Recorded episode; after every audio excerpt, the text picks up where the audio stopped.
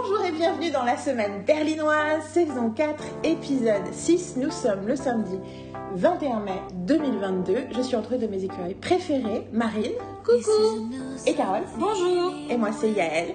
Et dans cet épisode, nous allons parler de séries, nous allons parler de films, nous allons parler de la vie, nous allons parler de la mort, nous allons parler euh, du rire, des larmes, de tout comme d'habitude. Et c'est unscripted, c'est parti pour la semaine berlinoise.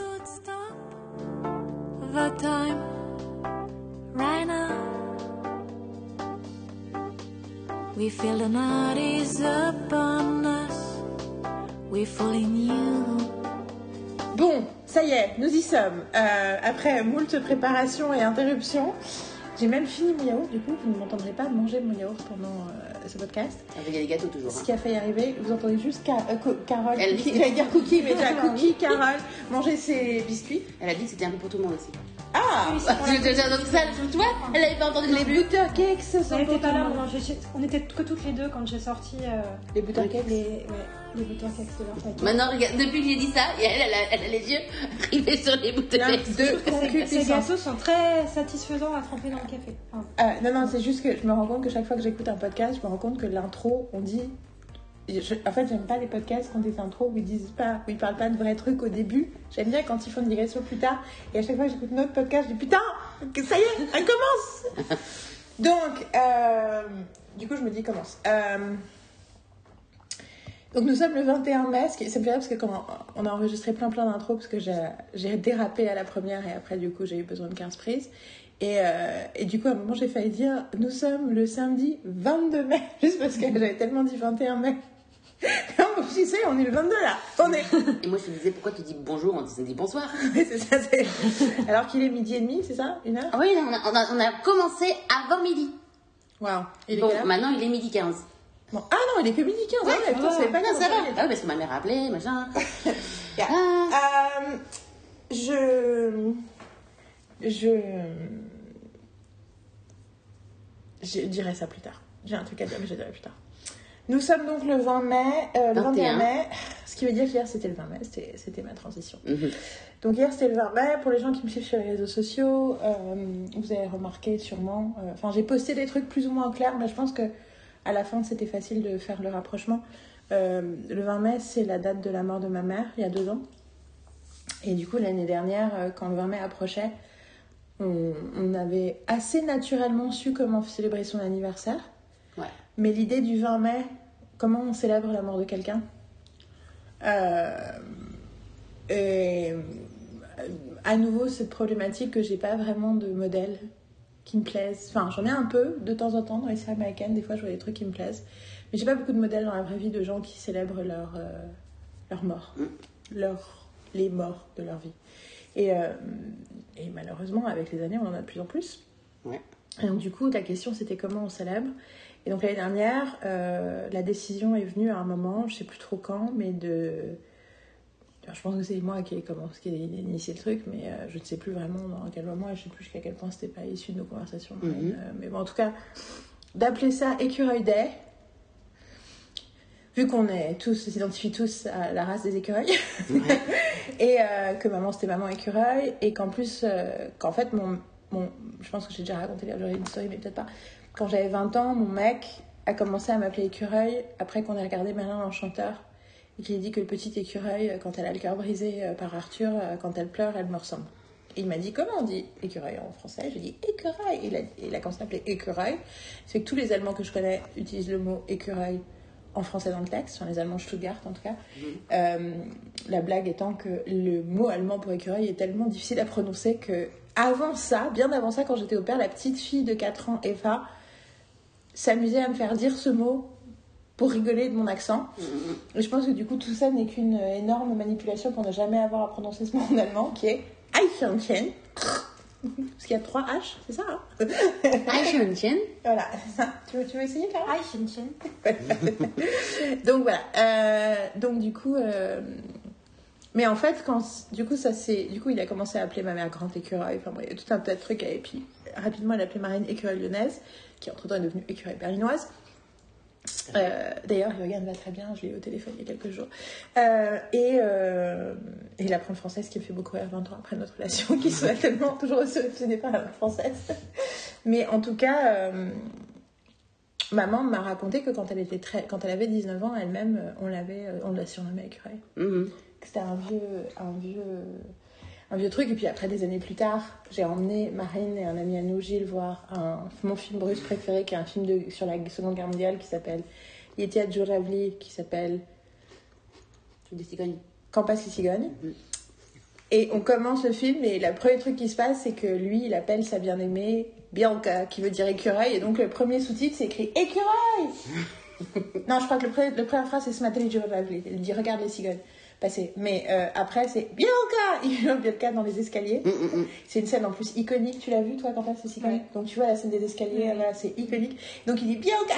Les deux, les deux se retournent vers moi en même temps en disant Ah, Mais c'est pour ça? Et moi Non, même pas! Not even! It's a miracle! C'était même pas pour ça! Donc voilà, bon, tout ça pour dire, cette longue euh, histoire pour dire que Écureuil Day has deep roots, parce qu'en plus, quand passait l'école, ma mère m'a emmené voir quand j'avais 10 ans au, Festival du film de Paris. Je me rappelle c'était, euh, c'était des séances présentées par des, par des gens connus de- du monde culturel qui présentaient un film qu'ils avaient marqué quand ils étaient jeunes. Et c'était le mec, le mec qui a fondé la 5. Mhm. Pas, euh, ou la- c'est la 5, enfin le, la, la La version 5 avant. intello. avant- avant- La, non, la version intello euh, de la 5, enfin tu sais quand... Pas la 5, euh, la chaîne avec les séries dans les années 80, mais dans les années 90. Il y a un mec qui était genre à France 3 ou un truc... euh, Putain, en plus c'est un mec hyper connu qui était journaliste et il a été directeur de chaîne et c'est lui qui a fondé. Du coup, ça s'appelle la 5ème peut-être. C'est pas la 5, c'est la 5ème C'est ça que ça s'appelait à l'époque? Je me souviens pas. Tu te souviens pas du moment où la 5 c'était un truc intello euh, Non, je me souviens des débuts d'Arte. Oui, mais À un justement, moment donné, avec après Arte, parce qu'Arte c'était le soir pendant longtemps. Mhm. Oui, et dans la journée, il y avait autre chose. Une Avant, et avant qu'il y ait France 5 euh, dans le groupe France Télé. C'est ça. Je crois que c'était la France 5. cinquième. Et c'était euh, que des trucs culturels, éducatifs, intello. euh. Bon, ce mec, enfin, ma, culture française des fois est enfouie. Tu trouves un truc qui s'appelle la cinquième Non, là, j'en suis à la 5. ah Non, mais regarde pas la 5 parce que J'ai compris. elle. Continue, euh, si je trouve.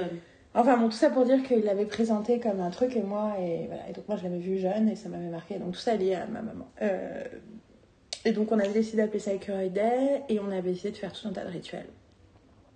Euh, que je pourrais vous citer. Les départs, c'était acheter des, fruits de coque, comme on dit, donc euh, noisettes, noix, pistaches et compagnie, de nourriture d'écureuil. Regarder un film, manger quelque chose de bon, rigoler, raconter des anecdotes du passé euh, qui sont surprenants, braver un interdit et appeler quelqu'un qu'on n'appelle pas souvent pour dire qu'on l'aime. J'en ai rajouté d'autres pour nous qui étaient acheter un produit de beauté, euh, enfin, something for beauty, acheter quelque chose pour être créatif et acheter quelque chose euh, de créatif, donc a piece of art. Et hier, j'ai commencé à en rajouter. Je me suis dit, ah, ce serait bien s'il y avait euh, comme règle. Marine a dit, on devrait tirer les cartes. Du coup, je dis, faire quelque chose de witchy. Euh, ensuite, euh, j'ai commencé à parler à quelqu'un sur Instagram. Je me dis, ah, et parler à quelqu'un qu'on connaît pas, c'est pas mal aussi. Et il y en avait un autre qui était.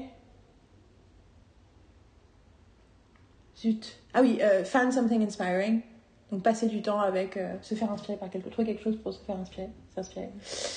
Et donc quand on est revenu de notre sortie, on a acheté des beauty, machin, des noisettes. On a un super magasin en plus de nuts à côté de la maison. Et je suis revenue, j'avais dépensé une fortune et je suis là. Ah aussi, dépenser de l'argent qu'on n'a pas, ça c'est un truc vraiment de ma mère. Donc euh, en célébration. Euh, en fait, Marine, quand tu cherches, du coup, je te regarde chercher et je. C'est super, c'est super long en fait. On- on- tu feras un autre truc parce que c'est l'histoire de la 5. Mais non, mais c'est ça le problème, c'est que c'est pas la 5. Donc... Oui, en fait, mais quand tu fais la cinquième, ça revient, ça t'emmène à la 5 en fait. Ah, tu dois avoir l'histoire sur Wikipédia de la 5 et ça doit te donner l'histoire de la 5 qui devient en fait la cinquième, qui devient la 5 spéciale. euh, Ou France 5 parce qu'au début, c'est Berlusconi. Ouais, c'est ça. Euh, c'est la d'où 5. tout ça, ça, c'est la 5 et après, euh, selon les années, ils te disent ah oui mais après t'as Chirac qui arrive. J'ai l'impression que le mec s'appelait Cavana, c'est pas Cavana son nom, parce que Cavana c'est quelqu'un connu, mais c'est quelqu'un d'autre qui a un nom, il y a une, Casanova. une histoire, une histoire hallucinante par rapport à la 5. Oui, c'est ça. Donc C'est. Non, non, I understand. I'm Voilà. just saying I'd rather Oui, oui, be with us. Tout à fait, tout à fait, tout à fait. Je, je suis d'accord. Moi aussi, en fait. Check the Ça- post. I'll, I'll write something in the post. Je dire, le nom du mec, c'était ça. Dans notre trivia, il y aura écrit le nom du mec qui a qui m'a fait découvrir. Lutia. Laetitia Joravli. J'ai bien- Moi, ça, ça- Car elle comprend donc, euh. Mais c'est génial, c'est ça, c'est un des trucs du russe, c'est que Joravli, c'est les cigognes, et les tiat, ça veut dire elles volent. Enfin, voler, c'est le troisième personne du pluriel de voler, mais sans pronom, parce qu'on Mhm. n'utilise pas les pronoms personnels vraiment en russe. Et donc, du coup, c'est deux mots. Les tiat, Joravli. Et en français, quand passent les cigognes Euh, Et en anglais aussi, c'est un nom comme ça. Enfin bon, tout ça pour dire que qu'hier on a célébré euh, Cure Day à notre façon et que euh, j'avais envie de commencer à en parler, spécifiquement à cause de comment j'ai terminé la soirée. Euh, mais euh, du coup, avant que je dise ça, je voulais savoir. euh, Enfin, je voulais que si vous aviez des. Enfin, je- je- en fait, je suis curieuse de de votre expérience aussi des Day, à vous, de ce que c'est de d'avoir créé cette holiday, de la vivre, de la. Enfin, je sais pas. Mais toi, c'était ta première fois. Moi, c'est ma deuxième. Enfin, enfin je veux dire, c'était- c'est déjà, mais t'étais pas avec nous. On J'étais était pas, pas ensemble. j'étais pas avec vous l'année dernière parce que. Donc, t'as pas fait les rituels Le- comme, le- le comme nous, que je vois ce que Eh ben, on en reparlait hier en fait, c'était que instinctivement, avant qu'on en parte, j'avais fait des rituels ce jour-là. Mhm. J'étais à Versailles ce jour-là pour essayer d'avoir une rupture conventionnelle avec l'éducation nationale. J'ai eu un très long entretien avec une personne avec qui je n'ai jamais parlé, à qui j'ai dit tout ce que j'avais à dire. Et j'ai bravé, donc le côté braver des interdits et parler à quelqu'un, enfin. Et, et surtout, j'avais acheté des noisettes après en sortant du rectorat. J'avais marché pour remonter dans Versailles, vers la place du marché. J'ai acheté des, j'ai acheté des noisettes et je me suis acheté des trucs de, des, des trucs de soins, euh, des pads en tissu. J'étais allée à une boutique euh, bio, euh, bio c'est bon et tout ça. Mhm. aller acheter des trucs. Et je suis remontée sur la place du marché, et je me baladais sur la place du marché, et euh, au, au moment où Yael m'a appelé, parce que vous étiez, euh, vous étiez dans les magasins justement en train de- d'acheter des choses créatives, des vernis à ongles et tout ça, les notes, tu m'as acheté, vous étiez dans, on s'est parlé, c'est ça. ou je, je sais plus si je t'ai appelé, Oui, c'était, c'était, on, est- était au DM. dit, ah ouais, on était dans le. DM. Je Ouais. la vois dans le DM parce que. Oui, c'est le DM. Ouais. Et, Ouais. et, euh, et, euh, et j'étais en train d'acheter une robe. Voilà. Et du coup, c'est à ce moment-là où tu m'as expliqué tous les rituels et tout. Je fais Ah bah écoute, euh, je pense que je suis, je suis dans le train, je suis dans le train avec vous quoi. Voilà. Donc c'était, donc j'ai un souvenir assez magique de ce moment et de, et de cette conversation. Mhm. Euh, voilà. Et du coup, oui, cette année c'était différent puisqu'on était toutes les trois. Mm, mm, mm. Euh, moi, j'ai commencé ma journée de façon, de façon particulière puisque c'était mon dernier jour de cours, euh, de cours d'allemand pour mon niveau, euh, mon niveau B1 d'allemand. Euh, j'ai, je suis sortie de ma zone de confort en déjeunant avec plein de gens, ce que je n'ai pas fait tellement quand même ces derniers mois. Et voilà, puisque je suis très bien euh, quand on passe du temps toutes les trois et que j'ai pas forcément envie de sociabiliser avec plein de gens et que la phase euh, fin de pandémie ou pas fin ou je sais pas trop fait que moi j'ai- je suis pas, il y a plein de choses on en parlait hier je me sens pas encore euh, tellement prête à faire beaucoup de choses avec beaucoup de gens quoi. Moi j'ai du mal à revenir là-dedans, j'ai pas forcément envie tout simplement. euh. T'as dit quelque chose de très fort hier, t'as parlé, euh, on en reparlera après, après cité Harry Styles, on va parler d'Harry Styles un moment, euh, et euh, ce que t'as dit c'est qu'il avait dit quelque chose qui t'avait marqué. Ouais, ouais, que j'ai entendu une interview d'Harry Styles où il parlait, où il parlait de l'expérience de la, de la pandémie comme un vortex, d'avoir l'impression d'être passé dans un vortex et qu'il n'y a pas de, de chemin en arrière, quoi. Et moi, ça, je le, je le ressens, quoi. Et d'être à l'extérieur, un, un peu en contact, pas beaucoup, hein, mais un peu en contact avec des gens qui me donnent l'impression de vivre comme si rien ne s'était passé. En fait, là, comme si c'est tout ce qui s'est passé pendant deux ans. euh, n'avait pas n'avait pas existé ou était sous papy ça me fait j'y arrive pas en fait ça me fait super bizarre Ouais, je ça comprends. me fait super bizarre je suis, je suis- du coup j'ai une pensée, euh, j'ai une pensée que j'ai envie de partager euh, avant que vous puissiez continuer à parler. Mhm.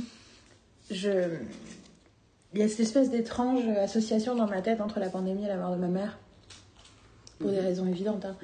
Que euh, elle est morte le 20 mai, euh, on a su qu'elle mourrait le 9 mai, on était dans la première phase de pandémie. euh, en partie, la question jusqu'à quel point la pandémie a accéléré les choses parce que ben, du coup, elle a compris qu'elle allait être bloquée toute seule, euh, et qu'elle pourrait voir personne et que que du coup se battre était compliqué pour elle, qu'elle souffrait beaucoup et qu'il n'y avait plus beaucoup de. Voilà. Euh, si, si les gens pouvaient. Enfin voilà. Euh, c'est- c'est c'est compliqué de dissocier les, autres, les deux trucs. En plus, a un peu le côté où j'ai vécu le début de la pandémie un peu comme un truc euh, massif qui se passait, mais dont j'étais épargnée. Et tout d'un coup, ce que j'ai souvent dit comme la plus grande tragédie programmée de mon existence, qui est la porte de part de ma mère, tout d'un coup, c'est passé pile au moment. Puis du coup, il y a plein d'aspects de, mon deuil avec ma mère qui sont particuliers à cause de la pandémie, notamment le fait que je suis restée à Berlin euh, quand elle est morte et que je n'étais pas à la cérémonie. Et, et avant, were you cat before? Oui, oui, oui, oui, non mais oui, oui, non mais ça, c'est- oui, mais ça c'est encore un autre sujet. Enfin, tu vois ce que Oui, je veux non, dire ce que je veux dire, c'est que Non mais ça, le- à la perte de maman et, et la perte de Drew un mois plus tôt était effectivement euh, conflagrée, Mm, mais par rapport à deux ans plus tard, euh, l'impact sur ma vie, Mm, mm, c'est mm. pas la même chose. Non. Et en fait, ce que je suis en train de réaliser, donc j'ai toujours, les deux sont intertwined dans ma tête de plein de façons, et c'est d'ailleurs, ça rend le truc compliqué euh, parfois. C'est vrai, Ça me fait penser à Pete Davidson aussi, euh, qui dit tout le temps It's okay, honey. Et je l'ai écouté, t'inquiète pas. Ok, d'accord. euh, que En fait, je préfère, la- franchement, le, le naturel avec lequel je fais ça. Oui. Non, mais Oui, c'est oui. moins pire que When you look at me because you think it's bad, et du coup, ça m'arrête dans ma tout à pensée. fait, je comprends. Donc, I'm sorry when I do that. I try to stop. C'est juste que moi, ça me stresse en fait. Ça me, ça, ça se me- stresse pas que à cause de l'enregistrement? Non, ça me, ouais, ça me, ça me perturbe en fait. Ça me, ça me, ça me déconnecte d'entendre les angles. Ça me- Interesting. Interesting. Something to explore in a future um, moment. Um, donc ça me fait penser à Pete Davidson qui parle du fait de... D'ailleurs, je ne l'ai pas entendu lui-même en parler, c'est Judd Apatow qui en a parlé au moment de King of Staten Island, de l'étrangeté de d'avoir un, un deuil aussi massif lié à une tragédie. euh. Donc le père de Pete Davidson est mort dans les... Il était pompier, il a été envoyé en renfort autour et il est mort le jour du 11 septembre, parmi les, nombreux euh, pompiers qui sont morts euh, bah, dans, les, dans les ruines. Et que l'idée que le monde entier parle de cette tragédie comme d'une tragédie collective, alors que lui, il a une tragédie personnelle associée au truc, et que du coup, c'est super étrange. Puis aussi, ça veut dire c'est super étrange parce que everybody can bring it up. Bon, là, dans ce cas, c'est un peu moins le cas pour moi. Mais en même temps, quand tout le monde parle de 2020 comme une année difficile, de la peur, tu vois, moi, j'ai un peu l'impression que je suis dans une situation un peu chelou. Donc, il y a, y a cette espèce d'association que je fais, euh, pas pour des raisons. Enfin, qui m'est pas spécialement. co- Enfin, elle est pas inconfortable, mais c'est pas le truc qui. qui c'est le truc qui crée de la confusion. Du flou, on va dire. Et. Euh, J'aime pas confusion parce que ça connotait comme c'était désagréable. Et en fait, c'est pas désagréable, c'est juste que ça, ça rend. C'est un peu comme une anguille, du coup, c'est difficile de l'attraper, quoi. Parce que c'est. Voilà, c'est. Euh, c'est instable. Et du coup, euh, mais là, quand j'entends parler du vortex et l'idée de revenir et l'idée machin, c'est un peu pareil. Moi, dès le départ, quand on m'a parlé de comment je me sentais euh, après la mort de ma mère, je disais, mais en fait, c'est pas, c'est pas que ça va mieux ou ça va mal, c'est plus que tout d'un coup, j'ai changé d'état. Et pour le coup, les gens qui ont perdu leur euh, mère notamment, mais je pense pas que leur mère, mais surtout leur mère, je pense, euh, il y a ce truc. euh, de tu es quelqu'un qui a une mère vivante tu es quelqu'un qui n'a pas une mère vivante et qu'en fait quel que soit le truc il y a une espèce de changement radical d'état et que et que enfin c'est pas c'est pas c'est pas comme les autres deuils en fait parce que c'est pas c'est pas juste un deuil c'est pas juste un truc c'est juste c'est un changement c'est ça tu transformes c'est une transformation. Et, euh, et que pour moi, la pandémie, c'est ça un peu. Et c'est rigolo parce que j'ai l'impression, et la, la pensée que j'ai eue, et le moment où j'ai voulu arrêter, c'est à cause de ça, c'est que j'ai eu l'impression que quand tu as dit. euh, Attends, t'as- c'est c'est- c'est- t'as dit. Oui, t'as dit on n'en parle pas. Je suis pas prête après ce qui s'est passé. Mm. T'as dit que, que. Faire comme s'il ne s'était rien passé ou un truc comme ça. Et quand tu le dis comme ça, on pourrait penser tu vois, qu'est-ce qui après ce qui s'est passé ou après ce truc-là, on pourrait penser que la pandémie, c'est juste une horrible tragédie et un trauma, et que du coup, on essaie de pas en parler. Enfin, qu'en fait, la raison pour laquelle on n'a pas envie d'en parler, c'est aussi parce qu'on n'a pas envie de parler de quelque chose de terrible. Mhm. Et j'y pense. eh, Attends, attends, je veux juste préciser parce que je dis pas que c'est ce que tu as dit. Je dis c'est ce que j'ai compris de ce que tu avais dit. Je veux juste finir ma pensée. Et euh, je, je- je- je dis ça parce que je vais interrompre Carole qui a ouvert la bouche. Euh, et j'ai réalisé quand j'ai dit ça que c'est exactement ce qui se passait avec, pour moi avec la, mort de ma mère. c'est que j'ai l'impression que le seul moyen d'en parler, c'est d'en parler sous la- le ton de la tragédie et de l'horreur et du terrible et tout ça. Et que du coup, on préfère ne pas en parler ou je préfère ne pas en parler et que quand les gens m'en parlent, immédiatement ils m'en parlent comme, tu vois, comme si... euh, enfin, le ton c'est « Oh, I'm so, so sorry ». And- Et autant j'apprécie qu'il soit sorry, autant... Enfin moi, mon rapport à la pandémie, il est pareil. J'ai l'impression que les gens, hmm, soit ils l'ignorent, ils font genre ça n'a pas eu d'effet ou c'est pas grave ou, ou vivement que ce soit fini, soit, soit on se sent obligé d'en parler comme quelque chose de très dur, alors qu'en fait c'est pas juste ça, c'est juste un truc très étrange. Et du coup, je me suis rendu compte quand tu as dit ça que j'associais, à quel point j'associais les deux. C'était la fin de ma phrase. Tu voulais dire? Non, je voulais dire en fait que c'est vrai que je, je suis allée vite sur le. avec tout ce qui s'est passé. Parce qu'en fait, pour moi, il s'est passé un milliard de choses en fait. C'est ça. Négatives et positives, euh, transformationnelles à fond. Enfin, ma vie euh, aujourd'hui n'a rien à voir avec ma vie il y a deux ans. En même temps, ma vie il y a deux ans n'avait rien à voir avec ma vie deux ans avant, si on va par là, mais c'est encore une autre histoire. Ah ouais, welcome to the club. voilà. Je pense que la décennie euh, écoulée a été pleine de transformations à plein de moments et de beaucoup d'instabilité. Mais euh, en fait, euh, comment dire? Voilà, Je pense que le- tout ce qui s'est passé, je pense que pour tout le monde, en fait, il s'est passé plein de choses, positives, négatives, des, des questionnements, des deuils inattendus. je pense que on a quand même on a beaucoup, enfin, en tant que société, je trouve qu'on a beaucoup parlé de la mort d'une façon dont on n'avait jamais parlé avant. En, Ah ouais, moi, j'ai pas, enfin, pas l'impression qu'on en a parlé assez, mais c'est peut-être parce Bah, que je suis en- au plein mais je pense, je pense que j'ai l'impression qu'on en a mal, mal parlé. Mais euh, on a, on a, j'ai l'impression qu'on a, on a, on n'a pas eu le choix, tu vois, par rapport au déni, en tant que société occidentale et société euh, française, euh, où on parle pas de la mort à part de façon hyper tragique et douloureuse au moment où ça arrive, mais le reste on fait la la la la la, ça n'existe pas, la la la, parce qu'on est dans un monde sans spiritualité. C'était le problème. Yep. J'ai eu cette Euh, conversation avec ta hein mère, Marie, Bah, la sur ce canapé il y a un an. Ouais. Deux, deux ans. Bon, voilà. Euh, Non mais juste, juste, juste que tu t'en- tu t'en es pas, enfin je pense, je sais pas si tu t'en es rendu compte, mais là les trucs que tu as cités dans les, dans les milliards de choses, c'était que des trucs à connotation dark. Du coup, je voudrais que tu aies l'occasion de citer aussi des choses à qui auraient cette connotation. c'était là, c'était là, ouais, il de ma pensée. J'ai- non mais je- voilà pour euh, parce que je, que parce qu'on est, enfin, on est quand même dans une société où les gens ne s'autorisent pas à dire quand ils vont pas bien et quand ils ont mal. Enfin, Oui, oui, vas-y, finis comme Voilà. ça. Et après, il s'est aussi passé pendant deux ans, pour moi et pour, et pour plein de gens, je pense, plein de choses euh, belles et intéressantes. Et de, enfin, ça a fait jaillir des questionnements qu'il n'y avait pas. Après, je trouve que beaucoup de gens ont très vite remis les trucs sur le tapis en mode justement, on fait comme si de rien n'était. Et ça, ça m'embête.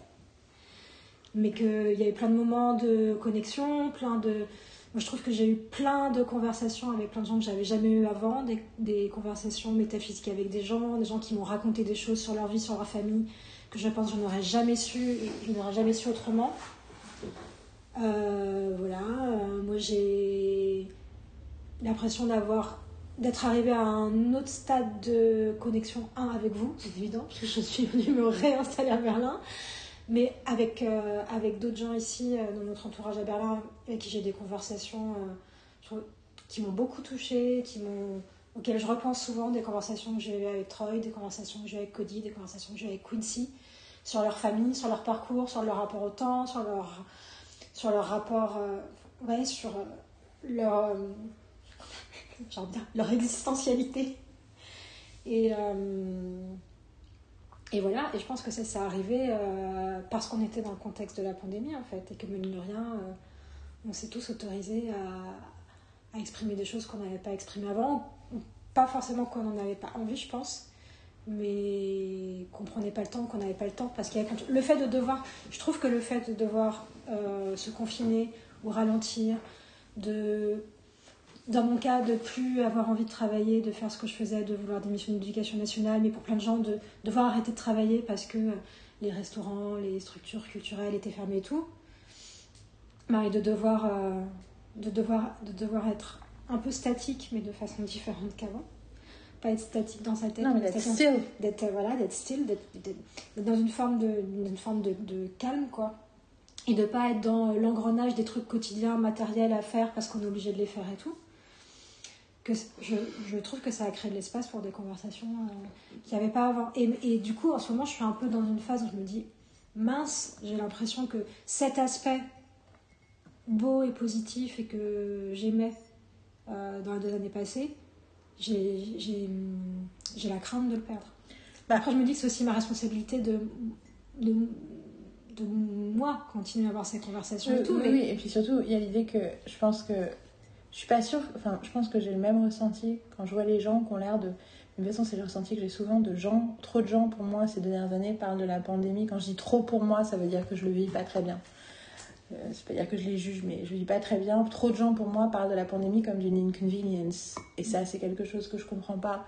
Euh, enfin, bien sûr, je le comprends, mais c'est quelque chose qui me me plaît pas. Euh, je trouve que c'est particulièrement fort quand je suis à Paris. Euh, c'est pas que les Allemands se plaignent pas, mais c'est pas du tout la même, euh, la même vibe. Et c'est entièrement lié, je crois, au- en partie au discours public. hein. Euh, On en a déjà parlé plein de fois, mais le discours public n'était pas le même. Et du coup, ça n'a pas, ça n'a pas eu les mêmes effets sur la population. Et je peux très bien comprendre. Je pense que si j'avais été à Paris pendant deux ans, ça aurait, j'aurais probablement peut-être. Enfin, je sais pas. Mais en tout cas. Not judging anyone, je me rends juste compte du truc. C'est juste qu'effectivement, je pense qu'il y a. Mais quand tu vois, quand tu dis les gens s'autorisent pas à dire qu'ils vont mal, je je suis pas entièrement d'accord dans le sens où. Enfin, je suis d'accord avec toi, bien sûr, mais ça m'a fait penser à cette nuance-là qui est. Bah, en fait, si, ils s'autorisent à dire quand ils vont très mal. C'est-à-dire que c'est un peu le côté de la binarité. C'est-à-dire que j'ai l'impression que soit, une fois de plus, soit on est en train de parler d'une tragédie, soit tout va très bien, Madame la Marquise soit extrême, quoi. Faut que ce soit extrême et du coup quelque part un peu trop tard. Et dans Mm. les deux cas c'est le fameux truc de, du- du- du- de la binarité entre le cynisme et la complaisance. C'est à dire que soit I'm lost to the world donc je le dis ou je le montre ou en tout cas je le manifeste ou, ou, ou, ou- ou soit tout va bien et non mais c'est bon Ouais, euh, mais je suis d'accord avec toi, mais je trouve que même quand les gens, justement, que les gens attendent trop, attendent trop longtemps, et même quand ils en parlent, ils vont juste dire ça va vraiment pas, c'est la merde, horrible, je souffre, mais n'ont pas, n'ont pas vraiment l'envie ou le courage d'explorer d'avoir une vraie conversation. Je dis, ah ça va pas, ça va pas, et puis boum, en fait, on, c'est parce on- que- on retourne dans le déni. Donc en Mais fait, c'est c'est ça que pas vraiment dire, en fait. l'expression. Oui, mais c'est ça, en fait, Mm. dont j'essaie de parler tout à l'heure, en fait, quand je disais ça. C'est-à-dire que cette idée qu'on n'a pas du mal à parler de la pandémie parce qu'on n'y pense que comme soit une tragédie, soit une inconvenience, mais qu'on a du mal à y penser comme quelque chose de plus compliqué. Mm. Et que, et que c'est pour ça que. Et que pour moi, c'est assez similaire avec le deuil et mon rapport au deuil et la création d'écureuils d'aise, c'est aussi une façon d'aller à l'encontre de formes. Alors, je dis pas que ça n'existe pas, cette façon de célébrer les choses. Je sais que moi, euh, vu que c'était pas possible d'avoir une grosse cérémonie, et puis en plus, moi, j'étais pas là, euh, j'ai eu la discussion plusieurs fois, notamment, euh, c'était Marie, notre amie allemande Marie, qui m'avait raconté quand sa grand-mère était morte l'année d'après, ils avaient fait une énorme fête pour son anniversaire. Mais c'est resté un désir d'un jour faire une grosse fête pour l'anniversaire de maman. Je me dis Mhm. peut-être pour ses 70 ans. 2024, 28 avril 2024. Sortez vos agendas. Euh, mais donc je sais que ça existe, mais j'ai quand même l'impression de ne pas avoir eu beaucoup de modèles et que euh, je me suis beaucoup posé la question de comment j'allais parler de ma mère sur les réseaux sociaux parce que j'avais envie d'en parler. Enfin, j'avais envie d'en parler. J'ai envie d'en parler, puis j'ai pas envie d'en parler, je sais pas. Et une des raisons pour lesquelles j'ai pas envie d'en parler, c'est parce que euh, souvent je trouve euh, ça difficile, les posts, pas tous, mais il y a des posts sur les gens qui ont perdu des gens que j'aime pas lire. Et je me suis posé la question, c'était quoi le lien entre les deux? Et je pense que ce que j'avais envie de partager, c'était pas ma peine en fait. En fait, ma peine, elle est privée. Ou alors elle mérite d'être écrite plus longuement. Ce que j'avais envie de partager, c'était ma gratitude et c'était la partie célébration, la partie positivité, la partie euh, maman est toujours là. Elle n'est pas là, mais elle est là. Et on y pense et on fait des choses et on se fait des choses bien pour nous, pour elle. Et, euh, et je pense que euh, maintenant j'ai réfléchi que je pense que c'est ça le discours de la pandémie qui me manque. C'est le discours de gratitude qui existe, mais qui n'existe pas assez. Mm. C'est que j'ai envie qu'il y ait plus de gens qui disent This mattered. There was a point to it in my life. En tout cas, que ce soit absurde ou pas dans, la grande, euh, dans le grand The Grand Scheme of Skin, que pour soi-même, on ait cherché du sens et on ait créé du sens, oui. Ça me fait penser en fait, du coup, quand tu dis ça, je pense à une carte qu'on a beaucoup sortie hier quand on a tiré les cartes. Alors même qu'on trouvait que c'était un peu blurry ce qu'on disait les cartes, mais c'était la carte de la fatalité. les gens sont juste dans la fatalité. Oh, ce truc s'est abattu sur nous. Et puis boum, c'est la fin, c'est la tragédie grecque. La fatalité s'abat sur les personnages et à la fin c'est la merde. Les gens, généralement tout le monde meurt. À part dans quelques cas où quand même Racine sauve quelques personnages. Et d'ailleurs, ils vont est très mal lourdement critiquée pour Voilà. ça à l'époque. Mais, mais sinon c'est ça. Et du coup, ah la fatalité s'abat et puis poum, après rideau. Rideau, il n'y a plus rien. Et là, tu vois, c'est l'impression ça. Pouf, fatalité, rideau. Du coup, je me dis tiens. c'est- Mais euh, non, et, euh, et du coup, c'est ce désir de. Mais c'est rigolo parce que du coup, je, l'ai peut-être déjà dit, hein, je suis désolée. hein, c'est bien, je suis contente d'avoir dit qu'on avait parlé de la mort de- dans l'intro. Euh, juste avant la mort de ma mère, au début de la pandémie, cette merveilleuse Brené Brown a eu la bonne idée de lancer son podcast le 20 mars 2020.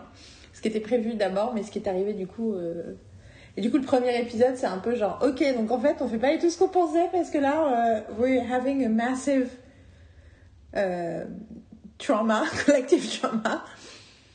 Mais du coup, je l'ai écouté avec beaucoup de passion les premières semaines. Et ironiquement, euh, fin mars, début, non, début avril, je sais pas si c'était avant ou après la mort de Drew, il que j'aille regarder. Mais euh, elle a reçu un mec qui est un mec qui a bossé tout le début de sa carrière avec la nana, euh, qui a écrit un bouquin, qui a étudié la mort, et ensuite qui a du coup écrit un bouquin qui expliquait les cinq étapes de la mort, donc pour la personne qui est en train de mourir, qui sont devenus, euh, parce que tout le monde n'arrêtait pas de les utiliser pour parler de deuil, qui sont devenus les cinq étapes du deuil. Euh, Même si elle a résisté pendant longtemps, elle a fini par accepter. Elle a écrit un bouquin avec ce mec-là à l'époque. Là-dessus, j'ai oublié son nom euh, à cette nana, mais c'est. si vous cherchez Five Stages of Grief, vous trouverez. Enfin, du, du deuil étant le déni, la colère, le marchandage, la dépression et l'acceptation. Et il a continué à travailler là-dessus pendant des années. C'est son job, c'est vraiment un spécialiste du deuil, un psy spécialiste du deuil. Et en gros, il avait commencé à travailler au moment de la mort de cette nana sur une sixième étape. En se disant, mais en fait, il y a un truc derrière, après l'acceptation. Surtout parce que si c'est toi qui es en train de mourir, c'est la fin. Tu acceptes parce que tu es en train de mourir. Et c'est hyper intéressant parce que ce qu'elle disait, c'est que tout le monde traverse ces trucs-là, même si. Même si tu crois que, que les gens veulent pas mourir, mais en réalité, il y a un moment d'acceptation pour tout le monde. Après le moment de dépression. Euh, sachant que la dépression, c'est la tristesse, c'est, la, c'est, le- c'est une forme de deuil, la dépression. C'est le- la tristesse, c'est une forme de deuil. C'est, une- c'est déjà avoir accepté que quelque chose est fini, en fait. C'est pour ça qu'on est triste. Si vous n'avez pas encore pleuré pour, pour votre break-up, ça veut dire qu'il faut que vous y arriviez, parce que tant que vous n'avez pas pleuré, vous pouvez pas passer à autre chose. Anyway. Euh, C'est un épisode Sam. mais euh, oui, oui, absolument. C'est dans un épisode avec Sam Kitty. Et en gros, il avait commencé à écrire dessus et il savait pas trop quoi en faire parce qu'il s'est dit, mais c'est le deuil.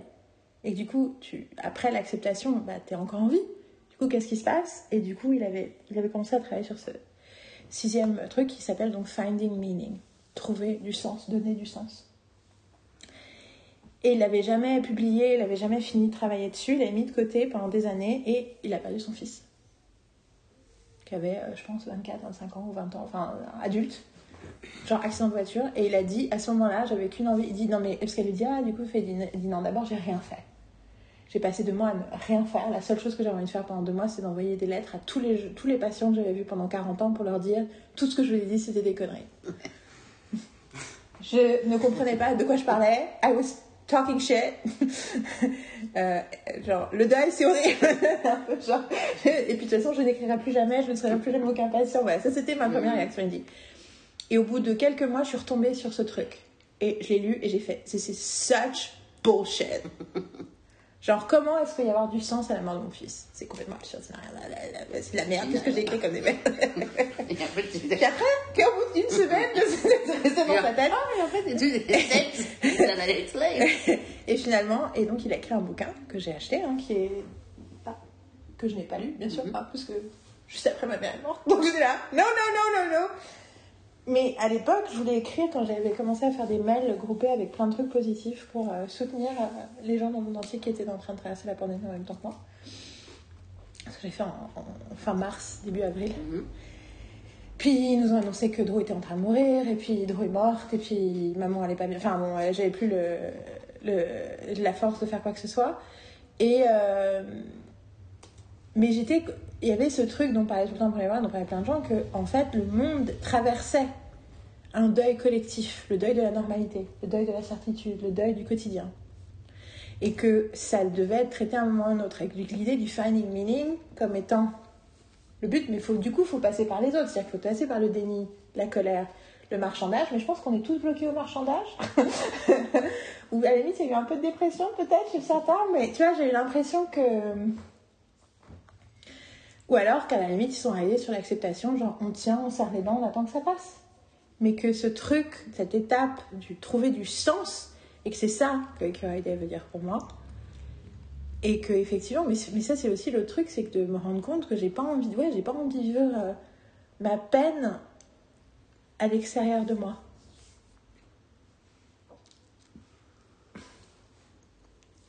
Interesting. Maybe I don't know how to experience it. Bon voilà, donc c'était, c'est bien, c'est, on, a- on commence fort.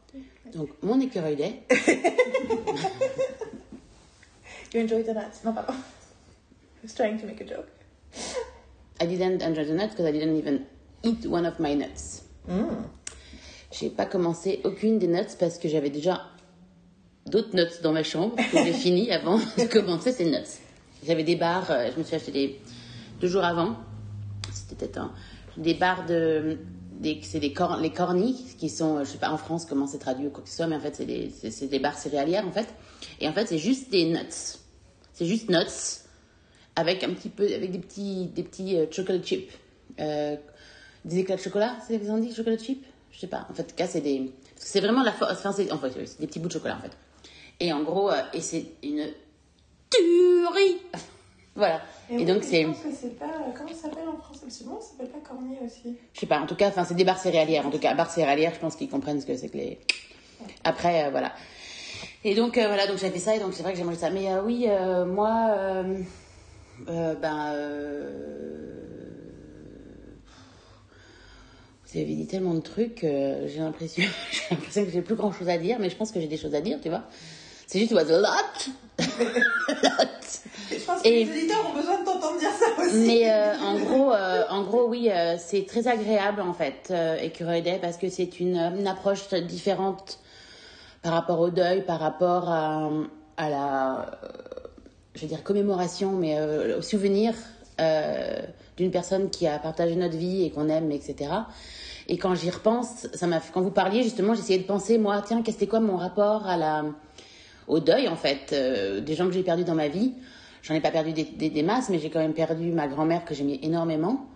Et en fait, je me rends compte que euh, bah, ma famille, euh, ils l'ont perdu, ils l'ont perdu quoi. Et voilà, elle est partie. C'est pas drôle, mais la façon dont tu l'as Ah non, mais c'est genre, euh, on va pas s'en souvenir quoi. Ils l'ont perdu, ils l'ont perdu. Mais ils l'ont perdu, ils l'ont perdu. Les gens ils ont perdu des clés. c'est- Non, mais c'est- bah, c'est un peu ça. Non, mais ça, c'est exactement- fort. Je comprends exactement, mais je trouve ça c'est- aussi très drôle comme Et en fait, j'en parle avec, avec, enfin, on en parle avec ma mère.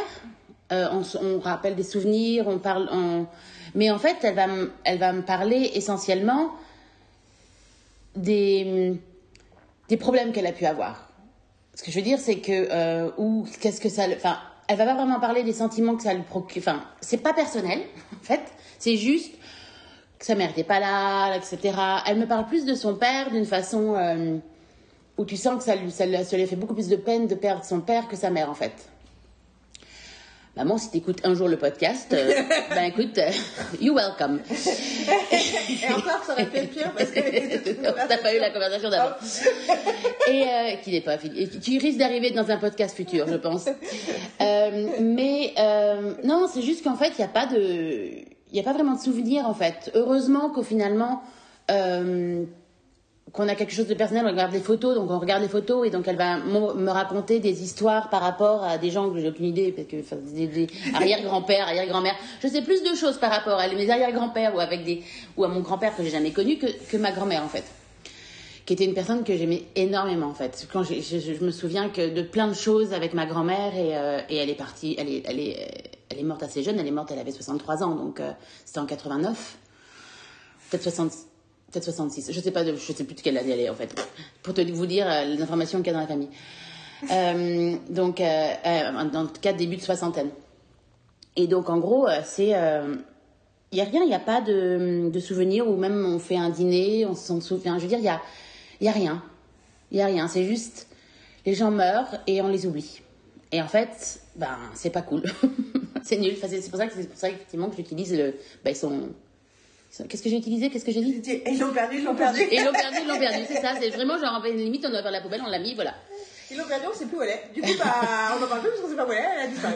Et, euh, et, euh, et c'est pour ça que ça m'a fait penser d'ailleurs que il y a des. C'est ça qu'il faut que je demande à ma mère de me ramener, c'est les vidéos. Elle a des cassettes vidéo de. de de choses qu'on avait de, de, de films qu'ils avaient euh, qu'ils avaient filmés avec des caméscopes c'est on appelle ça des caméscopes hein? Oui. Oui. ouais et en gros et j'aimerais récupérer parce que je sais que ma grand-mère est dedans je sais qu'il y a un moment donné euh, à Noël puis à moi en tant que panda en fait panda franchement et euh, Tu dire que tu ressembles. je suis en Red Panda complètement quand je marche, avec mon chapeau au chocolat.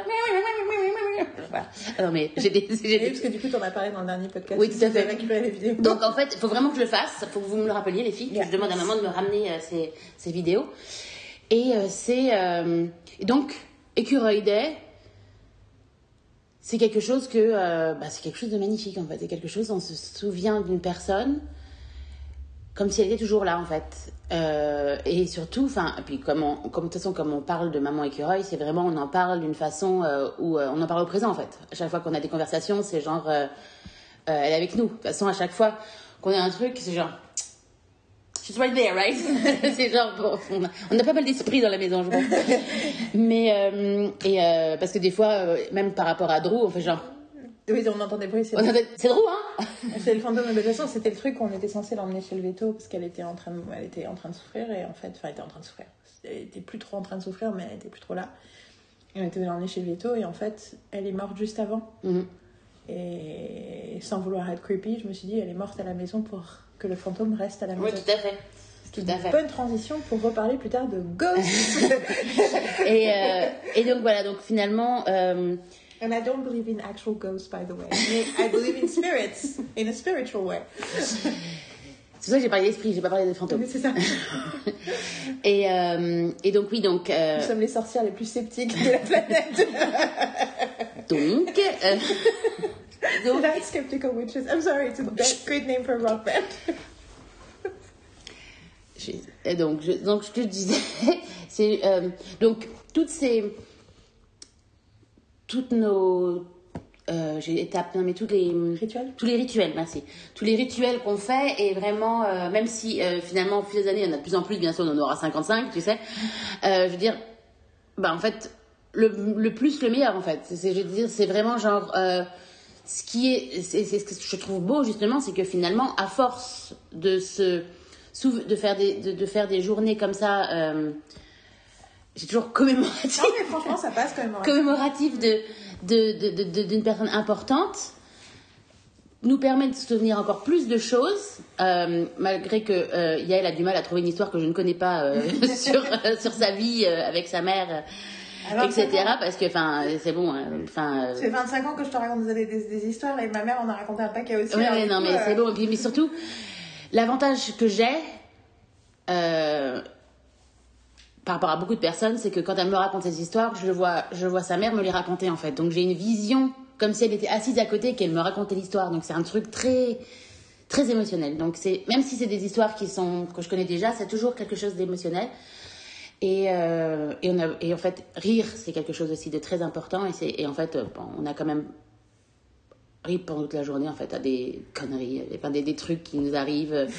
Pareil, qui gueule sur les pigeons, euh, le groupe qui essaie de, qui essaie de nous souhaiter euh, le podcast. Non, mais il y a plein, il y a plein de, plein de choses, euh, plein de choses. Et c'est, et c'est juste, non, c'est, et c'est, et c'est ce que je trouve beau en fait.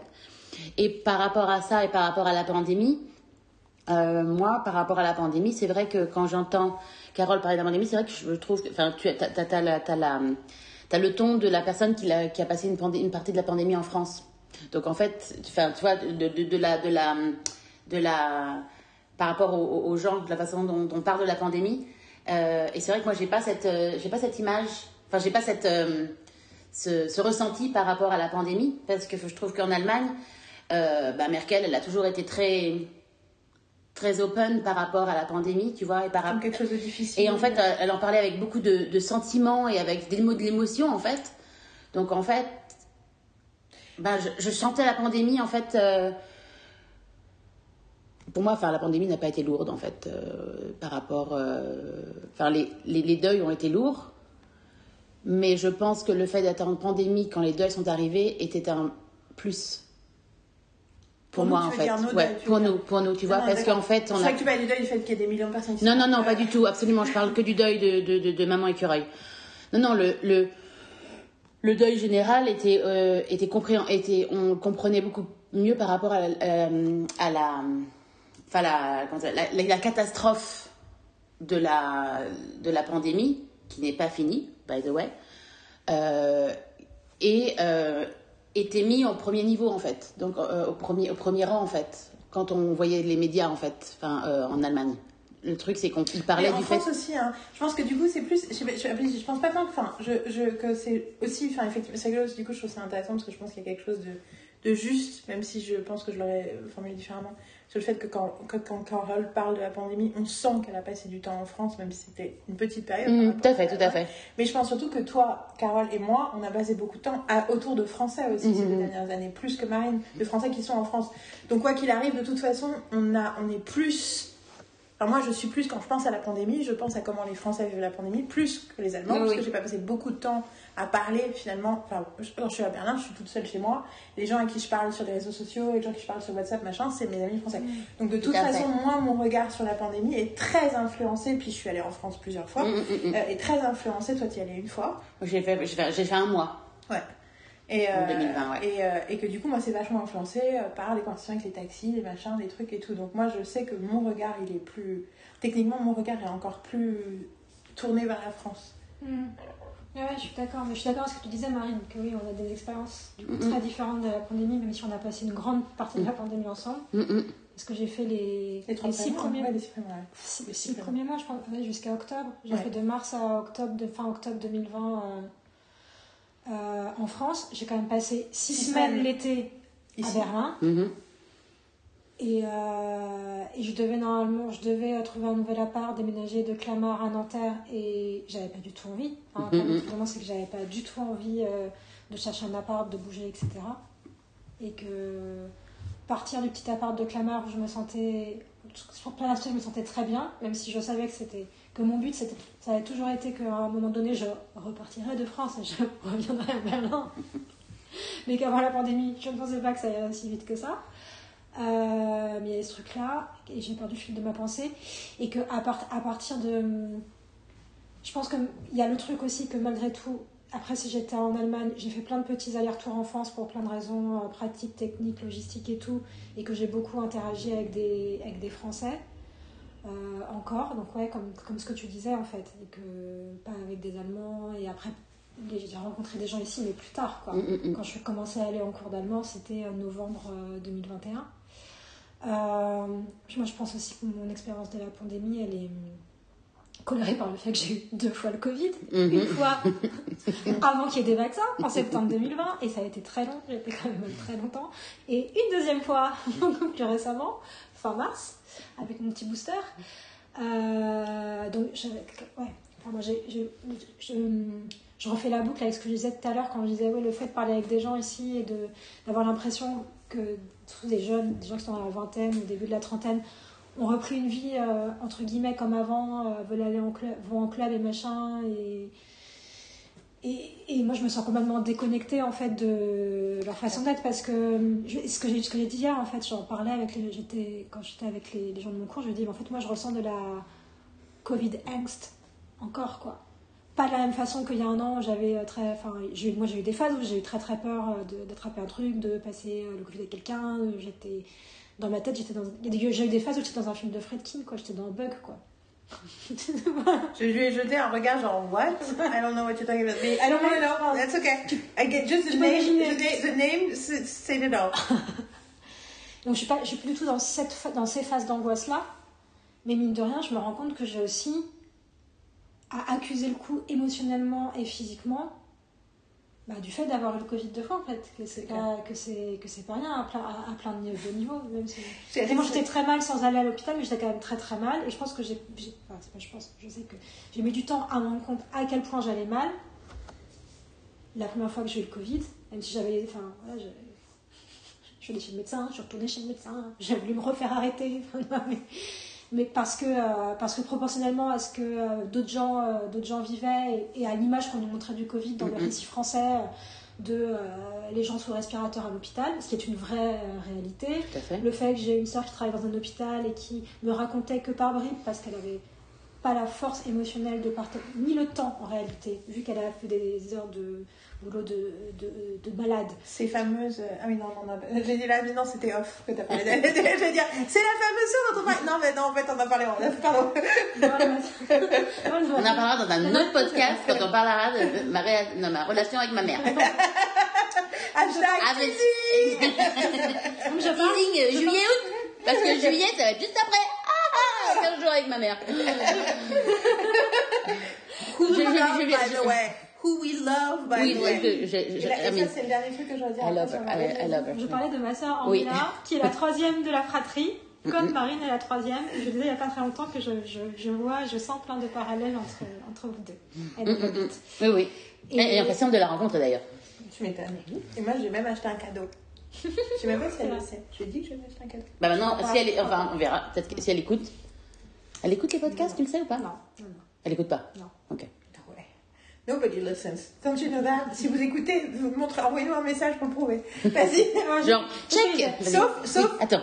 Une personne qui l'a fait déjà avec un carton en disant Je t'envoie un mail pour te montrer que oui, je t'écoute. Merci. J'ai énormément apprécié ce mail auquel je n'ai toujours pas répondu. Vas-y, continue. Je disais, le fait d'avoir une sœur qui est psychologue et qui travaille une partie de la semaine dans un hôpital du 93 fait que j'ai eu conscience très très tôt de l'ampleur de la pandémie, de ce que c'était en fait dans les hôpitaux en France, au-delà de discours divers et variés, euh, soit alarmistes, soit négationnistes, j'ai envie de dire, de la pandémie qu'on dans les médias. Euh, du coup, ça a retardé le moment où j'ai pris conscience en fait de à quel point j'avais euh, j'avais moi été malade. Je pense que vous me l'avez dit, qu'en fait même Ornella me l'a dit à un moment donné, fait ah mais en fait ton Covid, ce que tu me décris, c'est pas du tout mon expérience du Covid parce que mais avec mes sœurs Anastasia et Ornella, on est parti une semaine en Vendée, donc c'était en août, fin août 2020 et on a fait un petit cluster ensemble, on est rentrés, on a toutes les trois Covid. Et du coup, c'est rigolo. Tu- tu tu C'est grâce à la potion magique de Maman Écureuil. T'avais beaucoup moins souffert au départ. Beaucoup moins souffert de Pendant la des première The. Witch semaine Brew. On appelle The Witch Brew. Ouais, The Witch Brew, euh, même si ça veut dire autre chose techniquement, Witch Brew, c'est des trucs avec le whisky qui font. Oui, oui, mais c'est pour ça que nous, on l'appelle The Witch Brew. C'est juste. Euh, absolument, c'est Notre- Skeptical Witch. Skeptical Witch is something I really love. Euh, mais que du coup, euh, que ça t'avait aidé autour des poumons, mais effectivement, en termes de, de fatigue, notamment physique et de d'éprouvement, ça, ça a duré tellement Ouais, longtemps. ça, a, ça a duré longtemps. Et du coup, c'est vrai que c'était un peu, euh, un peu sournois, quoi, en fait. Parce que c'était pas des symptômes forts. C'est pas, ah, j'ai eu trois semaines où j'avais hyper mal aux articulations aux muscles, à plein de moments. Et avec le doliprane, ça se calmait. Mais il y avait des choses plus, ouais, comment dire, Sournoise. plus implicites, plus sournoises, tu vois. Genre une hyper fatigue, où t'as l'impression d'être drogué. Tu sens que c'est pas une fatigue. euh, euh, d'autres types de fatigue que j'ai déjà pu connaître, je fais ah c'est une fatigue, je connais pas cette fatigue, j'ai pas le mot d'emploi, je sais pas comment ça fonctionne, je sais pas quoi faire. Ouais, ça c'était son nom et c'était long. C'est rigolo parce que je regardais. Euh, Amy Schumer était chez Seth Meyers l'autre jour. mhm. Et à un moment, elle, il dit un truc, elle lui fait oui. En plus, tu bon après, elle a dit, elle a dit un truc qui m'a énervé sur Disney parce qu'elle a a voulu faire des blagues sur le fait que tous les films Disney étaient devenus inappropriés, qu'elle essayait de regarder des trucs. Et puis après, elle était bon, je c'est pas grave, ça va être mieux maintenant. Et regarde, du coup, on a regardé Tangled et elle a voulu faire une blague sur Tangled en disant, je te rends compte qu'à un moment. euh, elle est blonde et à un moment elle perd ses cheveux. Quand, quand tu lui coupes les cheveux, ils deviennent bruns. And she becomes hideous, but the prince still wants to be with her. Et du coup, j'étais là, c'est tellement une injuste. un injuste commentaire sur Tangled où justement, le fait que le mec choisisse de la libérer de ce pouvoir qui l'emprisonne, de ses jolis cheveux blonds longs, et lui dise Tu sais quoi, tu te coupes les cheveux, de- deviens brune comme ça, t'es libre et tu fais ce que tu veux de ta vie, and I love you. Yeah. I'm like, shut up, Amy. I, I really like her sometimes, and sometimes she annoys me. Mais un des trucs qu'elle a dit, c'est. Moi, il dit oui, euh, en plus, toi, t'as toujours pas le Covid. Enfin, t'as pas le Covid. Et elle dit non, j'ai pas eu le Covid et j'avoue, je suis un peu smug. j'avoue, je suis un peu genre ah ah, moi j'ai pas eu le Covid. Et elle dit est-ce qu'il y a quelqu'un d'autre dans le public qui n'a pas eu le Covid et qui se sent un peu genre ah ah? Et du coup, moi j'ai pensé tout de suite à Marine et moi. Où naturellement, alors que c'est totalement infondé et absurde, il y a une petite partie de moi qui me sent fière de pas avoir eu le Covid. Alors c'est vraiment, mais tu sais, c'est genre un truc genre, la la la, genre, like, like, I don't- even know what it means. Mais alors qu'en plus, je suis pas sortie de chez moi pendant deux mois. Moi, moi, La idée, c'est que je me suis vraiment entièrement calfeutrée, donc euh, pas spécialement. Bah, en même temps, euh, le Covid, il y a un nous, qu'elle était malade et qu'elle était dans la maison avec le Covid. Ouais. Et alors du coup, en plus, depuis alors pour- dans la série, comment faire en sorte que je suis l'héroïne de, de n'importe quelle histoire, même quand c'est pas le cas. Why do I have special powers? Depuis que tu m'as dit que les gens qui étaient euh, Rhésus O. Rhésus O avaient moins le Covid et que toi t'étais Rhésus O, je me dis ah oui donc en plus Marine elle a une excuse pour pas avoir le Covid alors que moi alors que moi en moi c'est juste que j'ai trouvé j'ai trouvé l'opportunité de ne pas avoir à sortir de chez moi parce que c'était le Covid. J'étais ah, I guess I have to stay home. Oops, and not see anyone. Mais du coup, voilà, donc je, je voulais juste parler de cette espèce de d'émotion un peu étrange qui était genre. et que euh, absurde, fondée sur rien du tout, qui n'a rien à voir avec la réalité. Comme quoi, on trouve toujours des moyens de se rattraper au branches. J'ai trouvé intéressant. Yeah. Et j'ai envie de dire, s'il y a bien un truc que ma mère m'a appris, is to make every story about how special I am. Ça y est, je suis verte. J'étais rouge pendant. euh, à cause du, du cinéma. C'est pas le même système en France, donc euh, si, c'est. Si, si, la Corona. Oui, euh, non, oui, mais Corona je sais pas. One, je, je viens juste de montrer que. Mais tous anti-Covid, euh, je sais pas si ça Je- fait rouge ou ça fait. J'en sais rien parce que je l'ai ouvert jamais cette appli. euh, Je- Jamais aucune donc- des deux pour ainsi dire. je dis donc j'ai j'ai ouvert la Corona One app qui est la qui te si tu si, si tu es si tu es près de quelqu'un qui est positif ou qui est en, en high risk euh, t'as Elle devient rouge. elle devient rouge en fait et t'as un t'as le jour en fait et j'avais eu moi vu que je travaille dans un cinéma et que maintenant vu qu'il y a plus de masques et il y a plus de on check plus les gens ou quoi que ce soit depuis bon un petit moment maintenant mais nous, on porte toujours le masque. Enfin, moi, je porte toujours le masque. Enfin, euh, quoique là, des derniers temps, je l'ai pas porté parce qu'en fait, j'en ai. Il, fait... faisait 30 degrés dehors et tu portes le masque et tu fais genre. Euh... je ma peau, ma peau, ma peau est en train de, de fondre sous le masque, donc non. Et en fait, le, le 4 mai, il y avait marqué euh, risk et c'était rouge, etc. Bon, euh, j'ai dit allez faire un test, mais moi, bien sûr, je ne ressens rien du tout. Mais euh, hélas, depuis, euh, depuis peu, euh, c'est redevenu vert en fait. C'est juste que euh, il y a plein de gens qui sont sûrement positifs, qui sont qui viennent au cinéma, qui viennent au cinéma quoi. On n'est pas en train de dire qu'il faut pas faire de test quand vous avez un doute. hein. Non, tout à fait. C'est juste un moi, moi, hein. moi, le truc, c'est que après, je ressens, enfin, personnellement, si je vois que j'ai mal à la tête, enfin, que que je commence à avoir la gorge prise ou que que je, que l'ai attrapé, mais je suis, je suis résiste. Oh, I'm non, a superhero. après, Le problème, c'est qu'on peut être aussi asymptomatique. Mon nom, c'est Wonder Marine. Yeah. Donc, Amine, faut pas arrêter de se poser des questions. Non, mais that's my point. Eh. About making every story about how special we are. Eh, je parle de moi là, je parle uniquement de moi. And I mean, you're special too because you had the COVID twice. She's a magic cookie. She's a magic cookie. Et, a- Moi j'ai l'impression, je dis, j'ai- j'ai- je me dis, moi je me dis, j'ai vécu pleinement l'expérience de la pandémie, tu vois, j'ai tout fait. J'étais là, j'étais là, je suis venue, j'ai vu, j'ai vaincu, tu vois. J'ai fait le Covid sans vaccin, j'ai fait le Covid. Ah, oui, Still voilà, et à chaque fois, c'est une de mes soeurs qui m'a refilé le Covid. Famille à faire, quoi. Putain, c'est vrai, j'avais oublié que C'est c'était. ah, c'est grosse affaire de famille, le Covid, chez moi. That's why. I, all my family, I have so little, few members of my family. Le seul membre de ma famille qui était malade, euh, bon, j'ai un peu un nom parce que vraiment ma grand-mère est morte du Covid donc. C'était le moment sympa. de- J'étais là, gens sont là, quand est-ce qu'on parle de cinéma et de série? Ils ont dit qu'ils parlaient de cinéma et de série. Et là, eh, les gars, this is life. Heureusement, j'ai dit on va parler de la vie et de la mort. Euh, du coup, ça m'a pensé à une chanson de Fugain que ma mère adorait bien sûr, qui est Attention mesdames et messieurs. La chanson du Big, ba Big Bazar. Et dit l'histoire. c'est ça, c'est. Et c'est. c'est- Nous. euh, Putain, merde. Euh, C'est mon passage préféré et à chaque fois j'oublie la première phrase. On va vous raconter euh, machin, nan, ça va commencer. L'histoire de la vie et de la mort, mais nous avons changé le décor. Nous espérons qu'on la vivra encore dans 2000 ans. Nous avons 20 ans et plein de chansons. Comme les nous allons danser dans votre maison. Notre pain est blanc, notre pain est bon. Si vous le voulez, c'est de bon cœur que nous partagerons. Attention, mesdames et messieurs, dans un instant. Ça a commencé Anyway. Mais l'idée que je- j'y pense tout le temps euh, avec mes stagiaires sur l'idée que on raconte toujours la même histoire. C'est toujours, en fait, on va- on- on- Mhm. c'est la même histoire, c'est toujours la même histoire. L'histoire de la vie et de la mort. Et c'est ça, je crois que la phrase, c'est toujours la même histoire, l'histoire de la vie et de la mort, mais nous avons changé le décor. Genre, vous inquiétez pas, on a changé le décor. Euh, du coup, euh, je voudrais dire que à côté de ça, euh, j'ai recommencé une thérapie il y a deux mois maintenant. Et qu'une une des thématiques dont ma psy veut parler, c'est à quel point euh, toutes les problématiques que j'ai à cause de ma mère. et que, en fait, l'un n'empêche pas l'autre. Et que, bien entendu, sur les deux ans après le deuil, enfin, avec le deuil, vient toute une déconstruction aussi de de problématiques que j'ai que, que j'ai de ma mère, que j'ai hérité de notre relation, que j'ai hérité euh, de choses qu'elle a fait euh, pour des bonnes raisons, mais qui n'ont pas toujours eu le bon impact, enfin ce genre de choses. Et qu'en fait, cette complexité, en fait, c'est voilà, je pense que tout le truc, c'est ce désir de complexité. Et je pense que c'est d'autant plus, je suis en train de réaliser, j'ai d'autant plus besoin de la célébration de l'esprit de ma mère que j'ai appelé Clara, parce que c'est le prénom qu'elle voulait avoir, et puis c'est le nom que je me suis fait tatouer sur mon bras.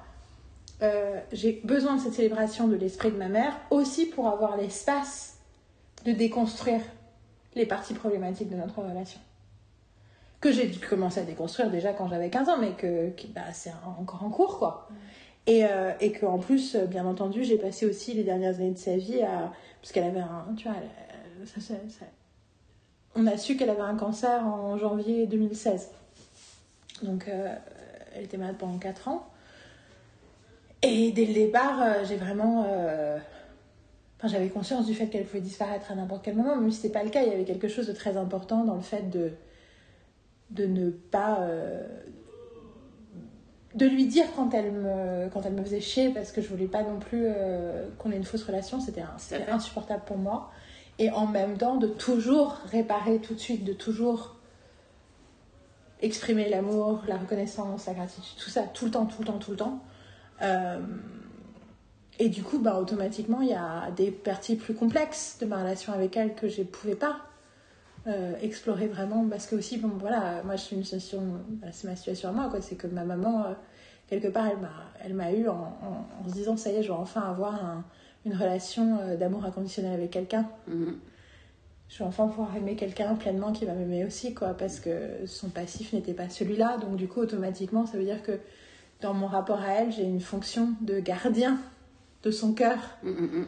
ce qui n'est pas probablement pas la meilleure des choses, mais qui est probablement la raison pour laquelle je suis tellement passionnée par euh, les émotions des autres. C'est parce que j'ai été élevée pour être un radar à émotions, pour pouvoir toujours savoir ce dont ma maman avait besoin.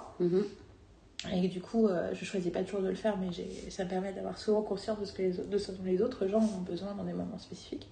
Euh, mais bon, voilà, tout ça pour dire que cette célébration et cette positivité est nécessaire aussi pour l'espace du reste, pour la complexité du reste.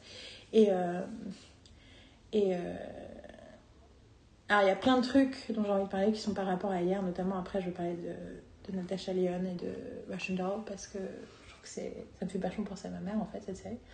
Mais avant, je voudrais vous dire que du coup, un des trucs, c'est d'aller voir un film.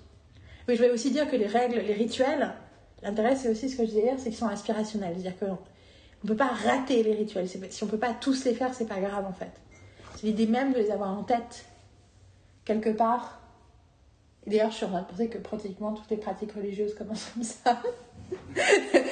Euh, de les avoir en tête pour se rappeler ben, que c'est important de braver les interdits, c'est important de faire ce qu'on veut, c'est important de manger, c'est important de rire, c'est important de partager, c'est important... voilà, tous ces trucs-là, c'est voilà, aspirationnel. Et donc, on voulait aller au cinéma, on voulait aller voir Doctor Strange, donc vous avez, vous avez failli avoir une, une, une section entière où on parlait de Marvel, mais finalement, on n'est pas allé voir parce que, notamment avec mon dos, je me sentais pas du tout. Enfin, bon, il y a eu plein de trucs qui se sont passés. pas la seule, hein. franchement, moi j'avais mon genou, euh, à chaque fois que je marchais, ça faisait. Genre, euh, je vais laisser mon genou à l'autre bout du, du magasin, là. euh, ok, I'm going home.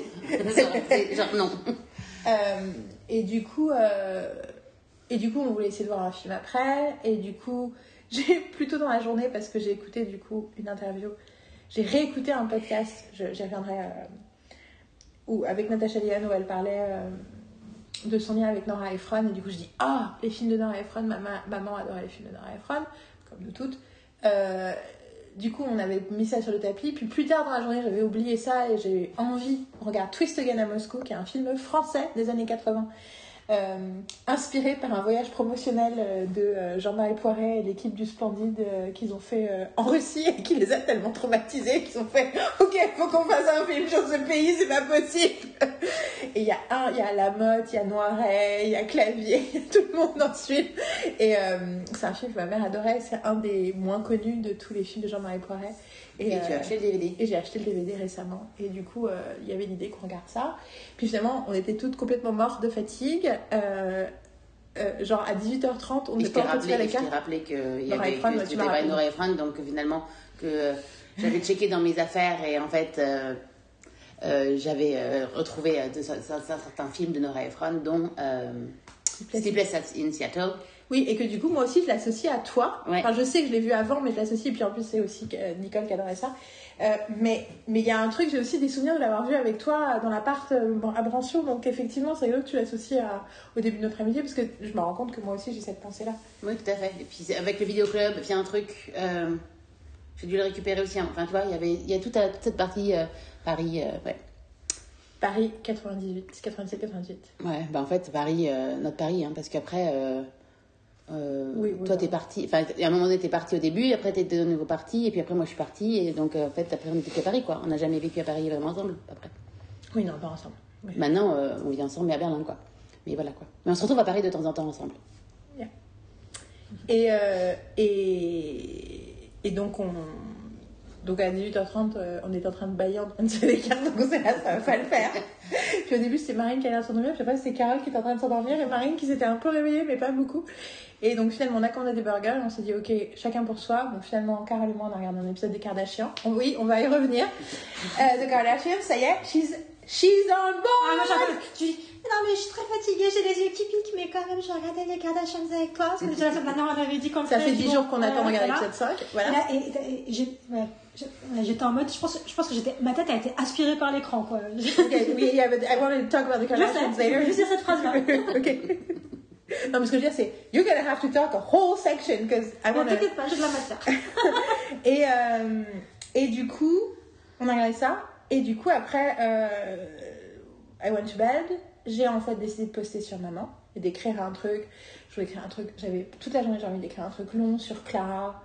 L'idée que hum, Dan Simkovic est parti, mais Clara est restée. Tout un tas de choses que j'ai envie de dire sur mon rapport à ma mère et à mon deuil, au machin, et à, et à la legacy de la culture populaire et de qu'elle m'a appris à considérer l'art comme une religion, l'art populaire notamment comme une religion, enfin, et que les- c'est normal que la plupart des rituels sont liés autour, enfin, sont- il y a beaucoup de rituels qui sont autour de l'art, même Mhm. s'il y en a qui sont autour de, de la vie, tu vois. Enfin bon, et finalement j'ai décidé de poster, j'avais décidé aussi de ne pas poster d'abord une photo de maman parce que je voulais que le- la première image soit moi, parce que je déteste voir un post de quelqu'un qui sourit, une vieille photo de quelqu'un qui sourit, je me dis c'est dead et du coup, je me dis, je vais d'abord moi, et puis je voulais montrer mon beau tatouage. Et ensuite, j'ai mis des photos et des vidéos de maman. Et d'ailleurs, c'est rigolo parce que les deux vidéos que j'ai mis de maman, tu l'entends pas elle, parce que tu m'entends moi exploser de rire Ouais. dans les deux fois, ce qui montre quand même à quel point le- la, source de, la source de joie que me procurait. Et je, je- je regrette d'avoir arrêté de filmer la deuxième où elle fait tomber le truc par terre, parce que la blague, c'est- qu'elle se barre. Et elle se barre, et en fait, elle se barre parce qu'elle elle explose de rire dans le couloir, en fait. En fait, ça, donne un côté un peu shameful, genre, genre en gros, genre, oh, why bother? Bah tête toute basse. Pour moi, c'était, pour moi, justement, l'idée, c'est que c'est, donc en fait, c'est parce qu'elle était morte de rire et qu'elle était, elle était traversée par le fou rire. En plus, j'ai plusieurs vidéos de suite parce qu'en fait, j'essaie de la filmer dans plusieurs angles, j'ai essayé de voir le geste. Du coup, j'ai dit non, mais dans le sens, vas-y, vas-y. Ok, go! Et là, elle fait tomber le truc par terre. Et c'était plus, mais au plus, moi, il y a le côté aussi genre, ah non, je vais pas, je vais pas ramasser, hein. C'est bon. ah bon. J'ai mis ces vidéos sur Instagram et sur Facebook si vous me suivez. Euh, et, euh, et du coup, il était 23h. Et au début, je sais pas pourquoi j'avais envie de voir Star Wars. Je sais peut-être parce que David fait tout un délire sur euh, le, son rapport à Carrie Fisher et son rapport avec sa mère. Du coup, ça m'a influencé.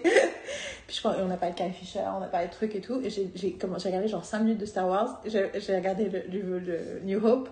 Et c'était très drôle. C'est le moment où t'as Han Solo qui essaie de convaincre les mecs de la sécurité de de l'étoile noire, de faire genre non, non, tout va bien, tout est bon, tout est positif, on est super et tout. Et les mecs ils disent c'est quoi votre. Bon, on envoie une unité. Non, non, négative, euh, c'est bon, on a un machin. Et là, le mec, il lui fait Mais qui êtes-vous? Mais c'est quoi votre nom? Mais Et là, il prend son flingue et il détruit la radio et fait It was a boring conversation anyway. Voilà, donc ça m'a fait, parce que c'était le moment Mm, mm, où mm. tu rencontres Léa. Tu re-rencontres Léa juste après. Puis en fait, je me suis dit Not the vibe, not mom. Et du coup, je me suis dit Je sais. Je sais. Notting Hill, of course. Mm, mm, mm. T'as pas reçu mon, mon message? Moi, je l'ai reçu. Parce que hier, je vous ai envoyé, euh, je l'ai posté sur mes stories et ensuite je vous l'ai envoyé en disant j'ai trouvé le parfait film. Et j'ai. Je comprends début- tout à fait parce que c'est quand vous m'avez laissé, vous vous m'avez abandonné quand j'étais toute seule ici, j'avais besoin de trucs positifs et j'avais regardé Notting Hill. Et en plus, je trouve que le début de Notting Hill, c'est. Enfin, ma mère adorait Aznavour. Et ça commence par She can be the. Et Ouais, là. à seen you, maman Au bout de 30 secondes, je suis là, ok, Amin Puis en plus, à chaque fois que je regarde, je dis, ah oui, mais il y a des moments où ils s'engueulent, j'aime pas et tout. Et en fait, I watch Notting Hill. Et oh my god, is that movie good? Oh, je love ce movie. Et alors c'est rigolo parce que du coup, entre temps, on sait pas mal de. Enfin, je sais plus de choses sur Richard Curtis qui a écrit le film. Je sais notamment qu'il détestait Hugh Grant pendant qu'il filmait 80 jours d'enterrement. Parce qu'un des trucs de Richard Curtis qui a écrit 80 jours d'enterrement et qui a aussi écrit et réalisé About Time, qu'on adore, qui a écrit Yesterday aussi. euh, euh, c'est que. euh, du coup, j'ai pas che- checké, mais oui, c'est Richard Curtis qui a écrit Notting Hill. Hein, je suis pas en train de fumer. Hein, Est-ce que quelqu'un peut vérifier avant que je dise des grosses conneries? Mais en tout cas, la blague, parce que c'est les prods, mais du coup, je suis en train de me demander si c'est. Logiquement, oui. hein. Il a écrit aussi des films de merde, by the way. Mais il est maqué. Il est maqué avec la petite. Non, c'est parce qu'il est maqué avec la petite nièce de Freud. Ce que je trouve hyper intéressant. Et ils vivent ensemble depuis genre 35 ans. Ils sont pas mariés. Et euh, ils vivent dans la ville. Ils ont une maison dans la ville, dans tu sais, dans une toute petite ville de merde, de province et tout. Et ça, c'est là où ils habitent pour de vrai. Où elle, parce que c'est là d'où elle vient et c'est là où elle voulait revenir. Et... Ok, tu me rassures. Et du coup, en fait, un des trucs qui s'est passé dans leur couple, c'est qu'il lui a fait une demande en non-mariage. Qui est aussi le titre d'une chanson de Brassens, ça s'appelle Non demande en mariage. Mais c'est un peu ça, il lui a fait le truc qui est à la fin. Est-ce que tu veux bien ne pas m'épouser pour toujours? Enfin, je sais plus, mais la fin de 14 jours d'enterrement. Sorry, spoiler alert. ça, c'est un vrai truc qui s'est passé entre lui et sa meuf dans les années 80. Et ils sont toujours ensemble, je crois qu'ils ont des enfants, je sais pas, mais en tout cas, j'ai lu un article sur eux, et puis du coup, elle, elle relit tous ses scripts, elle, c'est ça, ça, son shadow euh, writer, enfin bon, elle est, elle est merveilleuse, apparemment. Et en fait, du coup, tu réalises que tous ces films, ils racontent son amour pour sa meuf, en fait. Et que du coup, j'ai perdu que, j'ai l'impression que Carole est ailleurs. Non, Ah, je te sens, je te sens, je te sentais, je te sentais happée dans une pensée profonde. Du coup, je voulais te laisser là, cet espace, ok et, Euh, et du coup, euh, il a... Et donc, quand il a écrit Quatre mages d'enterrement, en fait, c'est lui. Où tout le monde se marie, et lui, il est paumé et tout. Et Richard Curtis... c'est une grande quoi. Bah Enfin, oui, sauf que, et justement, et justement, quand il a vu le casting, il a fait c'est qui ce beau gosse preppy à deux balles? The kind of guy I fucking hate? How can he play me? C'est un peu ça. Et du Grand en a parlé euh, publiquement du fait qu'au début, pour Richard Curtis, c'était un peu genre Mais why That's not the character at all Parce que tout. Et puis pour lui, c'était c'était un miscasting total parce que personne ne peut croire que ce mec est fumbling et bumbling et. Tu vois, he's clearly hot. Mais c'est marrant, c'est Surtout pour un anglais.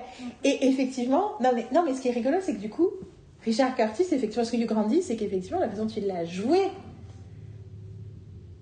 au bout d'un moment, mais je sais plus justement exactement cette partie de l'histoire, mais je pense que ça l'a convaincu quand il l'a vu en Mhm. vrai, le jouer. Mais que par rapport à la photo, il était là, c'est pas possible, il est trop beau. Et tu veux dire. Non, parce que je, je, je le trouve pas joli en fait, Hugh Grant. J'ai jamais trouvé joli. Je trouve qu'il a beaucoup de charme. Je l'adore comme acteur. Je sais pas, j'ai beaucoup d'affection pour Hugh Grant. Mais je, je me suis, jamais considéré dans la catégorie des beaux mecs, tu vois. Bah, je pense que son affectation nous donne cet effet-là. Et que en réalité, si tu penses, et puis surtout avant que tu le vois jouer ses rôles, et mumble and et tout, si tu réfléchis d'un point de vue purement euh, de symétrie, tu vois, parce qu'il y a un truc sur la symétrie aussi, euh, que Unfortunately Looks, c'est beaucoup lié à ça, il a quelque chose de symétriquement, puis tu vois, par rapport à Maurice, les jeux qu'il a joué quand il jouait dans Maurice et tout, il a quand même un truc de. de... Puis surtout, j'ai envie de dire, pour un anglais, je pense que c'est du coup C'est pour Après, l'anglais, le- ouais. Parce que le voir en photo et après le voir en mouvement, ce sont deux expériences différentes. Je crois qu'il peut euh, passer pour euh, le minet, euh, beau gosse et tout machin. Quand tu le vois bouger, s'exprimer et tout. Mais il a un côté justement très british. Il a le minet british. il a- un un côté truc avec les cheveux, tu sais, un peu le, Il a le une- côté floppy, Il a une coquetterie dans le regard, enfin sa forme de ses joues, il est pas. Mais pour un anglais, je pense que on est pas sur la Non, moi, chose. je, je trouve qu'il est, qu'il a en fait, quand tu, justement, je trouve qu'une fois qu'il sort, quand tu le vois en vrai, justement dans ses interviews, Mhm. je le trouve, il a aussi ce self-deprecating thing, mais il est beaucoup plus en maîtrise de son discours que beaucoup de ses personnages, Mhm. et je le trouve totalement hot. Et pour le coup, je me rappelle très bien, il y a 200 000 ans, moi, ma mère, une copine à elle qui s'appelait Alexandra et Nicole, la première fois qu'on a passé la soirée ensemble, on allait voir un film au festival du cinéma américain, c'était Mort ou vif avec euh, Sharon Stone, vous savez, le- le- l'horrible western. Oui, oui. Et Nicole était là. Il y a un mec dedans qui s'appelle Leonardo DiCaprio. She was always on it. Nicole knew before anybody else. She knew. Genre, Nicole, elle m'a fait tout un délire sur Seven avant la sortie. Elle attendait, elle avait marqué la date de la sortie du film. Elle a dit ce film va changer nos vies, ma machin. Moi, j'étais là, yeah, yeah, whatever. Putain, euh, she was right.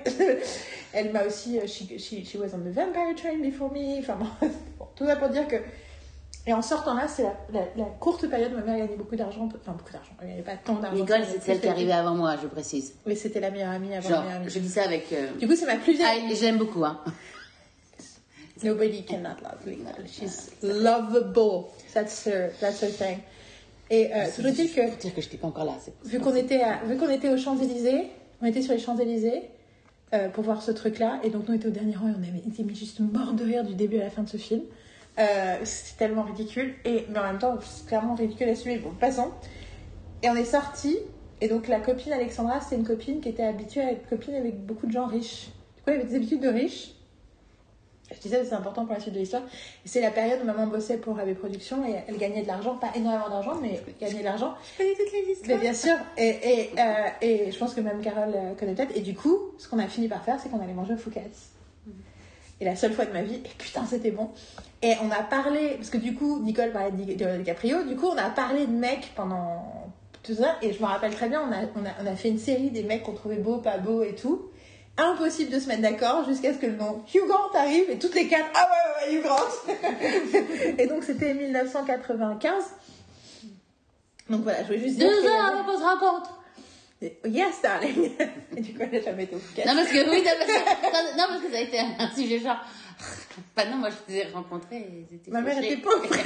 Ils étaient fauchés. Genre, ah oui, ils avaient ça, je suis genre, seriously, people Nous, on a fait le tour de la France en voiture. qui, qui avançait plus ra- euh, moins rapidement que le vélo. qui nous doublait. Yeah. Et C'est- pendant moi, je dormais à l'arrière et que Marine, du coup, était avec ma mère en train de subir la. C'était non, c'est une, à- c'est- c'est- c'est à- une longue histoire euh, À à, vouloir encourager raconter la voiture, à dire Allez, allez, ma chérie, allez, vas-y. Anyway, euh, et donc, du coup, en regardant Notting Hill, je me dis Putain, mais Richard Curtis, il a écrit le rôle pour Hugh Grant. Donc, du coup, tu, il a quand même dû vachement résoudre ses émotions par rapport à Hugh Grant pour lui écrire ce rôle incroyable.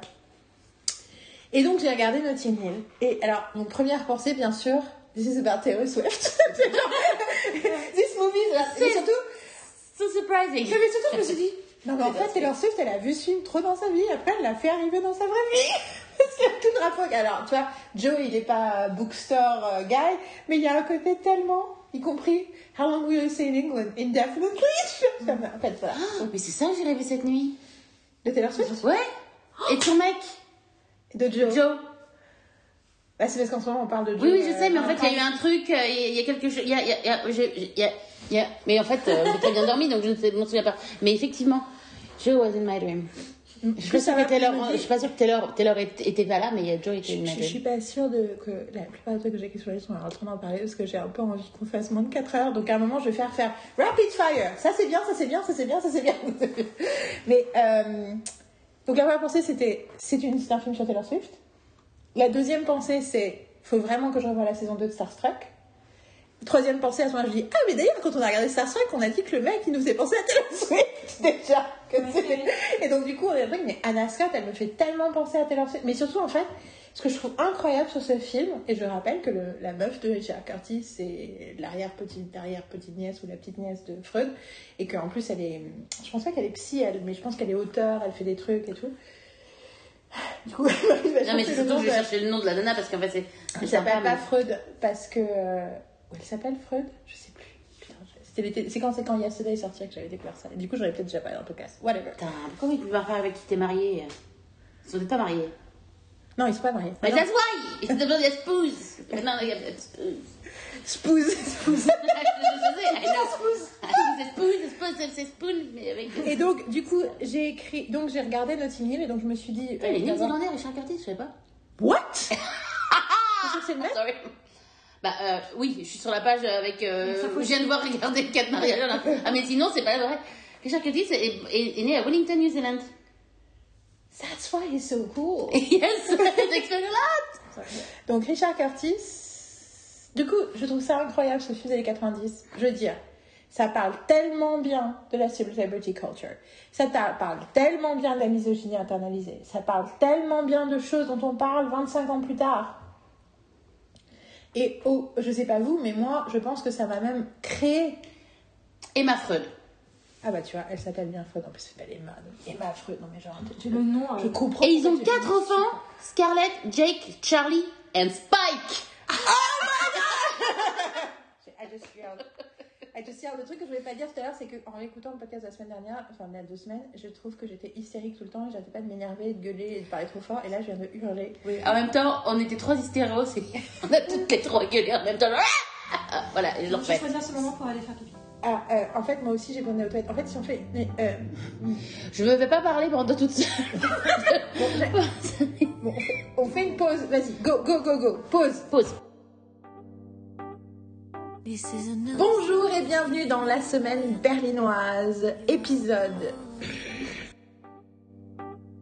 The emptiness just Now we fucked, of course, because now that we got to, you know it's gonna be 25.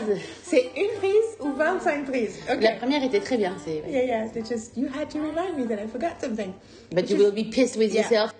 we feel the night is upon us. Bonjour et bienvenue dans la semaine.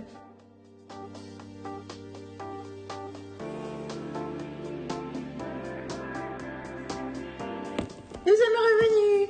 Euh, donc, j'avais une pensée, mais vas-y. Donc directement par rapport aux quatre enfants, donc sa fille c'est Scarlett, donc Scarlett c'est La meilleure amie best friend dans- dans Four Weddings and a Funeral, dans quatre mariages d'enterrement, pardon, on est en français. T'as Jake, Charlie, Charlie c'est pas le fils dans, il s'appelle pas Charlie le, Dans About Time? il y a, il y a, quelqu'un qui s'appelle Charlie I dedans. wonder if it's not Charlie. Yeah, ça, ça. Et, euh, et Spike, euh, effectivement, c'est euh, le, le coloc dans... Et futur beau-frère. oui, I know. C'est juste... euh, et Jake, Jake, je suis sûre que Jake, il y, a des- il y a des Jake, tu vois ce que je veux dire C'est euh, que ça aussi, Notting Hill, je l'associe à Nicole, parce que je me rappelle qu'elle avait acheté le script, genre avant la sortie du film. Et d'ailleurs, on est d'accord que Notting Hill. Je t'écoute, hein. Oui, non, mais j'attends que tu. Non, il s'appelle euh, Tim. Tim and Mary. C'est pas Charlie. Notting Hill, Mhm. tu l'as vu au cinéma le jour de ton anniversaire avec Nicole. Yeah. avec Nicole? Non, pas avec Nicole. Bah si, c'est Nicole qui t'a qui t'a Non, emmené. it's your mom. Ah, c'est. I was not with Nicole. I was with your mom. I was not with Nicole. Je vais pas le souvenir parce que Nicole, j'ai pas vu beaucoup de films avec elle et les seuls films que j'ai vus, c'est avec Cathy Holmes et, et, et, euh, les, extraterrestres là. le truc pendant. euh, je cinéma. Je suis, non, je suis pas allée, je sais pas avec euh, Nicole que j'y suis allée. Mrs. Tingle. Ouais, non, non, c'était pas celui-là, justement, c'était, c'était pas, euh, c'était pas le truc de Mrs. Tingle, parce que Mrs. Tingle, c'est un truc avec, euh, c'est pas avec des extraterrestres, c'est un Ah, autre. c'est- C'est avec, euh, c'est avec, euh, It's okay, it's okay. Anyway. non. Mais euh, je, je, je, je, je, faisais it's okay, j'ai fait un geste pour décourager Marianne de regarder sur son téléphone parce que. mais c'était, c'était, c'était avec ta mère. que j'ai vu Notting Hill. The Faculty. Non, non, non. Il y a- tu m'as dit d'arrêter, euh, donc stop looking. Non, non, c'est pas le. Non, ça, on a vu le ouais. Non, parce que c'est avec Mart Martsen, c'est avec machin. Mart, euh, Kate Marson. ouais. Euh, Katie Holmes et d'autres. Et je vois l'affiche en fait, où tu vois. C'est un peu, c'est un peu comme. L'affiche est un peu comme The Faculty où tu vois des têtes. Mais c'est pas The Faculty. The Faculty, je l'ai vu avec toi en plus. euh, Oui, mais je pense avec notre carte ciné-cité. Euh, ciné-cité. C'était ça? Non, c'était quoi? Ciné. Allez, quand ça, quand ça commençait limité. Oui, Ça, ça s'appelait pas, ça s'appelait pas, ça s'appelait pas juste limité quand ça avait commencé. Attends, Ah, non, c'est pas grave. Bon, en tout cas, euh, non, non, je pensais à Sex, je pensais à Intention, Cruel Intentions, qu'on a vu dans la même salle, mais la séance d'après, et de Nicole, on a découvert après qu'on était allés dans la même salle le, le jour de la sortie, tu vois. Anyway, um, all this to say? Que.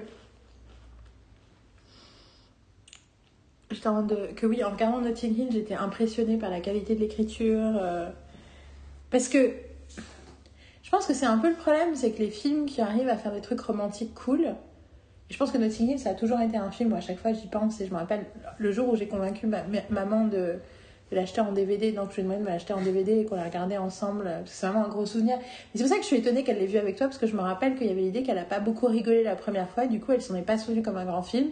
Et un jour, elle était sur ses discounts, j'étais à la maison, et elle dit Ah, il y a des trucs pas chers, tu veux ça? Ou ça J'ai fait Bah, Notting Hill m'a proposé deux trucs, elle a fait Ah bon? J'ai fait Bah oui, attends, Oui, mais à l'époque, je parlais pas des films après, donc euh, peut-être qu'elle ait une mauvaise expérience parce qu'en plus, ça a été.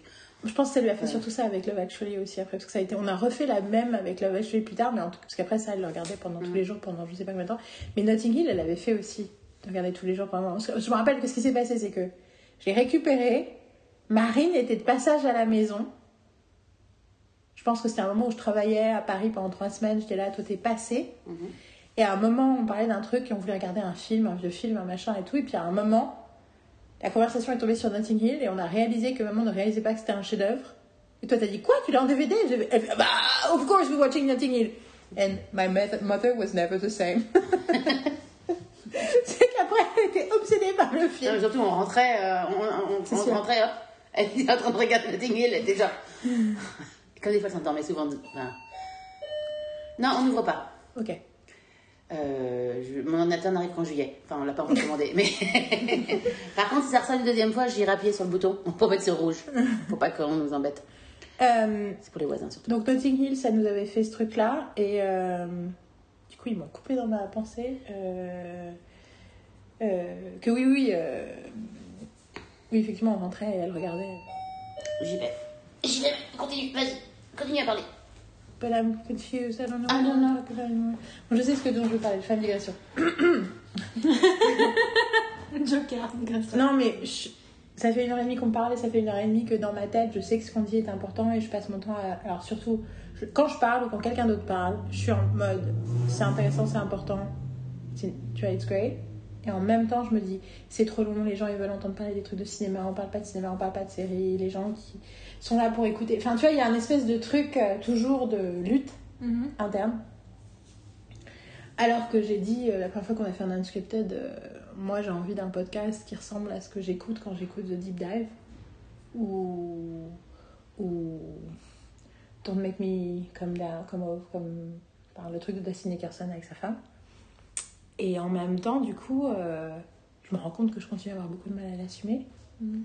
Euh, et c'est rigolo parce que, pareil, quand tout à l'heure je vais parler du fait que j'avais été que j'étais hystéro dans l'épisode dernier, j'avais envie de le dire parce que je me suis retenue de, de l'écrire quand j'ai posté le podcast. Donc vous allez voir, je suis hystérique, j'arrête pas de hurler, de m'énerver et tout machin. Are you okay, darling? Ah Oui, c'est toujours dur de se rasseoir parce que je suis un peu bas. Et que là, une fois, il y a, il y a- il y a des années, j'ai euh, j'ai rencontré un acteur qui joue dans Les Engagés que je trouvais super et j'ai proposé qu'on fasse un podcast et il a fait une heure et on a fait une heure de conversation. Et je Que j'ai entendu. Ah oui, oui, tu Oui, parce que fait. tu m'avais demandé à ce moment-là, j'écoutais. Euh, je devais réécouter pour savoir si je prenais des notes. Ouais, ouais. Je should make you do that again. Production, truc de production. Note des notes. Ouais. Et euh, Claudius Pan, il s'appelle. Ouais. Et en réécoutant, je me suis rendu compte que j'avais beaucoup de temps que j'ai passé à moi parler, parce que c'était une conversation. Et je me suis. Je l'ai écrit dans le post. bon, c'est pas vraiment une interview, c'est plus une conversation et tout, parce que je me suis dit qu'en plus, il y avait peut-être des gens qui allaient voir le podcast juste parce que c'était lui et que voilà, et qu'ils allaient être déçus parce qu'ils allaient m'entendre moi parler, raconter des trucs et tout. Voilà. J'assume, mais j'assume pas. Hein. Mhm. Et le seul commentaire que j'ai eu, c'est quelqu'un, en plus je sais plus qui, mais quelqu'un euh, de bien intentionné que j'aime bien, qui me dit Ah, c'est vrai que quand on écoute, c'est plutôt toi qu'on entend que lui. Et, j'ai, et du coup, ça m'avait poussé dans, le une shame spiral, sachant qu'en plus j'avais publié ce truc des mois plus tard, Mhm. ou longtemps plus tard, enfin dans, moi, dans ma tête longtemps plus tard, parce que justement, je me sentais ashamed d'avoir trop parlé. Tout ça pour dire que quand j'assume un truc genre j'étais ici dans le dernier podcast, machin et tout, ma plus grande terreur, d'avoir quelqu'un qui va dire Ah, c'est vrai que t'étais bien, bien excité dans le podcast de la semaine dernière. Please don't do that, people. enfin, je. Mais surtout en disant rien d'autre. Parce que le problème, c'est ça. Le problème, c'est pas de dire des commentaires comme ça. C'est le problème, c'est que si c'est les commentaires, le seul commentaire qu'on reçoit, c'est ça, et qu'il n'y a aucun autre commentaire, ça sous-entend que c'est la seule chose, un, à remarquer, la seule chose importante, et que c'est. Enfin voilà, ça fait écran à tout le reste. Euh, ça donne l'impression que ça fait à tout le reste pour les auditeurs, mais ça fait, du coup, pas ça fait ils tout le reste pour pas moi. aimé, quoi, en fait, en plus. Enfin, c'est négatif, quoi. Ça veut dire qu'ils n'ont pas aimé le podcast. Mais je Ils suis même pas sûre que. Non, mais, pas- pas oui, mais ce que je veux dire, pas c'est ce qu'ils donnent. C'est- la Ce qu'ils donnent, je veux dire, c'est finalement, s'ils commentent que sur un truc, en disant genre, ah oui, hein, c'était machin, je fais pas, euh, Mais tu sais que ça arrive, donc, don't like it? C'est- ça arrive tout le temps. Oui, je sais, I Ça arrive tout le temps et c'est assez insupportable et ça arrive tout le temps avec mes cours où ils sont hyper contents de ce que je fais, mes stagiaires, mais ils en parlent pas, enfin ils en parlent, mais ils en parlent de façon vague et générale. Mhm. Et dès que j'ai un truc, euh, j'ai raté un truc ou j'ai oublié un truc ou j'ai pas envoyé un truc, là par contre euh, j'ai le droit à un vrai mail quoi. Mhm. Et, et c'est vraiment problématique parce que du coup, euh, enfin voilà quoi, c'est Mhm. le, c'est l'inspecteur des travaux finis quoi. Tout à fait. Et c'est une une réaction que je comprends parce qu'on a tous ça. Comme euh, c'est juste euh, réaliser ce que ça sous-entend. Si vous ne prenez pas le temps de commenter quand vous aimez, quand ça vous inspire, quand ça vous a donné envie de regarder une série, un film, quand ça vous a fait penser à votre mère, à votre chat, à votre euh, à tout ce que vous voulez, à votre deuil, machin. Euh, train de penser que ça c'est l'autre type de commentaire. C'est dit, euh, tu, ils commentent, puis alors des fois ils commentent que sur le post, sur Facebook par exemple, ça arrive plus sur Facebook que sur Instagram. Ils, ils écoutent pas le podcast, ils commentent sur ce que tu as dit, tu dis ah je parle de tel film, et là ils t'écrivent leur critique du film Mm. dans les commentaires. Mm. Et t'es là, I mean, it's not that I'm not interested, mais. Enfin, tu vois, c'est c'est comme si t'avais pas. Tu vois, mais en fait, où est le connective tissue? Et je pense que c'est la connexion, elle est peut-être claire dans votre tête, mais vous l'exprimez parfois. Dire, quand je t'ai entendu parler de ça, ou je n'ai pas encore eu l'opportunité d'écouter ce podcast, mais j'ai. Mais après, ce que j'ai des fois, c'est bon, j'ai pas écouté le podcast, mais moi, ce film, blablabla. Alors, du coup, c'est oui, mais du coup, je veux bien que vous me disiez, j'espère. Du coup, ça me donne envie d'écouter le podcast, je me demande ce que tu penses. Ça arrive aussi hein, que j'ai des commentaires comme ça, hein, mais je trouve ça intéressant parce qu'en plus, moi, j'ai très peu de commentaires, j'ai très peu de following, ce qui veut dire que j'ai surtout un following bienveillant. Et je revu- re- mais je reconnais quand même ce genre de problématique-là. Alors que je pense qu'il y a personne qui commente sur mes trucs qui n'est pas euh, hyper bienveillant vis-à-vis de moi. Bah, Florian. Oui, Florian. Non, mais c'est pour ça que je parle de Florian, c'est que Florian, il fait des vrais retours. Je sais pas si euh, t'en avais parlé avant. Mais-. Non, non, non, On n'avait pas encore parlé aujourd'hui. J'avais pas parlé On en aujourd'hui. avait parlé, c'est ça, moi je veux dire, il y a Florian. Florian, Florian. vous regardez les, les, les, les, réponses de Florian, et puis ben. Mais sauf que souvent, non, non, Florian m'envoie des messages. Oui, envoyé des Oui, mais des fois, il fait des commentaires. conversations. Oui, des fois, il y a des petits commentaires. Les, commentaires il m'envoie des. Effectivement, il écoute le podcast. Et il a écouté le podcast parce que qui est-ce qui vient Bon, bah non. Il a dit un truc hyper intéressant dans les messages.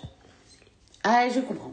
Il a dit un truc important dans, ses messages, dans les messages qu'il m'a envoyés, c'est que il espérait, quand on parlait de Turning Around la dernière fois, qu'il m'a envoyé des messages de progression. Genre, bon, je suis à 2 heures du podcast, je suis à 3 heures du podcast. Et ça, c'est, je suis à 2 heures du podcast, et le moment où je parle de Heartstopper, il fait, putain, euh, waouh, t'es vraiment pas contente. J'étais là, non, je suis pas contente. Et à un moment, quand il, a dit, bon, j'ai fini la partie où parlez de Turning Red, et j'attendais que quelqu'un parle, et il parle du fait que. Enfin, il disait un truc sur l'énergie chaotique du groupe de copines et qu'il y avait quelque chose de the embracing of chaos. Et c'est vrai que c'est un truc assez fort. Et puis en plus, du coup, il a utilisé le mot chaotic energy qui est le nom de mon super villain. Donc, que quand moi je vais pas bien, je deviens de la chaotic energy, qui est aussi une, cité- une- ensuite une expression que utilisait par rapport à autre chose. Sur... Enfin, bon, il y a vraiment un truc, euh, je trouvais ça rigolo qu'il ait parlé de chaotic energy et qu'il espérait qu'on la mentionne. Et donc voilà. euh, Mais bon, tout ça pour vous dire, je, je- c'était une longue digression pour dire que nous sommes en train de faire le type de podcast que j'ai envie d'écouter. Mhm. Et quand même, mon inner cop dans ma tête passe son temps à me dire tu n'es pas en train de parler d'une série en particulier, tu n'es pas en train de parler d'un film, tu n'es pas en train de faire une critique, tu n'es pas un truc. ton- tu- ça dure plus d'une heure. Parce que ces autres podcasts que j'aime bien ne durent qu'une heure. Bon, après, ils sont hebdomadaires. Moi, je dis, si tu fais une moyenne sur l'année, t'arrives à moins d'une heure par semaine, donc ça compte. Ça s'appelle la semaine berlinoise. Après, c'est. Tu vois ce que je veux dire On peut parler de plein de choses en, en- en Ouais. une semaine. Enfin, enfin, les deux semaines, every, every two weeks berlinoise. À ce moment. euh, y a trois semaines dans le truc d'avant.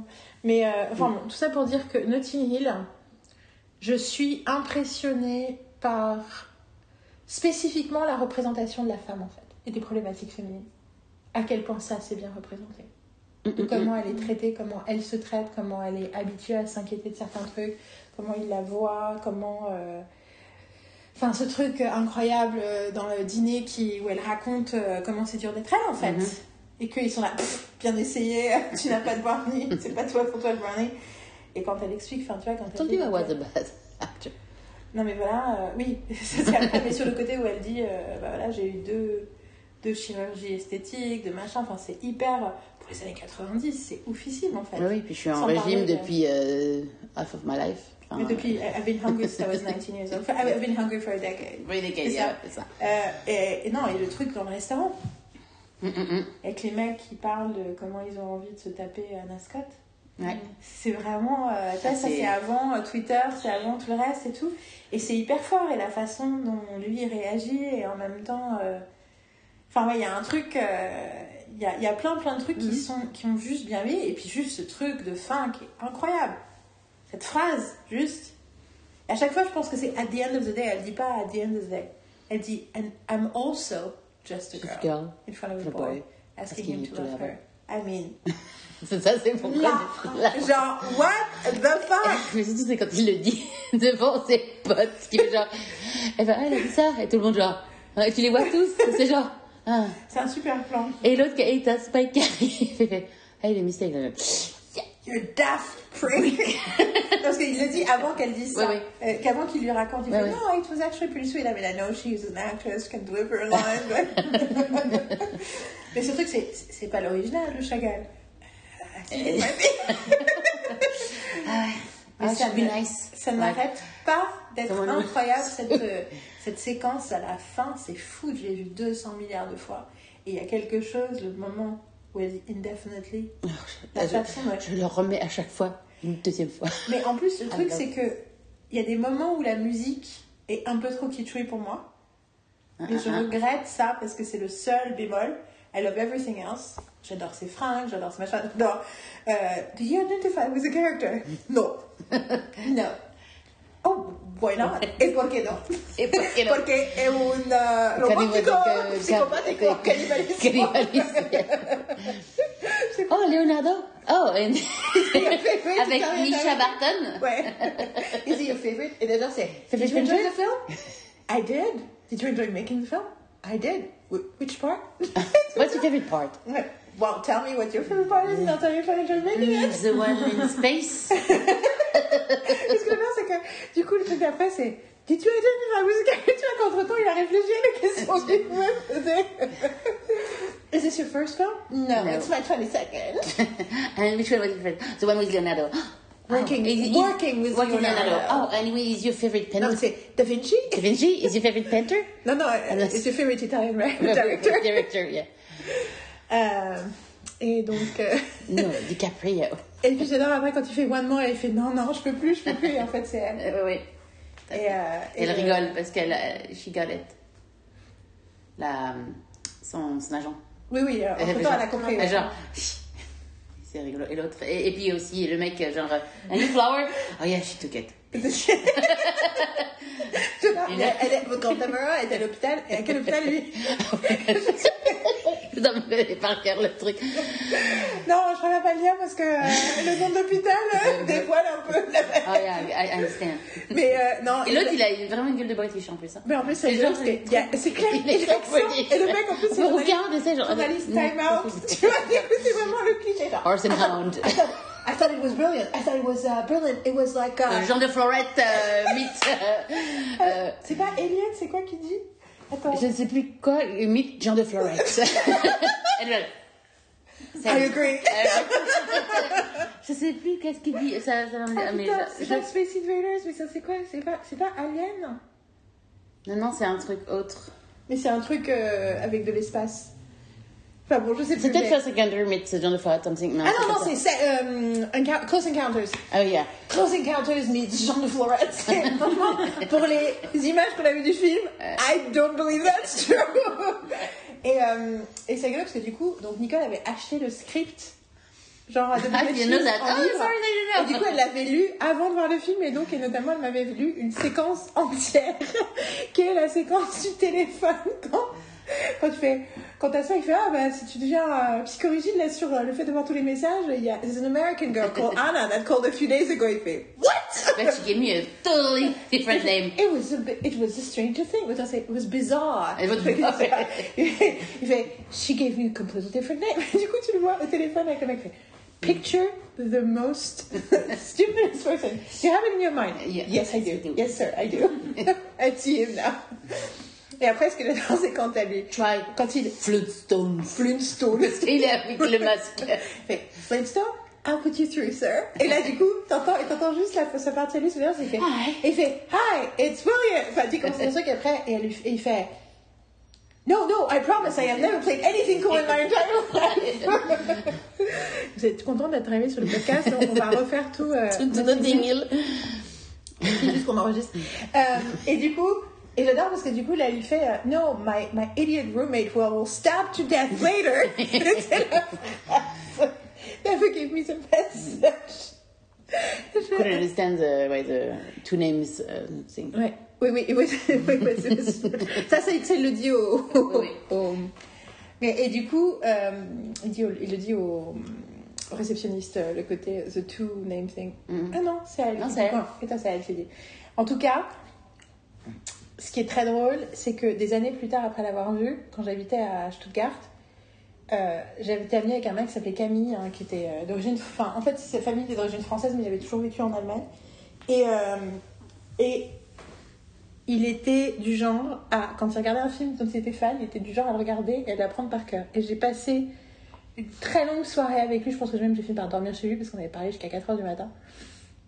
Et il venait de voir Notting Hill. Et en fait, il venait de découvrir Notting Hill. Et il avait un pote, en gros, genre en mode. euh, tu vois, ils aimaient des, des, cinémas cool. On était en 2000, tu vois. euh, genre, pff, une comédie romantique, mais non, quoi. Et l'autre, il fait. euh, il dit, Ah, j'ai regardé Notting Hill, tu veux le regarder? Il fait, oh non, non, va aller, ok. Il regardait, c'était devenu complètement obsédé par le film. Et du coup, il passait son temps à faire des quotes du film. Du coup, j'en ai plein que je connais grâce à lui. Et il a fait pareil après avec Bugs Life. Et c'est aussi comme ça que ça m'avait fait relancer dans Mhm. l'amour de Bugs Life. Euh, Mille et une pattes, hein, pour euh, les francophones. Et du coup, c'est lui qui m'a appris à dire tempting, tempting, but no.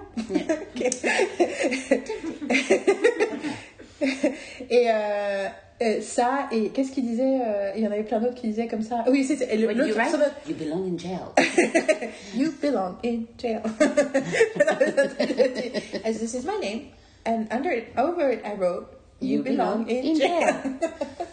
nice. Can I have a number? No. Tempting. But no. No. Mais euh, et l'autre truc qu'il disait tout le temps, c'était euh, I'm gonna put these groceries down and then I'm gonna sh- tell you stories It's gonna shrink your balls to the size of raisins. Quel moment En fait, tu fais Oh my god, my my flatmate, there is no excuse for him. il rentre, il dit ça. What is that? Et It's après, il fait, non, non, il fait, il fait There's something wrong with this yogurt. Et là, il fait Mayonnaise. Oh, alright then. Il continue à manger, c'est ça la meilleure partie, c'est qu'il continue à manger. Anyway, this movie is just fucking good. Yeah. Et surtout, ce qui est génial, c'est que non seulement il est drôle, mais il reste incroyablement fort et touchant et juste. dans sa caractérisation, euh, notamment du traitement des femmes. C'est ça que j'ai trouvé super intéressant. Et effectivement, du coup, c'est pour ça aussi que ça me fait penser à Taylor Swift. Transition. Taylor Swift. Bah, c'est Taylor Swift Week. C'était Taylor Swift Week. C'était Taylor Swift Week, pas de la façon dont on l'attendait, hein, parce que la semaine dernière, euh, la semaine dernière, comme il y avait un vendredi 13, Vas-y, Regarde, vas-y, moi, raconte, raconte, raconte, donne La le semaine contexte. dernière, il y avait un vendredi. Oui, raconte le contexte. pour- Oui, c'est ça que je voulais dire, c'est raconte le contexte pour une non-Swiftie qui ne. La semaine dernière, il y avait un vendredi 13. 13 est le chiffre euh, fétiche de Taylor Swift. Taylor Swift. Elle est née un 13 décembre. Voilà, il y a toute une mythologie chez les Swifties autour du chiffre 13. Et elle a souvent fait des sorties ou des annonces particulières des vendredis. Donc le fait d'avoir un vendredi 13 fait que beaucoup de Swifties à travers la planète étaient aux aguets, étaient en alerte qu'il se passe quelque chose ce vendredi 13. Et pour plus de détails, je vous mettrai euh, dans le post la photo, la vidéo de Jimmy Fallon qui explique, qui, prend la place d'un Swiftie et qui raconte à Tariq, euh, a.k.a. Black Thought, euh, pourquoi il est sûr qu'un truc va sortir le vendredi 13. Ça va vous donner tous les... un- ça, un- c'est pas les seuls, mais un certain nombre de détails et de signes qu'il y avait dans les, les jours qui pré- précédaient qui fait qu'il y avait des attentes de la part des Swifties. Et si vous regardez la vidéo de Jimmy Fallon, vous pouvez vous imaginer comment je peux être à certains moments, en vrai ou dans ma tête. Je pense que je suis pas au point de Jimmy Fallon en vrai, mais dans ma tête, je me suis, me suis sentie euh, vue par Jimmy Fallon quand il est parti dans ses théories. euh, voilà. Et je, et je, j'ai beaucoup de plaisir à imaginer des théories euh, dans ma tête, des indices, et à surtout, et encore je le fais pas tant que ça, mais à regarder tous les, les indices que les gens s'imaginent et tout ça. Enfin, il y a un côté chasse au trésor dans le monde des Swifties que, qui me fascine et qui, que, je trouve très, que je trouve très rigolo en fait. Où les gens euh, voient des signes, cherchent des signes, créent des interprétations, euh, pas tant pour qu'elles soient mais pour le plaisir en fait. Il y a un côté euh, plaisir du jeu que j'aime beaucoup. Et je dirais juste que moi, c'est rigolo, j'ai un peu l'approche contraire. C'est un peu comme dans les séries ou quand les trucs, j'aime pas.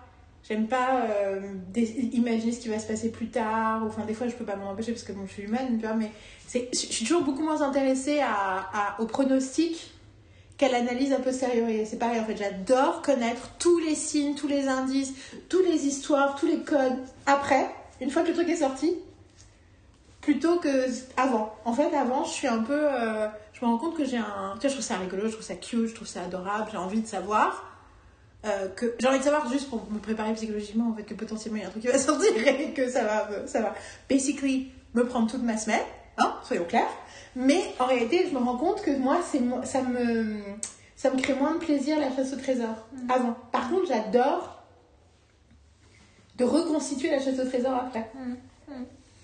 Et, et du coup, donc la semaine dernière, il y avait ce truc là, ça, il y avait un vendredi 13, donc on se dit, bon, les étoiles sont alignées pour que potentiellement il se passe un truc. Même une publication, moi j'attendais, j'attendais pas un album, mais je me disais, tiens, peut-être qu'on pourrait avoir une date, une perspective, avoir un indice. Un, un- un gros, un gros indice, et ça faisait quand même plusieurs semaines que tous les matins je me réveillais, j'allais sur le, le, le compte de Taylor Swift, tu sais. Comme, comme quand tu es en train de stocker un, un crush, tu sais, où tu te dis Ah, je vais vérifier que la personne n'a pas posté quelque chose ou quoi, il n'y a pas un truc. Donc, moi, Sachant- Taylor Swift. Sachant qu'on attend trois albums de réenregistrer, c'est-à-dire qu'elle a réenregistré sur ses cinq albums qu'elle avait le droit de réenregistrer tout de suite, elle en a sorti deux, donc il y en a trois. Juste, euh, enfin, juste pour dire, là- quand on dit qu'on attend des sorties, on Et là, attend et des là, sorties et là- et là, spécifiquement, il y a deux. euh, en fait, il y a, il y a deux euh, re-recordings possibles de deux albums dont euh, le monde des Swifties parle souvent. Il y a, plein- mais il y a des indices confus sur deux, euh, deux, albums, euh, deux albums différents l'album euh, l'al- euh, l'album Speak Now et euh, l'album euh, 1999. Et je pense, je n'ai pas déjà parlé dans le dernier podcast que moi, mon pari, c'est que 1989 ce soit un album d'été. Oui. Donc ça sorte l'été et que Oui. Speak Now soit Oui. On en a déjà parlé. Ok, Oui. keep, keep going. Et en même temps, la veille, donc le jeudi soir, je te dis, je me suis. Parce que moi, je les apprends. moi, moment j'apprends- comme euh, Oui. les, podcast, les podcasteurs. Les poditeurs. Poditeurs. Les poditeurs. Les podcasteurs. Poditeurs, euh, j'apprends. Donc, je sais que c'était la, a, il y a deux semaines. Donc le jeudi euh, 12 au soir, à un moment donné, je me suis allongée par terre dans la cuisine en me disant Ah là là, je sens qu'on va rien avoir et tout. Et en même temps, j'étais. Bon, en fait, je pense que je, je suis pas, je suis pas prête euh, psychologiquement à ce qu'il y ait un nouvel album qui sorte, ou même un ancien nouvel album, parce qu'un recording, ça veut dire des, des chansons qu'on connaît déjà. Mais la voix de Taylor Swift a énormément changé au fil des années. Euh, c'est quand même un nouvel enregistrement. euh, c'est pas que de la reconstitution. Et puis un recording, ça veut dire aussi généralement 10, 15 euh, nouvelles tracks qu'on n'a jamais entendues, de choses qu'elle avait déjà écrites mais qui sont dans ses cartons. De, voilà. Donc en fait, c'est deux albums en un. Un album que tu crois que tu le connais déjà, mais en fait, pas du tout. Donc euh, ton cerveau explose après 3 minutes. Plus un deuxième, un deuxième album que tu découvres complètement et qui te retourne la tête. Et tout est fini. Et t'es là. How did this bitch know about my feelings when she was 19 alors que j'ai 41 ans? How? Elle met, elle met des mots sur des choses que je pensais que je ressentais mais que je savais pas comment les dire et elle a écrit ce truc là il y a C'est ça? 10-15 ans euh, et c'était la chanson dont j'avais besoin maintenant. C'est, ah tiens ça, ça ressemble vachement à mars 2016 pour moi. Euh, pourquoi cette chanson n'existait pas? Voilà. Bah moi là, euh, Witch, Witch. au début 2022, euh, j'ai euh, eu la chanson qu'elle a sortie en février 2021. En février 2022 est beaucoup caractérisée par la chanson qu'elle a sortie en février 2021 qu'elle avait écrite quand elle avait 19 ans, qui s'appelle You All Over Me. Même si bon, c'est plus mon rapport à la France que mon rapport à quelqu'un en particulier, mais c'est hallucinant la justesse de ces trucs par rapport à des pensées que j'étais incapable de formuler, enfin que j'ai l'impression d'avoir été incapable de formuler à cet âge-là, et que probablement elle ne formulait pas complètement non plus. C'était aussi, euh, c'est aussi la créativité quoi. Euh, Elle s'autorise à écrire des choses et à chanter des choses qu'elle n'a pas complètement euh, analysées, suranalysées, disséquées. Et c'est pour ça que c'est vulnérable, c'est juste, Vulnérable et et authentique. et authentique et, euh, du coup ça, parle, et du coup c'est universel quoi et c'est mais c'est quand même il y a quand même c'est vrai que le côté un peu genre how did you know this? Bon. Et, et en particulier, par exemple, You All Over Me, moi dans la, le C'est mars de 2016. Fearless, là, c'est clairement mars 2016, c'est ça, enfin en début 2016, c'est oh waouh, c'est la chanson de cette période-là que j'avais pas, que c'est exactement mes émotions où j'en étais euh, après avoir quitté quelqu'un l'année d'avant avec qui j'ai été pendant 13 ans. J'étais waouh, mais elle a écrit ça quand elle en avait 15. Oui, ça va devenir de plus en plus dark. oui oui du coup j'ai allumé la lumière je vous avais pas les petits Oui, oui. Et donc, après, euh, pendant le week-end, euh, tout d'un coup, euh, c'était le dimanche, que c'était le dimanche, euh, Taylor Swift poste un truc en story sur la série Conversation with Friends, c'est ça le titre, hein, je crois, Mhm. Dans lequel joue Joe Alwyn, donc euh, son partenaire. Euh, et là, tout d'un coup, je me dis ah, mais en fait, elle pouvait pas faire un truc cette semaine parce que cette semaine, c'est la semaine de Joe. et qu'effectivement, en fait, dans la semaine, on avait vu plein de. il y a- sur Instagram, il y avait plein de choses qui se passaient autour de Taylor Swift, mais c'était des, des bribes de petits trucs que Joe avait sorti en interview, parce que dès que Joe euh, dit un micro-information, un bout de phrase ou un adjectif qui concerne Taylor, les Swifties font un million de posts dessus, moi, en mode toxico en manque. Et, euh, et en fait, toute la semaine, il était, il était en promo, et en fait, c'était la semaine de Joe, donc elle n'allait pas. sorti le 15. Et puis c'était pas que. c'était le pas que 15, c'était euh, con, c'est réalisé que tous les trucs, que moi je suis surtout des. Absolument. Je suis des comptes Swifties qui sont. euh, euh, beaucoup de comptes qui vont pas euh, tant analyser, créer que du coup reporter des infos. Donc quand il y a quelqu'un qui parle de Taylor Swift, ils font un post pour, de, pour juste mettre le, la transcri- le transcript et tu vois ce que telle personne a dit sur telle personne. Tu vois, par exemple, Gwyneth Paltrow a dit un truc sur Taylor euh, dans ses stories Instagram euh, hier. Quelqu'un lui a demandé c'est quoi c'était Taylor, genre de Taylor Swift et elle a dit euh, ben, Taylor, Taylor has been my little bud for years, but we keep it on the DL. Et là, j'étais là, of course! Mais bon, euh, et donc c'est ce genre de truc qui passe. Et tous les trucs que j'avais vus sur ces comptes-là depuis une semaine, c'était Joe ou des partenaires de jeu de Joe qui parlaient du fait que Taylor, à un moment, avait été en Irlande avec eux pendant le tournage, euh, pendant qu'ils étaient en plus à moitié en confinement et puisqu'ils tournaient en confinement. Mhm. Et euh, du coup, euh, c'était sur les, les, les- deux autres nanas du, du, du projet qui parlaient de du coup l'amitié qu'elles avaient été. Donc il y en a une qui dit Oh putain, elle veut toujours faire de la randonnée et tout. Elle dit euh, Me forcer à sortir de chez moi et tout. Enfin, des trucs. Et effectivement, tout d'un coup, j'ai réalisé mais, que oui, le dénominateur commun, c'était pas au-delà de la c'était que, que des gens et des gens de l'équipe parce qu'ils étaient dans la période de promo avant la sortie de, de, de la série. Donc c'était euh, c'était leur semaine à eux et elle, elle allait pas. Et du coup, tu as eu la très brillante idée de dire que bien sûr, si elle avait été, elle avait sorti un truc, toute la presse Ah, n'aurait tu parlé que d'elle. que de ça, fait. que ça et que d'elle. Tout à fait. Et, et voilà, et je, et je me dis que ça avait du sens et qu'elle aurait fait le- parce que c'est un projet de Joe et qu'en plus j'ai l'impression, enfin c'est pas j'ai l'impression. Ce projet-là, en particulier, c'est un projet qu'elle a vécu de l'intérieur parce qu'elle a été sur le tournage avec eux et qu'à l'époque du tournage en Irlande, il y a vu des photos d'elle euh, dans des pubs, dans des cafés avec des, avec des fans. Et c'était des rares photos d'elle de cette période alors qu'on la voyait pas du tout. Quoi. Il y avait, c'était des silences euh, radio, parce que, voilà, sa vie privée, sa vie privée, et c'est très bien comme ça. Donc je- me dis qu'en particulier, ce projet-là, c'est un, c'est un projet de Joe qu'elle a vécu euh, de l'intérieur, qu'elle a observé, elle été avec l'équipe et euh, pas de la même façon que d'autres, que d'autres projets qu'il a fait avant.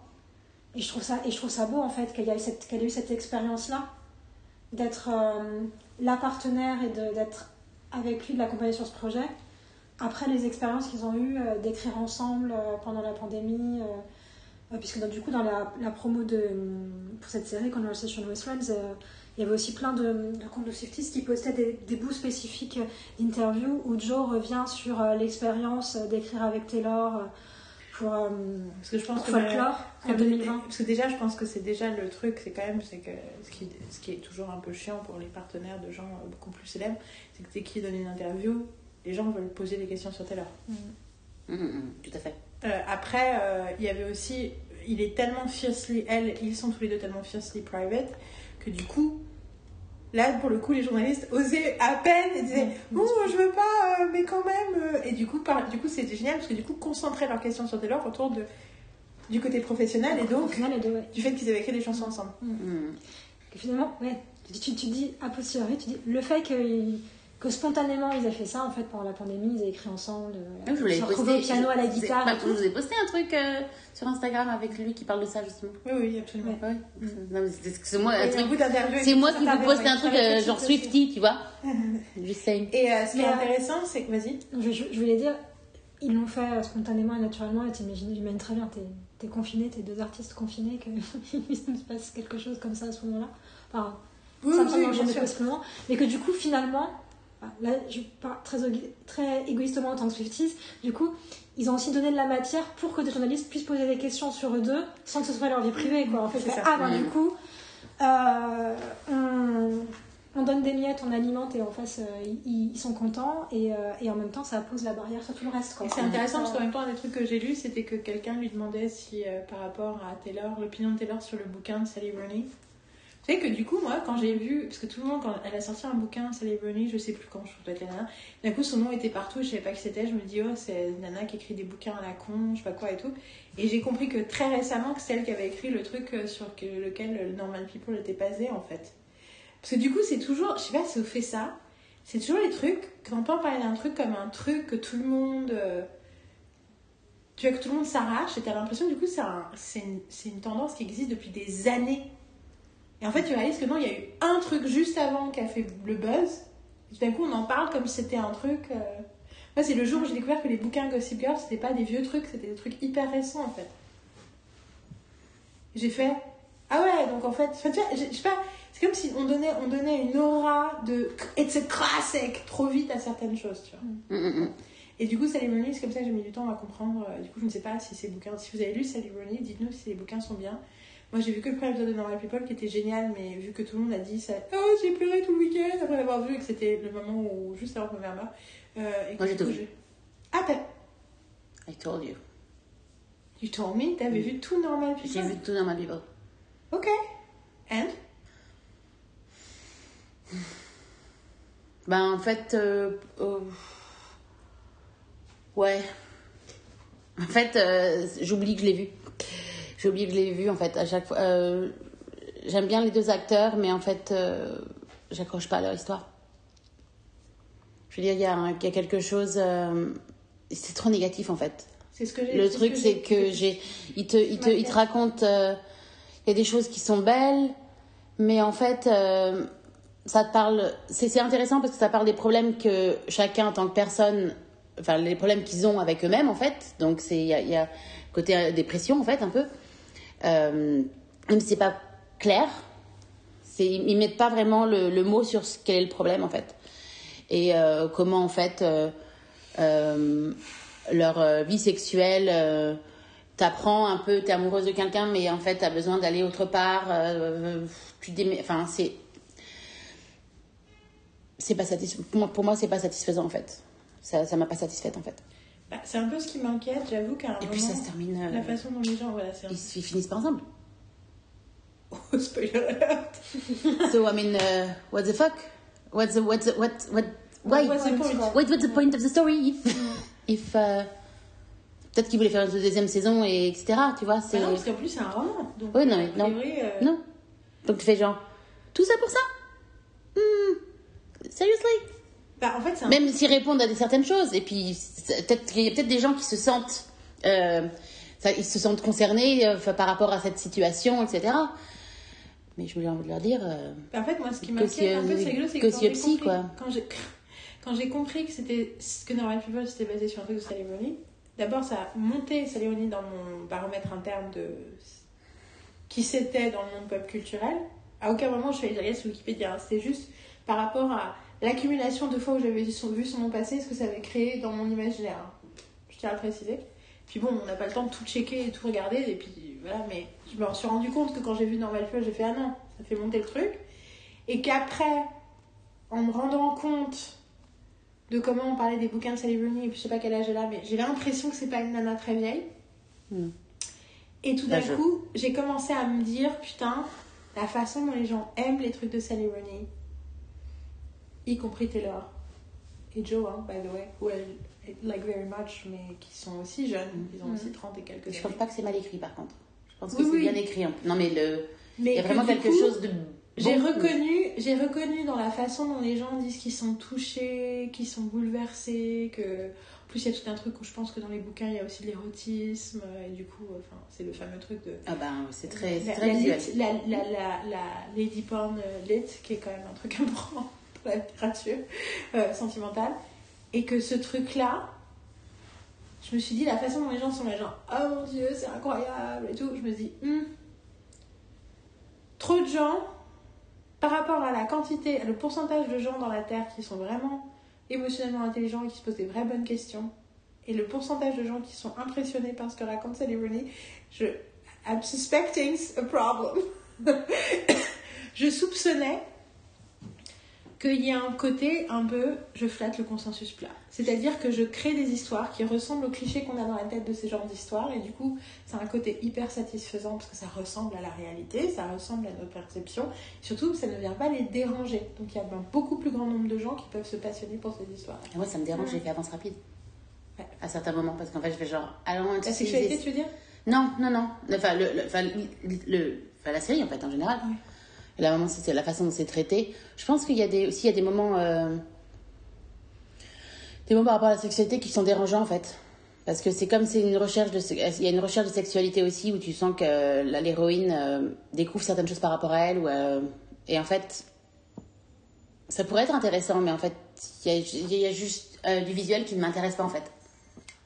Et en gros, euh, je fais genre, en fait, euh, euh, j'avance rapide, et puis après, j'avance des fois un peu trop loin, je fais, ah, il y a peut-être un truc qui a été dit, hein. fuck, faut que en arrière.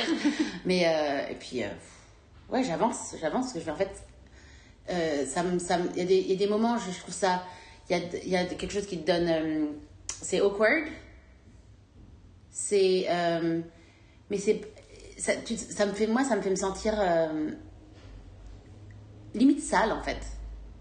Et je pense que c'est c'est probablement quelque chose qui Et, et Si, c'est- si ce genre de trucs ça, en fait. sont bien joués et bien écrits et bien filmés, de ce que j'ai vu, ce qui était vraiment le cas, Mhm. avec de la bonne musique en plus, Mhm, oui, oui. c'est classiquement le genre de truc qui, pour les gens, vu que ça a un impact sur eux, ils se disent Ok, this is important, Mhm. this is good. Je, je suis désolée, hein, les gens qui ont.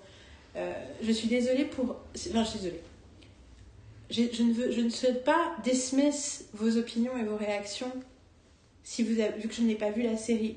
Euh, je pense que c'est totalement possible, même si la série dit exactement ce que j'imagine, d'avoir des genuine reactions and feelings about it. Mm. Je dis juste que moi, je ne peux pas m'empêcher de créer ce genre de, de, de trucs dans ma tête et, euh, et je pense que c'est que selon nos sensibilités, on a plus ou moins de facilité à regarder ces histoires et à être affecté négativement par ces histoires-là. Et que nous, clairement, on est affecté très négativement par ce type d'histoire. Surtout Par que c'est vraiment qu'on mon, raconte, euh, mon point de vue par rapport à la série. En, plus, en, en aucun cas, je dis que la série est mauvaise, en fait. Ouais. Je, pense que, la- je pense que la série est bien écrite et qu'il y a vraiment quelque chose de, de très beau par rapport à cette série, en fait. et que euh, les acteurs sont, sont sublimes.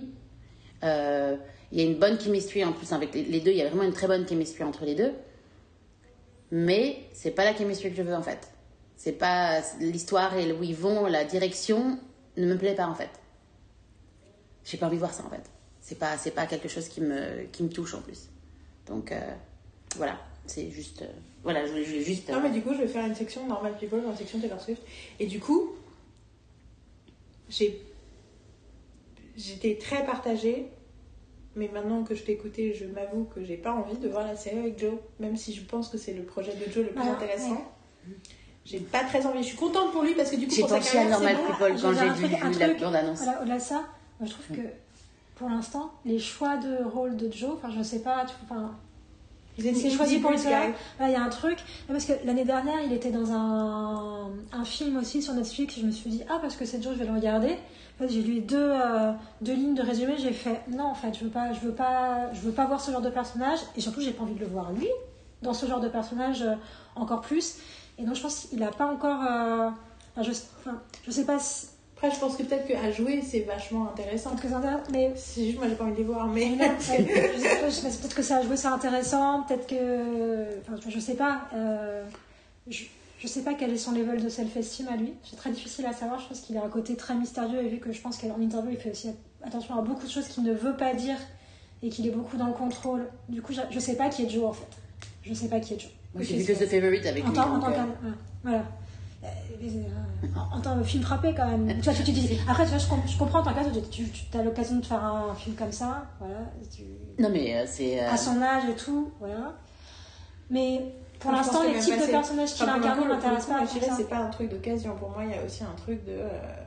Enfin, pour le coup, soyons. Enfin, moi, je, je, je le pense aussi comme un truc de des opportunités qu'on lui donne, quoi.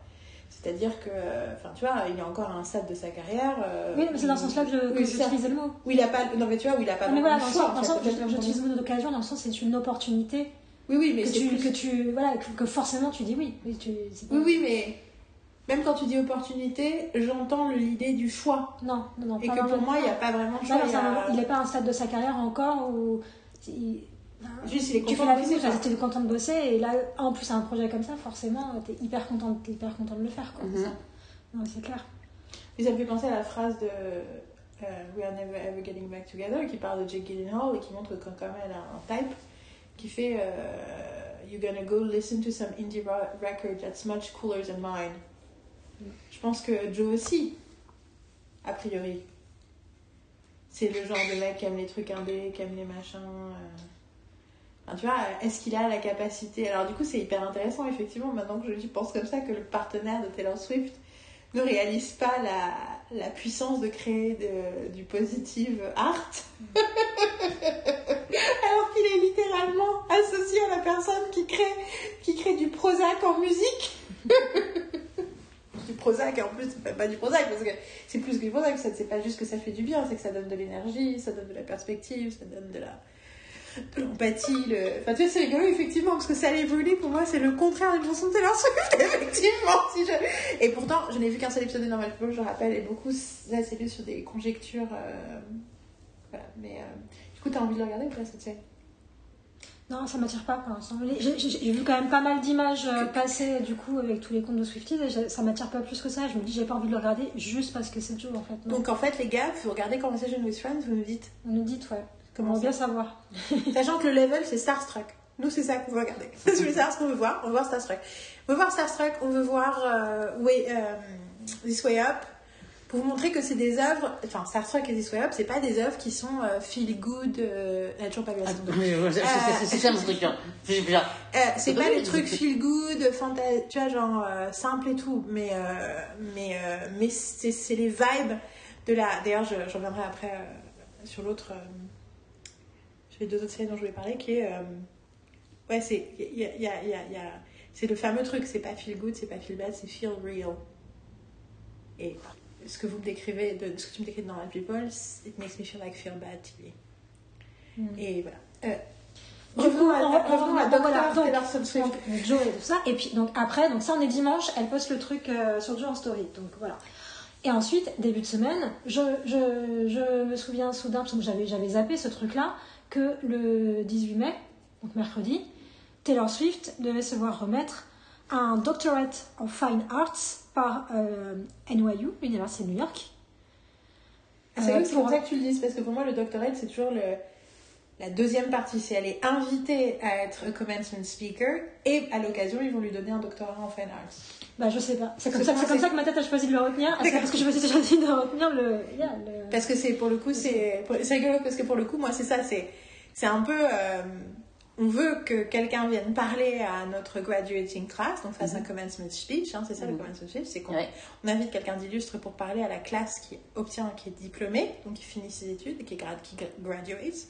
Et donc on, envoie, on invite quelqu'un et à l'occasion, on lui donne. euh, un- Ah ouais, mais je, un- je, je- je sais pas. Je sais Parce pas. que c'est ce qu'il veut. Moi, je moi, je suis restée dans ma, dans ma tête, c'était ça. C'était qu'elle. euh, Après, c'est peut-être la façon dont j'ai lu la news à l'époque où la news est sortie Mhm. qui insistait sur le doctorate. Et parce que c'est Euh, vrai, il n'a donc, c'est ça, c'est comme ça que ça s'est sédimenté dans ma tête. Et après, il se trouve que pendant, pendant la cérémonie, ils lui ont remis le diplôme avant qu'elle parle. Oui, Il y a- et il y a une autre personne, tu vois, qui est donc, dans, dans, dans- Oui, je comprends Mais ouais. euh, du coup, euh, c'est une good question. Mais- Euh, voilà. Et donc, donc, et donc euh, mercredi matin, euh, avec le truc de souci qui, qui passe, je me dis Ah, Rihanna, c'est euh, c'est aujourd'hui. Enfin, ou la veille, je sais plus. La veille, on s'était dit. Et, euh, et donc, dans l'après-midi, euh, j'étais à la maison, il y avait le si. Et là, je réalise que Ah, mais euh, ça va diffuser en direct, en fait. Après, j'ai- réalisé aussi que tous les. Il y avait plein de. Attends, ça, ça, parce que ça, c'est. Non, non, tu vas- vas-y, vas-y. Non, parce que c'était. Je croyais que c'était partie de mon histoire, mais vas-y, continue. Donc, il y a plein de, de cérémonies de diplôme qui sont diffusées, diffusées en direct. C'est autre chose que je veux dire. Voilà. Que maintenant, et je, et je sais pas si, je sais pas si, je me posais la question, est-ce que c'était le cas avant la pandémie, que ce soit autant, diffu- autant diffusé en direct, direct ou pas? Je pense qu'il y a des choses, parce que moi j'en ai vu plein des commencement speech, mais pas toujours en direct, mais j'en ai vu plein sur YouTube. Ouais. Ce qui sous-entend quand même qu'à chaque fois ils sont filmés, filmé, quoi. et tout. et Après que ce soit en direct, euh, retransmis. euh, Je pense que selon l'importance de la écoles, célébrité, euh, je pense que ça. Parce que en fait, c'est pour ça que moi je mets les trucs dans l'autre sens, c'est que pour moi, c'est l'université veut ajouter à son prestige en invitant. Tu vois, c'est la course à qui on peut choper pour faire un commencement speech. Mhm. Parce que c'est un truc aussi pour les gens, pour les graduates, de dire Ah, mon commencement speech, mon commencement speaker c'était machin, mon commencement speaker c'était machin. Et d'ailleurs, il y en a plusieurs, Hillary Clinton, je pense, et d'autres gens, euh, ils mentionnent qui était leur commencement speaker dans leur comment- les commencement speech qu'ils sont invités à donner. Et euh, du coup, c'est un truc de prestige de courir après euh, quelqu'un euh, de cool. Que moi, je me dis, ah putain, mon commencement speaker c'était machin, euh, la honte totale, donc ils cherchent quelqu'un de cool et une des façons dont ils remercient et ils, adoubent, et, mais surtout ils appâtent aussi, enfin en tout cas de façon générale, je pense pas que c'est spécialement, enfin tu vois par rapport à Taylor c'est autre chose, mais c'est en disant et du coup pour l'occasion on va vous donner, on va. On va faire de vous pour mettre que ça a du sens parce que vous n'avez pas fait vos études dans notre université. Parce que des fois, c'est des alumni. Mais quand c'est pas des alumni, c'est qu'ils leur donnent un, un prix. C'est pour ça que j'y pense comme ça aussi. C'est parce que je pense à la, Oui, à la- et ouais, ça, ça me semble tout à fait euh, Logique, oui. et cohérent. Parce que je me dis, même toi, en tant qu'ancienne rédactrice en chef de magazine, il y a des fois où tu te dis, bah, le fait d'avoir telle personne qui, qui parle et qui s'exprime dans une interview, euh, ça met en valeur un média et ça donne de l'exposition. Et quand, enfin, voilà, donc quand tu crées un événement aussi où ah, tu organises un festival, d'avoir telle personne qui parle, Absolument. et tu dis ah on va faire un cycle sur le, la filmographie machin parce qu'en fait euh, d'avoir la personne qui soit là et tu, tu sais tu sais que la personne vient donc tu fais un cycle donc tu vas remettre un prix honorifique et tout enfin c'est la logique d'événementiel et d'entertainment quoi Pour mon remise de diplôme, ils avaient invité euh, quelqu'un de connu aussi. Pour, euh, parce que vu que c'est école, euh, une école d'art, Mm. euh, ils avaient invité Bettina Reims, qui est une artiste photographe connue.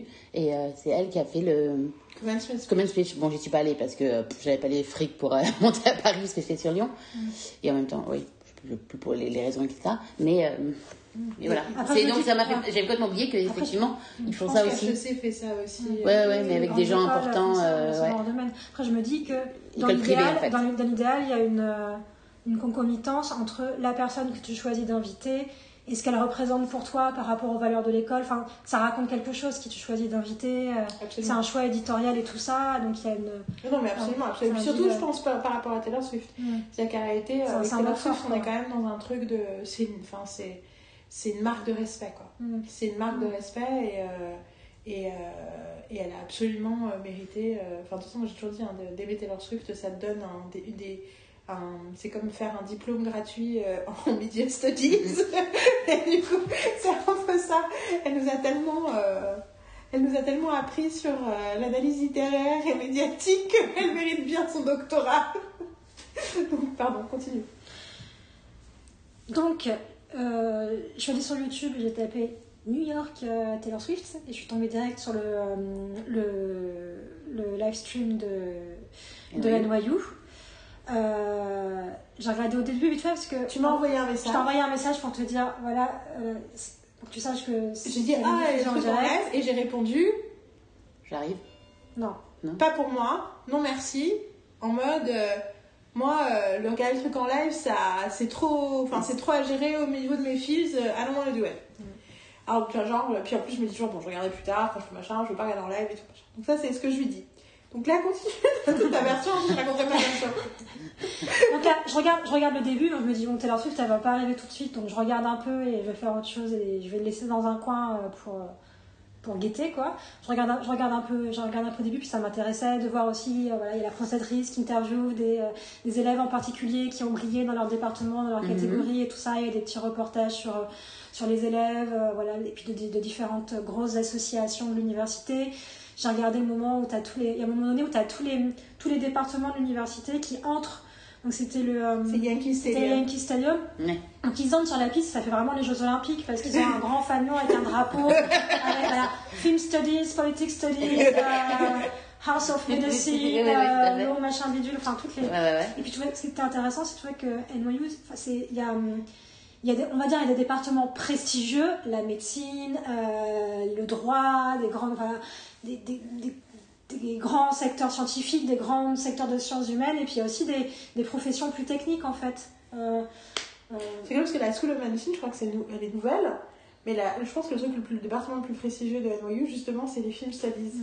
Euh, par rapport à d'autres endroits. euh, ouais, C'est ils un sont énorme, très- ils euh, sont très. Ouais. Mais euh, c'est que, enfin, juste parce qu'en plus, bien sûr, moi je me sens entièrement concernée par NYU parce que, un, leur couleur c'est le violet.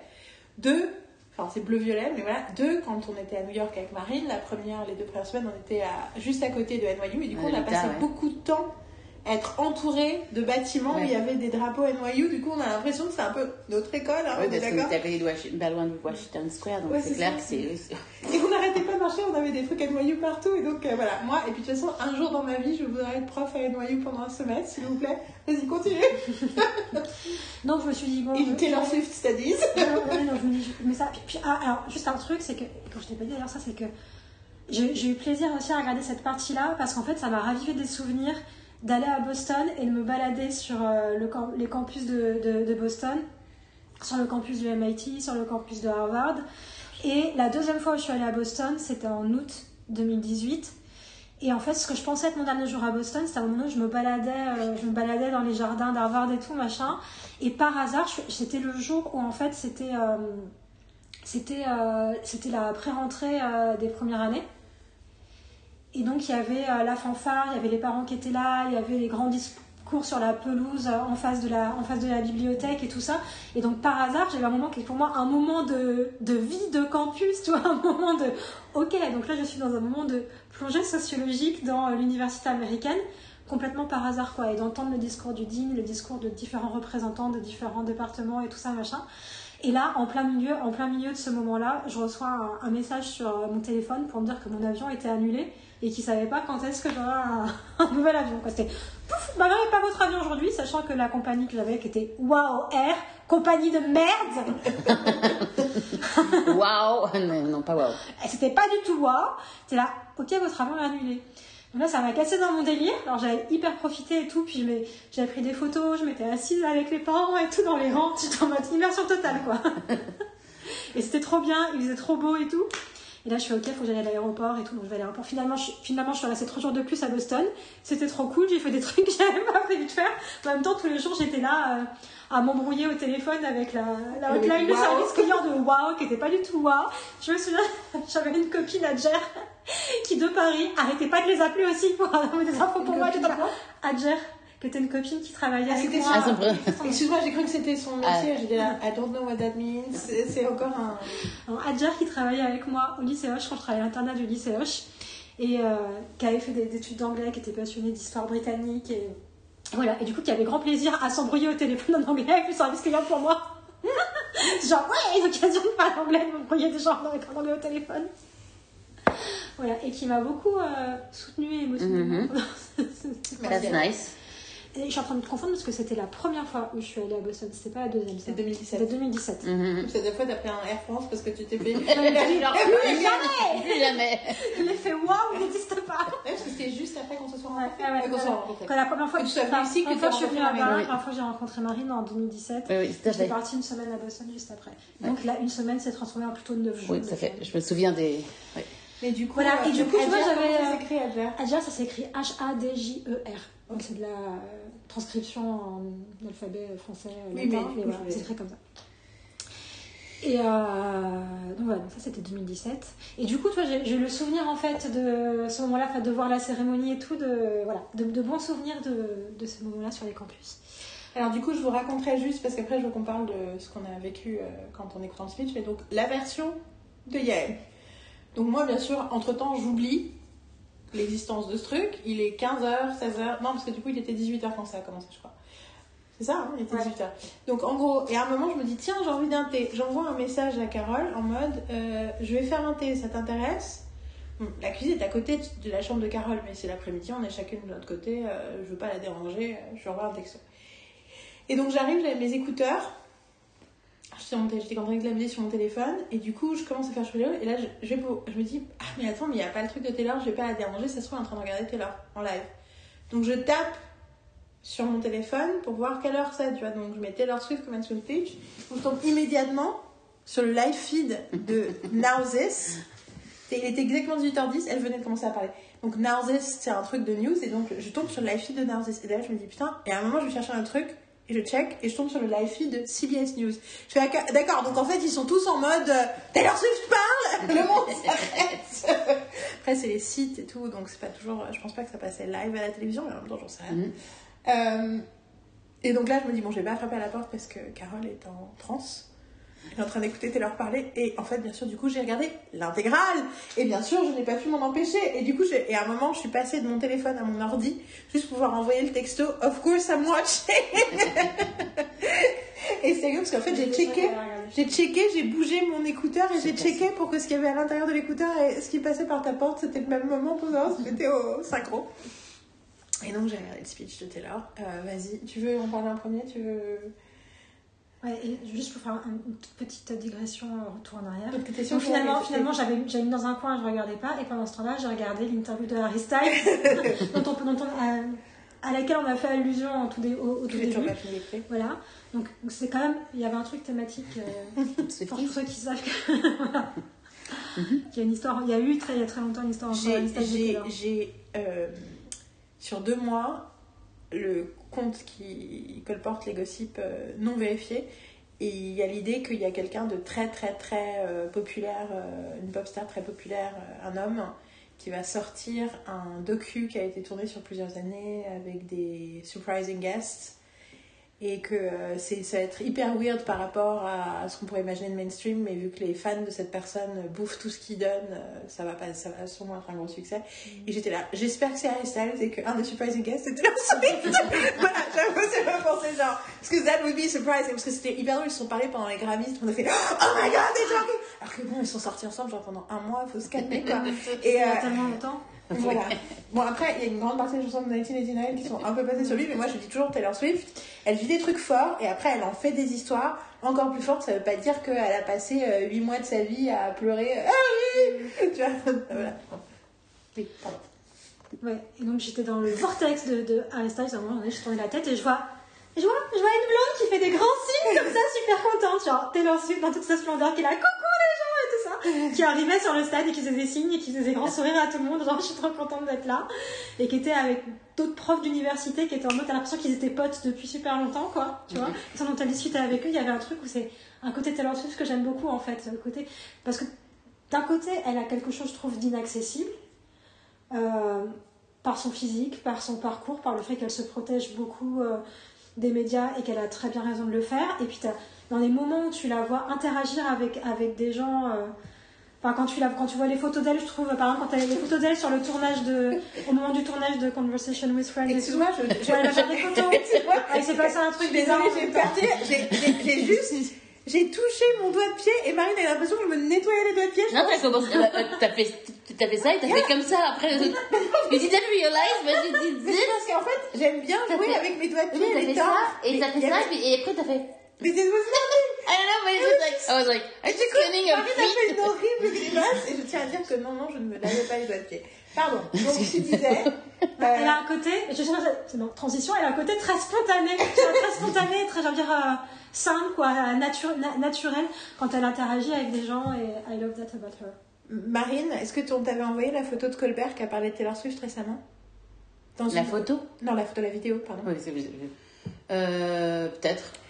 Très récemment, Colbert, pendant une, un, un truc, un break, un, un commercial break, euh, mais c'est- ils l'ont mis sur YouTube, discute avec euh, euh, Jean-Baptiste de, de gens, de stars, de Grammys, de machin et tout, des Grammys où Jean-Baptiste vient de gagner, mais album de Mhm. l'année quand même, qui est le- c'est le best Oui. leader de Colbert. oui, oui, tu me l'as, tu me l'as, je l'ai vu. Et en gros, à un moment, il commence à parler, il parle de Bieber, il parle de- et il parle du fait que quand il est aux Grammys et de la rencontre avec Taylor Swift. Et il explique comment Taylor Swift a réagi quand il a rencontré sa fille. Mm, mm, mm. Où sa fille a dit Oh my god, Taylor Swift is over there. Il fait Tu veux qu'on aille la rencontrer? On est tous les deux nominés. En plus, elle m'a envoyé un, une ca- euh, a card en me disant qu'ils adoraient euh, les, les The Colbert Report avec sa famille et tout. Donc, je peux aller, lui- on peut aller lui dire bonjour. Et que la réaction de Taylor Swift sur la gamine, donc du coup, je raconte pour les auditeurs, qu'en gros, l'a vue, s'est tournée, fait This is my daughter. Et elle a fait Oh, beautiful girl Elle commence à machin. Et dit The way she made my daughter feel, il dit I will Yeah. jump off a cliff for this woman. I will defend her honor with my life. Et du coup, t'es là. Et c'était- c'est super Mhm. agréable, mais effectivement, c'est très consistent avec ce qu'on sait de- d'elle. Et c'est d'ailleurs, je pense aussi pour ça qu'elle a besoin de se protéger au max, c'est parce qu'elle a ce- cette force et cette capacité et que du coup, tu peux pas être vampirisée par n'importe quelle situation. Elle a besoin d'être. euh, Moi, ce que j'ai vu passer aussi, c'est de hier ou avant-hier, c'était des photos où tu vois que le mec à côté de lui, c'est- à côté d'elle, c'est le mec de la sécurité, de sa sécurité personnelle, mais il a aussi le cap and gown du coup pour faire, pour pas que ça fasse. euh, Genre, je suis en costard. Enfin, tu vois, ça fait pas le mec de la sécurité. Du coup, il est camouflé derrière. Du coup, lui aussi, il est en graduate. je trouve ça génial. Ah ouais. Ah ouais, elle est super cette fille. C'est tous un violet en plus. Euh, et donc on arrive au moment. euh, alors, euh, donc il y, a eu, il y a eu un. Je sais pas ce que je raconte ou ce que je raconte pas en fait là du coup. je Bah, sais pas. franchement, raconte ce que t'as envie de raconter. Qu'est-ce qui est important pour toi? T'as pas besoin de faire un réglage pour les autres. Qu'est-ce que toi t'as Qu'est-ce que toi t'as aimé? Qu'est-ce que toi qui t'a plu? Qu'est-ce que toi qui t'inspire? Moi, ce qui m'a plu, c'est de voir Taylor Swift. Euh, de voir Taylor Swift tout court déjà. Quand je vois Taylor Swift, tout, tout va mieux. c'est clair, c'est- clairement le, pro, enfin, c'est le Prozac, mais le Prozac, en, je sais pas, Prozac bien frais dans ma tête, j'ai pas une idée super positive sur le Prozac, mais bon, Moi non plus. ça c'est voilà. Mais genre, ah, il y a, il y a il y a cet De effet-là. toute façon, ça fait glitter de licorne qui sont arrivés. J'étais très touchée de la voir dans mon environnement qui n'était pas son environnement habituel et de, la voir interagir avec la façon, la simplicité, en même temps l'humilité et en même temps le plaisir qu'elle avait. Tu sentais, euh, tu sentais être là. Tu sentais une forme de confiance, mais pas une confiance, la même confiance qu'elle a dans des univers qui sont des univers qui lui sont plus familiers de l'industrie de la musique. Je trouvais qu'il y avait, la- je sais pas, j'avais l'impression qu'elle était à la fois, euh, je sais pas comment dire. Euh, en fait, j'ai l'impression à la fois de la voir, de la voir faire son travail, en même temps, j'ai l'impression de la voir être.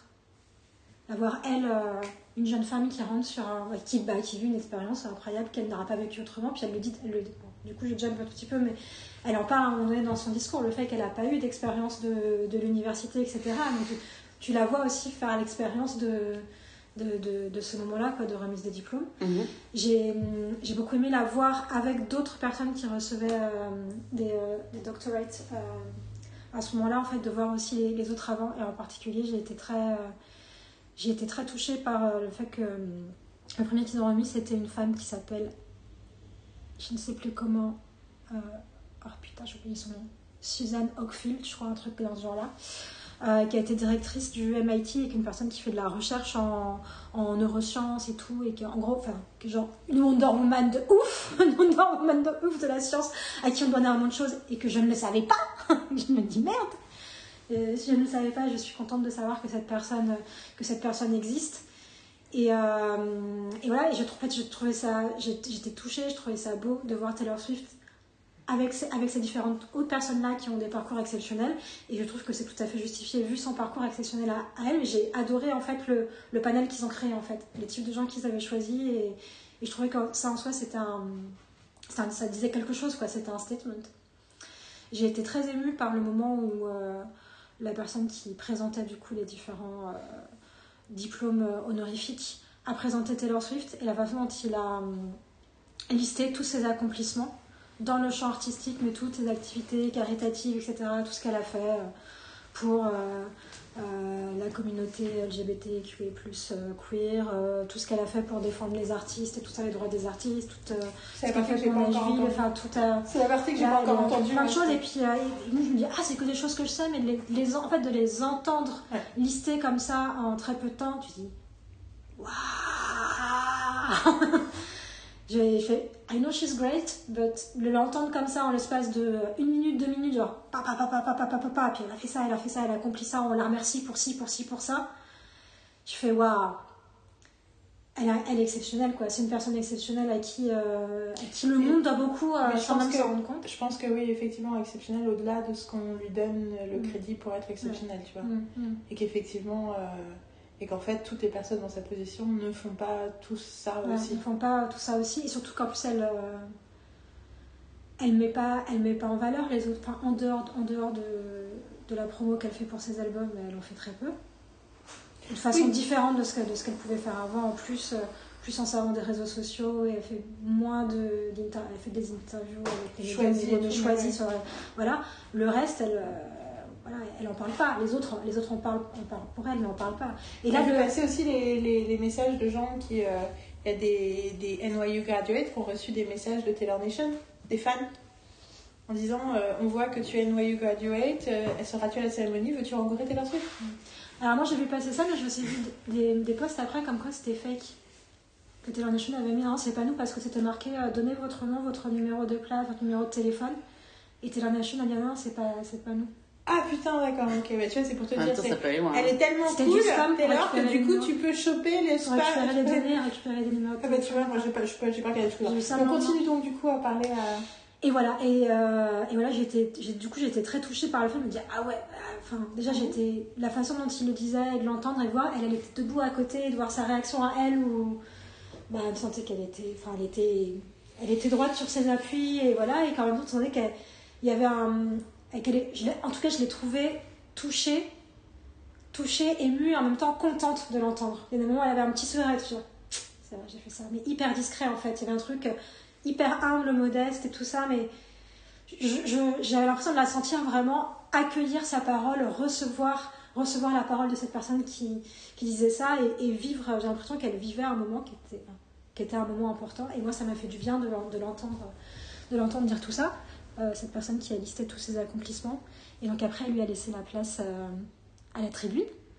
To- Non mais c'est juste, du coup Ok. dis ce que t'as à dire comme ça après Et, je, euh, rajouterai euh, ce que j'ai ouais. ajouté. mais- Bah, le, dé- le, le début du discours, j'ai j'ai aimé l'entendre commencer à parler. Et le début du discours, je trouvais qu'elle s'excusait un petit peu d'exister. Que, moi, j'ai trouvé dire Ah, j'arrive. Je... Puisqu'en plus, je, je la sentais dans une attitude euh, corporelle et tout, euh, modeste déjà, quand elle a été présentée. Il y a des moments où elle faisait des jokes sur, sur, sur elle, où je comprends l'envie de, de faire des jokes, le besoin rhétorique. C'est parce que c'est à un moment donné, par exemple, elle disait, elle disait, elle parle, elle disait, oui, euh, les mots are my thing, et elle faisait deux, les crochets, euh, les Les hair parenthèses. quotes, hair quotes, pour dire my thing, puis la façon dont elle l'a dit, où elle se moquait d'elle-même.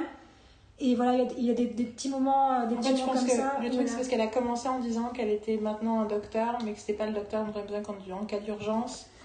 Elle pense les autres personnes. Enfin, du coup, elle dit un truc que sur, sur à quel point elle apprécie le travail des autres personnes qui sont venues. Elle disait Alors que moi, j'ai clairement été invitée juste parce que j'ai une chanson qui s'appelle 22.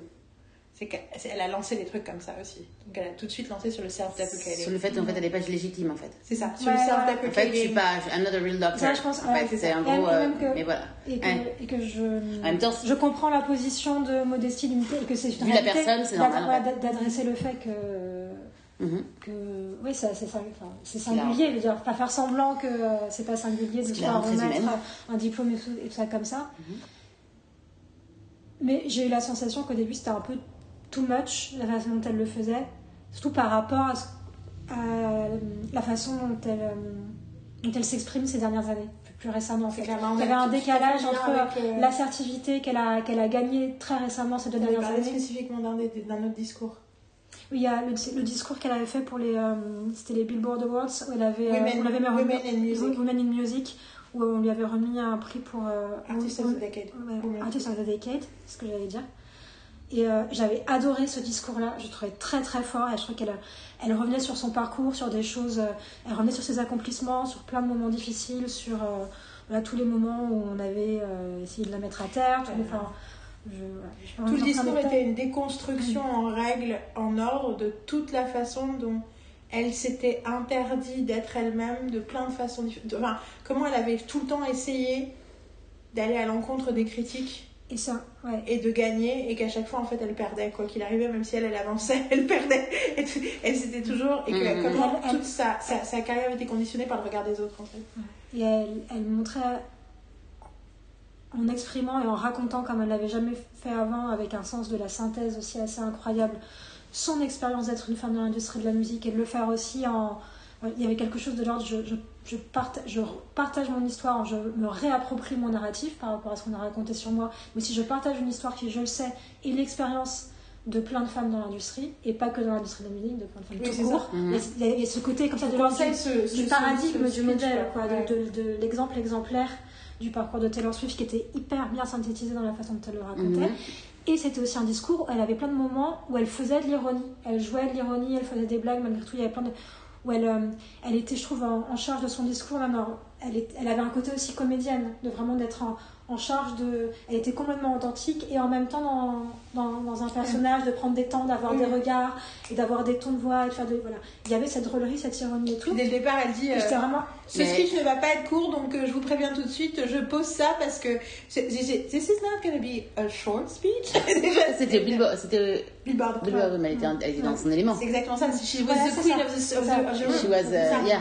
Là, c'est. Donc, là, forcément, elle n'est pas dans le même. euh, mais, du coup, le fait de la voir faire l'ironie Mhm. et tout ça, machin, et pouvoir être dans ce côté un peu euh, décalé et tout.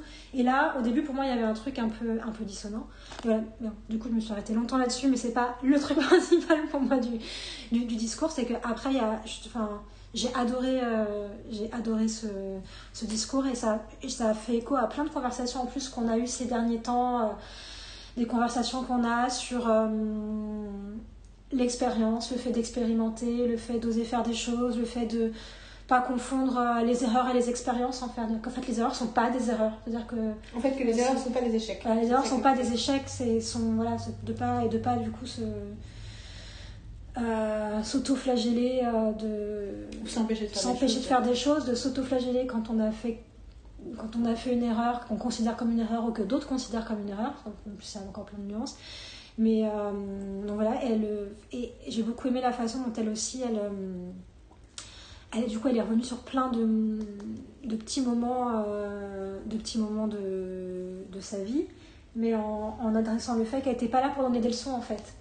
Et, et qu'elle qu'elle- qu'elle partageait, qu'elle partageait ses expériences, elle partageait son parcours aux, aux diplômés, aux, aux diplômés et que n'était pas là, qu'elle savait pas mieux qu'elle en fait, pas mieux qu'eux en fait, cette idée. Euh, dit cette idée, cette idée que euh, voilà, moi je peux pas, enfin, ouais, j'ai pas à vous dire ce que vous devez faire et pas faire. Et puis moi, on me l'a assez dit en fait. J'ai toujours été la plus jeune personne dans la pièce euh, pendant, pendant des années dans, euh, dans cette industrie. Euh, donc je vais pas, euh, je vais pas vous dire, vous dire quoi faire en fait. Cette idée Et un des trucs qu'elle a dit à ce moment-là, parce qu'au début elle dit je vais pas vous donner des, de, de conseils, je vais vous donner des life hacks. Mm.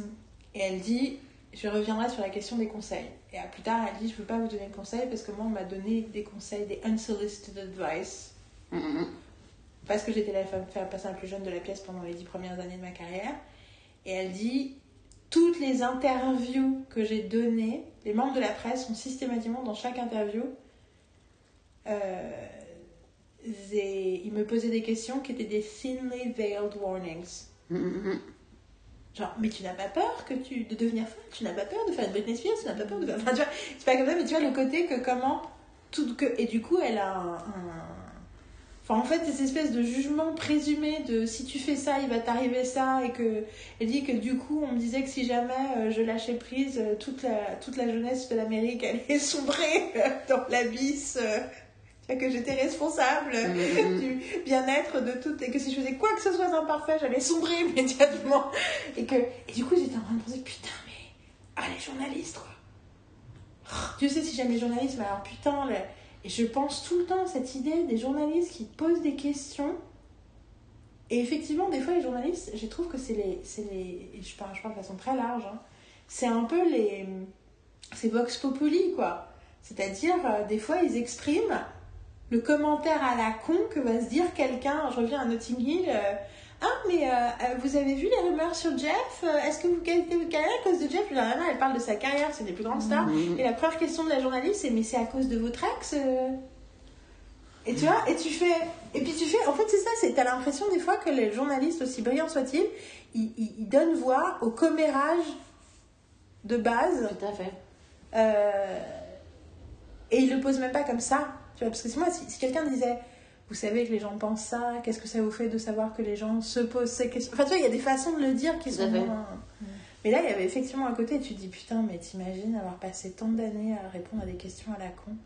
J'ai beaucoup écouté des trucs sur Britney Spears aussi, et tu fais, putain, mais. Oh et comment on juge certaines actes, surtout des femmes, sur leur rapport avec la presse et le machin, tu te dis, mais vous vous rendez compte comment ils ont été traités? Like commodity by the press for so many years et qu'effectivement ce qui est fou avec Taylor c'est qu'on sait à quel point elle a été euh, maltraitée par la presse alors que littéralement elle n'a pas une seule erreur de parcours chaque fois que tu demandes c'est quoi qu'est-ce que what you did wrong les gens ce qui sortent c'est des trucs que maintenant en fait c'était un malentendu mais en fait non ça s'est pas passé she literally did nothing wrong elle a un parcours sans faute quoi quand elle dit You're gonna screw it up sometimes, I screwed it up. I mean- Moi je suis là. Où sont tes mistakes quoi Genre meuf, euh, à quel moment t'as screwed it up et t'as fait une connerie quoi Parce que je les vois pas. Hein. Mais euh, je trouve que son. Oui, non, j'ai trouvé son speech aussi. euh, euh, Je, je, je, je trouvais son, son speech intelligent de plein de façons. C'était à la fois. Il y avait effectivement quelque chose qui était assez génial, c'est qu'à la fois elle donnait des conseils importants et essentiels, et en même temps, elle insistait systématiquement sur la responsabilité individuelle. Et elle l'a dit deux fois, il y a deux fois, elle a fait la blague, elle a fait la bonne nouvelle, c'est que this is all up to you now. La mauvaise nouvelle, c'est it's all up to you now. You're on your own. The good news is you're on your own. The bad news is you You're are on your your own. et euh, voilà, et euh, j'ai beaucoup aimé qu'elle remercie, qu'elle fasse tout un truc au début sur euh, les gens qui les ont, leur ont permis d'être là. Sur les mentors, les parents, et puis elle a utilisé des termes qui sont pas, elle a pas utilisé le mot parents. Mhm. Elle a été demandée les gens qui vous ont aimé, les gens qui vous ont lu une histoire, la personne qui vous a lu une histoire quand vous étiez petit, la personne. Mhm. Et du coup, il y avait quelque chose après sur l'idée de, des parents qui sont pas que des parents et Mhm. que. Enfin, ça, tu- elle a, elle a commencé, comme aimé c'est ça. la logique, comme d'habitude. Tu sens qu'elle tu sens qu'elle est hyper. qu'elle réfléchit Mhm. énormément et du coup, elle dit alors je vais commencer par. On va commencer par la gratitude. On va exprimer de la gratitude. qu'il y avait va- quelque chose de très généreux du début à la fin dans le discours, et c'est déjà, déjà dès, le- départ, là où elle est dans la nuance, où elle pense à toutes les situations de vie des gens qui sont dans ce stade Mhm. et qui ont plein de familles différentes, ou pas de famille, ou qu'est-ce que c'est leur famille, les familles choisies, etc. Oui, elle parle aussi du fait que Et- si vos parents sont morts, enfin, ses elle dit un truc genre etc. si cette personne n'est plus avec nous, j'espère que vous savez qu'elle est avec nous quand même. Enfin, tu vois, il y avait vraiment un Mhm. truc très inclusif. Et ça m'a fait. Et, et sur le coup, j'avais- merci de, de repartir de ce truc-là, parce que j'étais en train, en parlant, je me disais, ah ouais, je trouve que c'est un discours très généreux, et que du coup, je trouve que sa générosité, elle commence au tout début quand elle dit ça, en fait. Mhm. Quand, elle, euh, quand elle liste tous les, voilà, les gens qui vous ont euh, construit, inspiré, qui vous ont fait grandir, euh, qui vous ont protégé, enfin, voilà, ces gens-là. Et ça m'a fait, ça m'a fait penser à ce mode de discours, qu'à à une époque, en cours, quand je parlais aux élèves, je disais plus euh, les parents, genre euh, vos parents doivent signer un papier, ou des trucs comme ça, mais de dire euh, les, les adultes ou les grandes personnes qui s'occupent de vous. Et, euh, et je l'avais fait ça, je l'avais fait à Nanterre. Parce que je savais qu'il y avait plein de familles euh, voilà, compliquées, plein d'histoires très douloureuses et tout. Et il y avait un, enfant, un enfant à la classe qui m'avait dit euh, Madame, pourquoi vous n'êtes pas euh, les parents? Je lui ai dit Ben, en fait, je sais pas, tout le monde n'a pas forcément de parents. Parfois, on n'a qu'un parent, parfois, on est par ses grands-parents, par sa tante, etc. Et là, dans la classe, t'en as pas qui était là, Mhm, mhm, en train d'hocher la tête.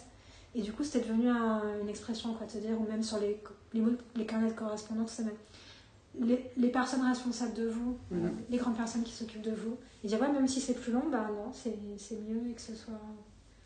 que Oui, c'est que quoi. je pense qu'il y a toujours l'idée que l'inclusivité peut paraître euh, trop. euh, on essaie de, de froisser personne et d'être gentil, mais c'est aussi une forme de générosité, c'est une forme d'inc- l'inclusivité, c'est un désir de faire que les gens se sentent euh, vus, pas euh, juste que.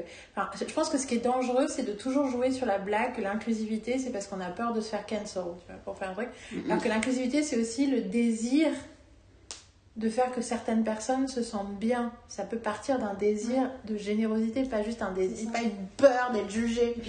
Inclure, c'est embrasser tout le monde, en fait. Je, je trouve que, du coup, je, trouve en particulier, en général, mais enfin, chez responsables en particulier, de, de vouloir embrasser tout le monde, parce que ça côté Hufflepuff, de, je vais tous vous faire des câlins virtuels, donc tout le qu'elle était peur, toi, tu te l'es immédiatement. Non mais, je t'accorde les sinos, je t'accorde les sinos. Elle elle a un côté, elle est pas que ça. Moi, je, elle est, moi, moi, je, I claim her as a Ravenclaw. She's a Ravenclaw, I believe.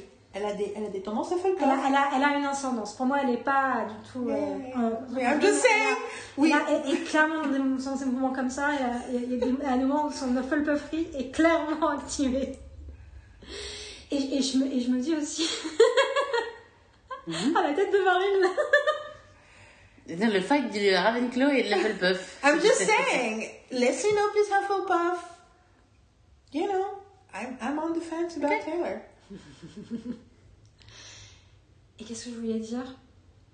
Me dis, et que pour moi, c'est pas du tout la, le premier niveau, mais en plus de tout ça, je trouve que quand elle fait ça aussi, c'est-à-dire qu'elle elle va à la rencontre de chaque personne dans le stade, même des gens qui s'intéressent pas à sa musique, qui ont encore des idées préconçues sur elle, ou ouais, qui aiment bien des trucs, mais voilà, qui n'ont pas de rapport avec elle particulier, des gens de n'importe quel âge, origine, identité, etc. C'est je vais à la rencontre de chacun d'entre vous, et en fait, je crée de la connexion avec chacun d'entre vous dans le stade. And I think it's beautiful. Mm, mm, mm. Mais je trouve que c'est euh, c'est cool aussi parce que moi, quand je regarde, j'adore j'adore les commencement speech quand ils sont bons parce que I truly believe they're inspiring. Qu'on dit des choses importantes, que, euh, que je- voilà, il y en a plein que j'aime. Je crois que le premier que j'ai vu, c'était quand John Stewart était fait un commencement speech il y a hyper longtemps et je me souviens plus de ce qu'il a dit dedans, mais sérieux, c'était aussi une thématique dont je vais pas aujourd'hui. God. I feel like we already uh, been talking way too long. On a parlé de deux choses. No, On a parlé de ma mère et de no, Swift. no. We didn't talk, you didn't talk too long. That's wrong. C'est pas vrai. C'est de très de intéressant. Moi, je suis, je suis overwhelmed par cette conversation. C'est super. Dans le bon sens du terme? Dans le bon sens du terme, enfin, overwhelm, euh, really dans le bon sens du terme. Gros, bon là j'apprends plein de choses sur Taylor Swift, donc euh, tout ce qui se passe, etc. Même si je suis déjà au courant hein, de, de ce qui s'est passé, hein, parce que euh, parce que elles m'ont écrit plein de trucs, genre Donc, pour pour Marine pour le contexte, hein, elles m'ont envoyé des, des, des- des captures d'écran, donc je suis au courant de ce qui se passe, mais j'apprends plein de choses. Et par rapport euh, à- par rapport au deuil, par rapport, hein, je pense que c'est très important et, et franchement. Euh, écoutez le podcast parce que vous êtes, enfin c'est lucky to, to hear us quoi. Franchement, euh, Thank you, et tout le monde dit à chaque fois qu'ils nous entendent parler qu'il faudrait faire une série sur nous. Donc en fait, les podcasts, c'est un peu des épisodes de série. Voilà, je sais. voilà, donc. C'est comme les épisodes de Stranger Things et Donc, de faut Stranger pas- Things. don't les durées d'épisodes ne sont Hein plus figées. Faut pas, c'est- faut- En fait, c'est pas que je apologize. Enfin, t'as raison, faut pas que je apologize. En fait, c'est je apologize parce que j'essaie d'exorciser mon inner cop et que je n'arrive comprends. pas à l'exorciser. c'est pour ça que je. Parce qu'en plus, c'est moi après qui vais. Qui, tu as raison. C'est moi après qui vais devoir monter et mettre en ligne le podcast et que ça va être douloureux à cause de ces raisons-là parce qu'on a beaucoup parlé et tout machin. Ben, rappelle-toi que c'est très Mais intéressant je voudrais dire merci. avant de le faire. Et je voudrais dire que j'avoue que sur le coup, j'ai beaucoup aimé, mais j'étais pas transportée parce que pour moi, il y avait encore un niveau she didn't land it at the end the way. Enfin, tu vois, je, voudrais que ce soit un des 10 speeches, tu vois, que tu revois euh, pour aller bien. Et pour moi, il y a plein de choses, mais c'est pas encore à ce. Du coup, j'étais un tout petit peu frustrée.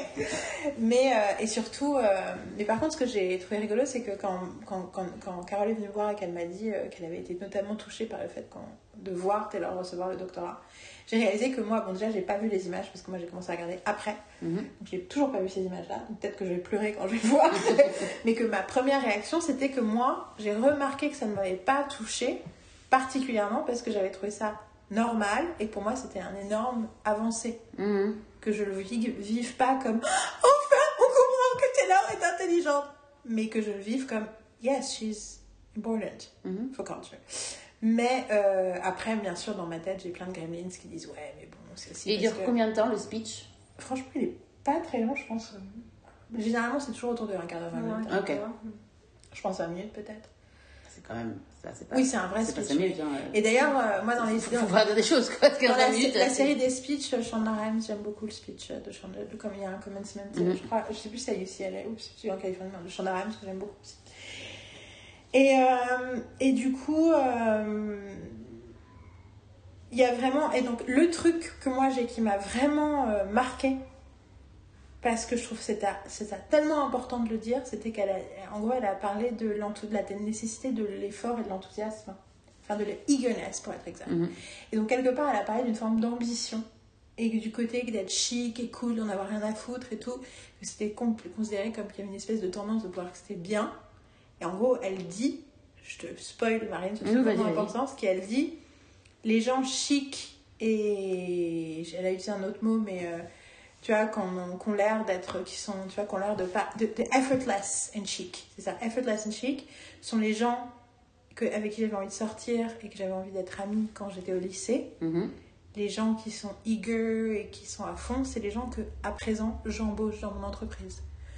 Et j'avais trouvé ça, l'idée de l'effort, et qu'en fait, de parler à la fois de la nécessité de- d'en voulo- d'en vouloir, d'avoir envie, de bosser, d'être euh, d'être dans la persévérance, et à côté aussi d'accepter l'erreur de parcours comme une nécessité. Mhm. Je trouve que d'avoir parlé de ces deux choses-là était effectivement, pour surtout quelqu'un qui a une telle... euh, c'est aussi une façon de, de- de montrer que son statut et son succès financier, culturel et compagnie, et artistique bien sûr, mais d'un point de vue euh, matériel, tu vois, que c'est c'est pas des choses... euh, je pense qu'en plus ça va à l'encontre de l'idée de la... Elle a commencé à écrire des chansons euh, toute seule quand elle avait 13 ans. tu vois, she's a genius. Donc, du coup, she's a- tu vois, que soit c'est Ah, c'est un produit manufacturé qui n'existe Mhm. pas, ou Ah, she's a genius, c'est Donc en fait, naturel. c'est euh, naturel, donc en fait, she elle de- poops euh, glitter. Tu vois ce que je veux dire? Oui, c'est ce que je pensais avec les trolls depuis tout à l'heure. Quand tu parlais de quand elle arrive, moi j'ai- vu des trolls au-dessus de toi qui qui euh, qui, farts glitter on you. Je l'ai pas dit. Voilà. Et ben, tu vois, et qu'en réalité, non. Non.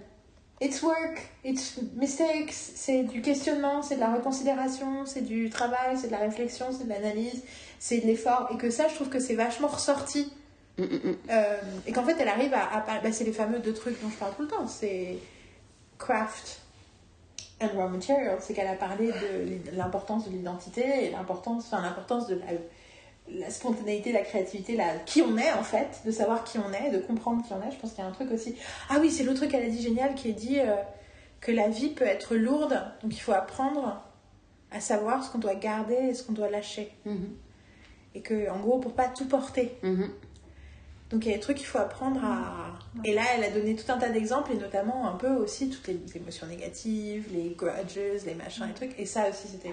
Enfin, tu vois, c'est vraiment really specific advice. Ouais. Et ça, That's et ça- advice. et ça correspond complètement à plein de discussions c'est qu'on a eu en ce moment. C'est clair. Elle Attends, les point. thématiques. Tu vois, elle, elle nous écoutait, et donc euh, she's on point. C'est ça Comme Harry. C'était la réaction de Carole quand elle a vu l'interview d'Harry Styles. C'était. En fait, c'est comme s'il était avec nous dans le salon. Ouais. C'est en fait, c'est la famille. En fait, on pourra avoir la des, Non, C'est pas Harry's House, c'est Curry's House C'est ça, oui. choses Ah, je des crois choses- qu'il a sorti le 20 mai son album qui s'appelle Harry's House. Je pense qu'on est connectés là, qu'on le veuille ou non. Bah oui. Même euh, Yorkino le pense. Oui. Eh, non, mais non, moi, le truc qui m'a tué, c'est que Disney a sorti un, un film sur des écureuils euh, le 20 mai. quoi. J'ai halluciné, quoi. Pour Écureuil Day, euh, Disney a sorti. Euh, Les Chip and Dales. Chip and Dale. Euh, tic et tac. Euh, pardon. Euh, transitionnons co- co- shortly sur Harry Styles. Ok, parce que je sais, je suis en train de dire, tu peux parler d'Harry Styles, du coup Vas-y, vas-y, vas-y. Non, je vais dire. J'ai j'ai, euh, j'ai écouté euh, l'album ce matin. Ah. J'ai écouté que la moitié. Oui, c'est pour ça qu'elle répondait pas euh, quand je frappais à la porte. Écouté au C'était casque, cling, genre. religieusement. Et j'entendais des bruits de papier. Donc je me suis dit genre, alors soit il y a un écureuil qui est en train de manger des chocolats en train d'écouter sa musique, ou sinon, je me suis dit genre, ou sinon il est dans son monde. Tu vois? J'ai fait, j'ai quand même fait deux fois pour lui dire qu'on allait faire le podcast et que j'allais faire café. Donc j'ai envoyé un message et je fais, um, Are you listening to music or are you in your own world? Et je fais, Je pense que t'as as, as dit casque comme mot ou t'as juste fait le geste? Casque. Elle était le dit casque. Non, parce que dit en fait- casque, j'ai dit. Aussi. D'accord, Ah ok. Mm. Non, Parce que je savais plus si vous l'aviez dit ou vous l'aviez juste montré par le geste et je me dis est-ce que les gens Non. comprennent euh, Voilà. Dit. Bon, en tout cas, si c'est pas compris, ben, ils l'ont compris. Know it. Et donc, j'adore déjà, hein, première chose. Juste, donc, le- euh, je, j'étais plongée dedans, et puis en fait, au départ, j'écoutais euh, juste euh, de façon, euh, j'ai envie de dire, impressionniste, quoi. J'écoutais sans être en mode, je me concentre pour savoir exactement, enfin, écouter précisément les paroles, ou parfois je fais sur les albums une première écoute comme ça, et parfois je fais déjà une première écoute directe où je regarde les textes en même temps, avoir les textes sous les yeux et tout. Là, j'étais en mode juste. je me réveille avec Harry Styles. Ce matin, je fais quoi? Je me réveille avec Harry Styles. Et arrivé à la moitié de l'album, il y a une chanson qui s'appelle Mathilda. Ah, D'accord, c'est que je me suis dit, je me demande, parce que je, je n'ai pas écouté Mathilda avec mon cerveau. Je- on l'a écouté hier en fond, mais on a- j'ai pas entendu. mhm. Mais j'ai vu passer une headline sur cette chanson sur un des comptes d'Instagram de musique que je suis. Euh, je sais plus quel, euh, quel magazine de musique, mais du coup, j'ai vu une headline autour de Mathilda, et du coup, puis tout à l'heure, j'attends qu'elle dise qu'il s'est passé un truc avec la chanson. Elle dit donc, ne spoil pas trop parce que je ne l'ai pas Non, entendu. je juste, c'est la track 7, pour l'anecdote. Et j'ai pleuré. voilà. J'étais en mode, là, il se passé un truc. Et du coup, après, je l'ai réécouté, j'ai fait, voilà. Donc, du coup, j'ai. J'ai pas forcément envie d'en dire plus maintenant parce que j'ai envie qu'on en reparle. euh, Mais on va tout écouter. Ça m'a vraiment, cette chanson-là m'a vraiment Parce que- beaucoup, beaucoup, beaucoup parlé. Yael m'a joué euh, quand même, euh, m'a dit, t'es parti chercher les Charlotte et ses cigarettes euh, Au Spéti et elle m'a dit, Ouh, je t'ai dégoûté Harry Styles Pendant qu'on Ok. pendant qu'on attend le burger, je l'ai fait écouter à Zétoise, la Et, et machin, et euh, effectivement, euh, trois secondes et ok, it's, it's, it's, it's amazing. Et après, C'est genre ding ding ding, je suis genre ok, I like it. Et donc là, enfin, juste, en fait, j'ai envie de partager du coup l'expérience de ce moment, c'est-à-dire j'étais vraiment en mode ouais, j'écoute comme ça, en mode passif, et d'un coup, c'est c'est- c'est des bribes de, du texte de ce qu'il disait, mais aussi de la mélodie où j'ai senti que ça me créait une émotion. Et après, je me suis dit, ah ouais, attends, là, là, là, Something's là, là, il happening. faut que tu sois focus. Au fur et à mesure, j'étais là, ah ouais, d'accord, ça me parle beaucoup. Et ça me, ça, me, ça me fait écho aussi à plein de conversations qu'on a eues, donc je serais curieux qu'on, j'ai envie qu'on en reparle. Et euh, ouais, donc je veux rien dire de plus sur la chanson. Euh, Voilà, parce que c'est à la fois musicalement et le texte, c'est, tous les éléments de la chanson. juste voilà. pensé quand tu dis ça, je pense à Marjorie de Taylor Swift en me disant que le lien entre maman et Taylor Swift, c'est aussi que Taylor Swift a écrit la chanson qui me fait penser à mon deuil, ma mère, qui est Marjorie, qui est, euh, où elle parle de sa grand-mère. Ce qui est fou parce que c'est la mort de ma grand-mère qui a vraiment euh, précipité euh, l'expérience du deuil en quelque chose de beaucoup plus violent euh, un an et demi plus tard. Et du coup, l'idée que elle, en écrivant sur la mort de sa grand-mère, elle m'a parlé de la mort de ma mère. Enfin, bon, anyway, c'est tout ça me fait penser à Marjorie. Que quand tu décris l'expérience de- d'entendre le bout de texte et de se dire Mhm. wow, je pense à Marjorie. Et le morceau d'après, juste pour C'est dire le titre, c'est cinéma. Et du, coup, ça. et du coup, en fait, ce que, ce que l'histoire de Mathilda, moi, me raconte à moi, euh, ma rapport avec la chanson immédiate, que ce soit cinéma après, ça m'a beaucoup, ça m'a beaucoup fait rire. J'ai l'impression qu'il y a, du coup, ça, ça, ça crée une narration. Tu vois, ça me crée une narration Le personnelle dans l'album. premier track s'appelle Music for Sushi Restaurants, donc déjà je on se sent vu. Et, les, les deux ambiances musicales de Mathilda et cinéma sont hyper différentes, mais les deux, j'ai- j'aime énormément et tout. Et, et clairement, déjà, c'est un album où je me dis, ah, moi, je me raconte mon histoire à moi, en fait. Je me, fais mon histoire, et du coup, ça m'a fait l'effet que me fait les albums de Taylor aux premières écoutes, comme ça, de me dire, ah, euh, ça me ramène à moi, qu'est-ce que ça me raconte sur moi, et c'est même pas que je me pose la question, c'est que naturellement, ça fait ça, plus qu'avec d'autres artistes. Et là, j'ai- senti euh, Taylor, dans mon expérience de cet album ça m'a fait un Taylor effect. Moi, je voulais juste dire que euh, le fait d'avoir écouté Harry Styles, donc finalement, j'ai donné une clé USB à elle pour qu'elle me donne Harry Styles directement, plus l'album de Sheeran, plus la, la chanson euh, de- euh, avec Taylor Swift. Joker and the Queen, ouais. Et donc voilà, quand même, hop. Et donc finalement, après, moi, le soir, t'as regardé Notting Hill. euh, toi, je ne sais plus ce que t'as regardé, t'as pas dit forcément ce que t'avais regardé. Non, j'ai écouté de la musique. J'ai écouté de bah, la musique justement, et bah, moi j'ai mis mon night, fait, j'ai regardé un épisode de Numbers, mais après j'ai mis ma musique et j'ai fait genre en fait ça me saoule, faut que je mette j'ai trois albums, j'ai aussi The Adam the Art qu'il fallait que je mette, j'ai toutes ces musiques machin, j'ai dit putain je peux pas les écouter parce que c'est pas compatible avec mon iPhone 13 parce que j'ai un vieux télé, j'ai un vieux vieil ordinateur encore, je vais m'en acheter un nouveau tout à l'heure, voilà, mais c'est en juillet donc je peux pas, enfin bon. J'ai un, je peux pas écouter ma musique sur mon téléphone et ça m'énerve. Enfin, j'ai mes anciens, je peux même pas mettre de nouveau.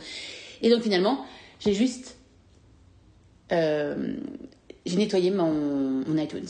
C'est-à-dire que j'ai effacé euh, pas mal de trucs que je n'écoute pas, qui sont des, les, les indie rock playlists où j'ai plein de chansons en fait que j'ai sur un autre chose, mais je veux dire, je, ça me prend et j'ai, effacé 20 gigas de musique que j'ai toujours dans des dossiers, mais comme ça, et j'ai créé, machin, et puis j'ai retrouvé mon album de Tame Impala, j'ai fait genre, non, et donc j'ai fait plein de trucs, donc j'ai mon, j'ai ma playlist Harry Styles, j'ai tout, j'ai tout qui est prêt, je vais mettre sur mon iPad, et machin, etc., et je vais, les années de musique! Voilà, c'est juste que je me, j'ai préparé mon ordinateur parce Merci que, d'avoir mentionné The Head and the Heart, j'ai oublié d'en parler. Alors, du coup, et donc maintenant j'ai 27 gigas de livres sur mon ordinateur. Avant j'avais, c'était passé à moins de 10 et j'ai fait genre, non, non, non! Donc, voilà. moi, j'ai, moi, j'ai viré 50 gigas de podcasts euh, que j'ai aussi sauvegardés ailleurs, mais des podcasts de machin que. Et De, de- de podcasts que je suis comme euh, le nouveau podcast de Sac et tout, Mhm. que j'archive. Et Et du coup, j'ai ça, ça a libéré mon ordi aussi parce qu'il commençait à faire euh, toutes les 5 secondes. C'est marrant parce que c'est comme ça c'est que j'ai aussi effacé les, les, les bouts de podcast d'écoute que tu m'avais donné euh, pour euh, justement euh, Caius, enfin c'est pas comment il s'appelait? Je sais pas comment il s'appelle. Euh, le, le truc des engagés en fait. Il y avait, j'avais des J'avais son nom et là maintenant tu as dit un mot J'ai dit bizarre. Caius Et du coup, c'est pas ça. Mais, mais voilà, en tout cas, en tout cas, ça... En tout cas, je les Ouais. avais et, j'ai- et, et j'ai- et je me dis que c'est quoi? Et, donc j'ai rien entendu un petit peu et je me suis dit et puis donc finalement j'ai j'ai effacé ça truc parce que c'était long. C'est alors pour, Et ouais. pour contextualiser du coup Harry Styles, euh, moi j'ai commencé à écouter. On est on est curieuse de lui et de sa musique depuis un bout de temps. Euh, il a j'ai écouté un jour un bout d'une interview avec euh, Stern où il parlait d'une chanson où Stern disait qu'il adorait sa chanson. Euh, euh, c'est quoi? Time of the It's a time. C'est quoi le genre la chanson? C'est pas End of Time, c'est? Je me souviens jamais de ce bon c'est une chanson est un album. Oui. Et, euh, et je me suis amusée à mettre End of Year Chaos juste après Taylor Swift, as a Winky Winky Thing. Sign of the Times. Sign of the Times. Et donc, c'était la seule chanson que j'avais. Euh, on a euh, mon twin David qui, lui, a euh, progressivement créé euh, un truc autour de Styles. Donc à Noël, justement, quand on avait parlé de Sign of, the Times, je dis ouais, ça c'est du Styles. Il dit putain, il dit mais tu sais que moi, réécoute des trucs random et chaque fois je dis ouh, ça c'est bien. Putain, c'est Harry Styles à chaque fois. donc il a commencé à développer un amour d'Harry en parallèle et, on, et notamment avec des Enfin, je sais qu'il a partagé des trucs avec Carole. Nous, quand il a fait une interview, je sais plus où. J'avais lu l'interview euh, pendant la pause déjeuner avec euh, Carole, j'avais lu à haute voix pendant. Voilà. Euh, sur son tour, Love Tour, là, qu'il a fait en 2021, sa première partie, c'est Jenny Lewis, ma chanteuse préférée dans l'univers, Mhm. qui est en plus une artiste de 44 ans. Enfin, il y a quelque chose du fait de choisir cette artiste-là, de la mettre en valeur. Puis, du coup, elle a fait une tournée de stade qu'elle n'a jamais pu faire. Avec Hilo Kylie, ils avaient fait la, la première partie de Coldplay quand ils avaient explosé, donc ils avaient eu, euh, aussi eu accès à des stades, mais là, elle toute seule et tout, donc voilà. Euh, Il y a quelque chose d'hyper fort, je trouve, le fait que Harry euh, soutienne. Donc voilà, donc il y a tout un truc autour d'Harry Styles. Ça germe depuis très longtemps.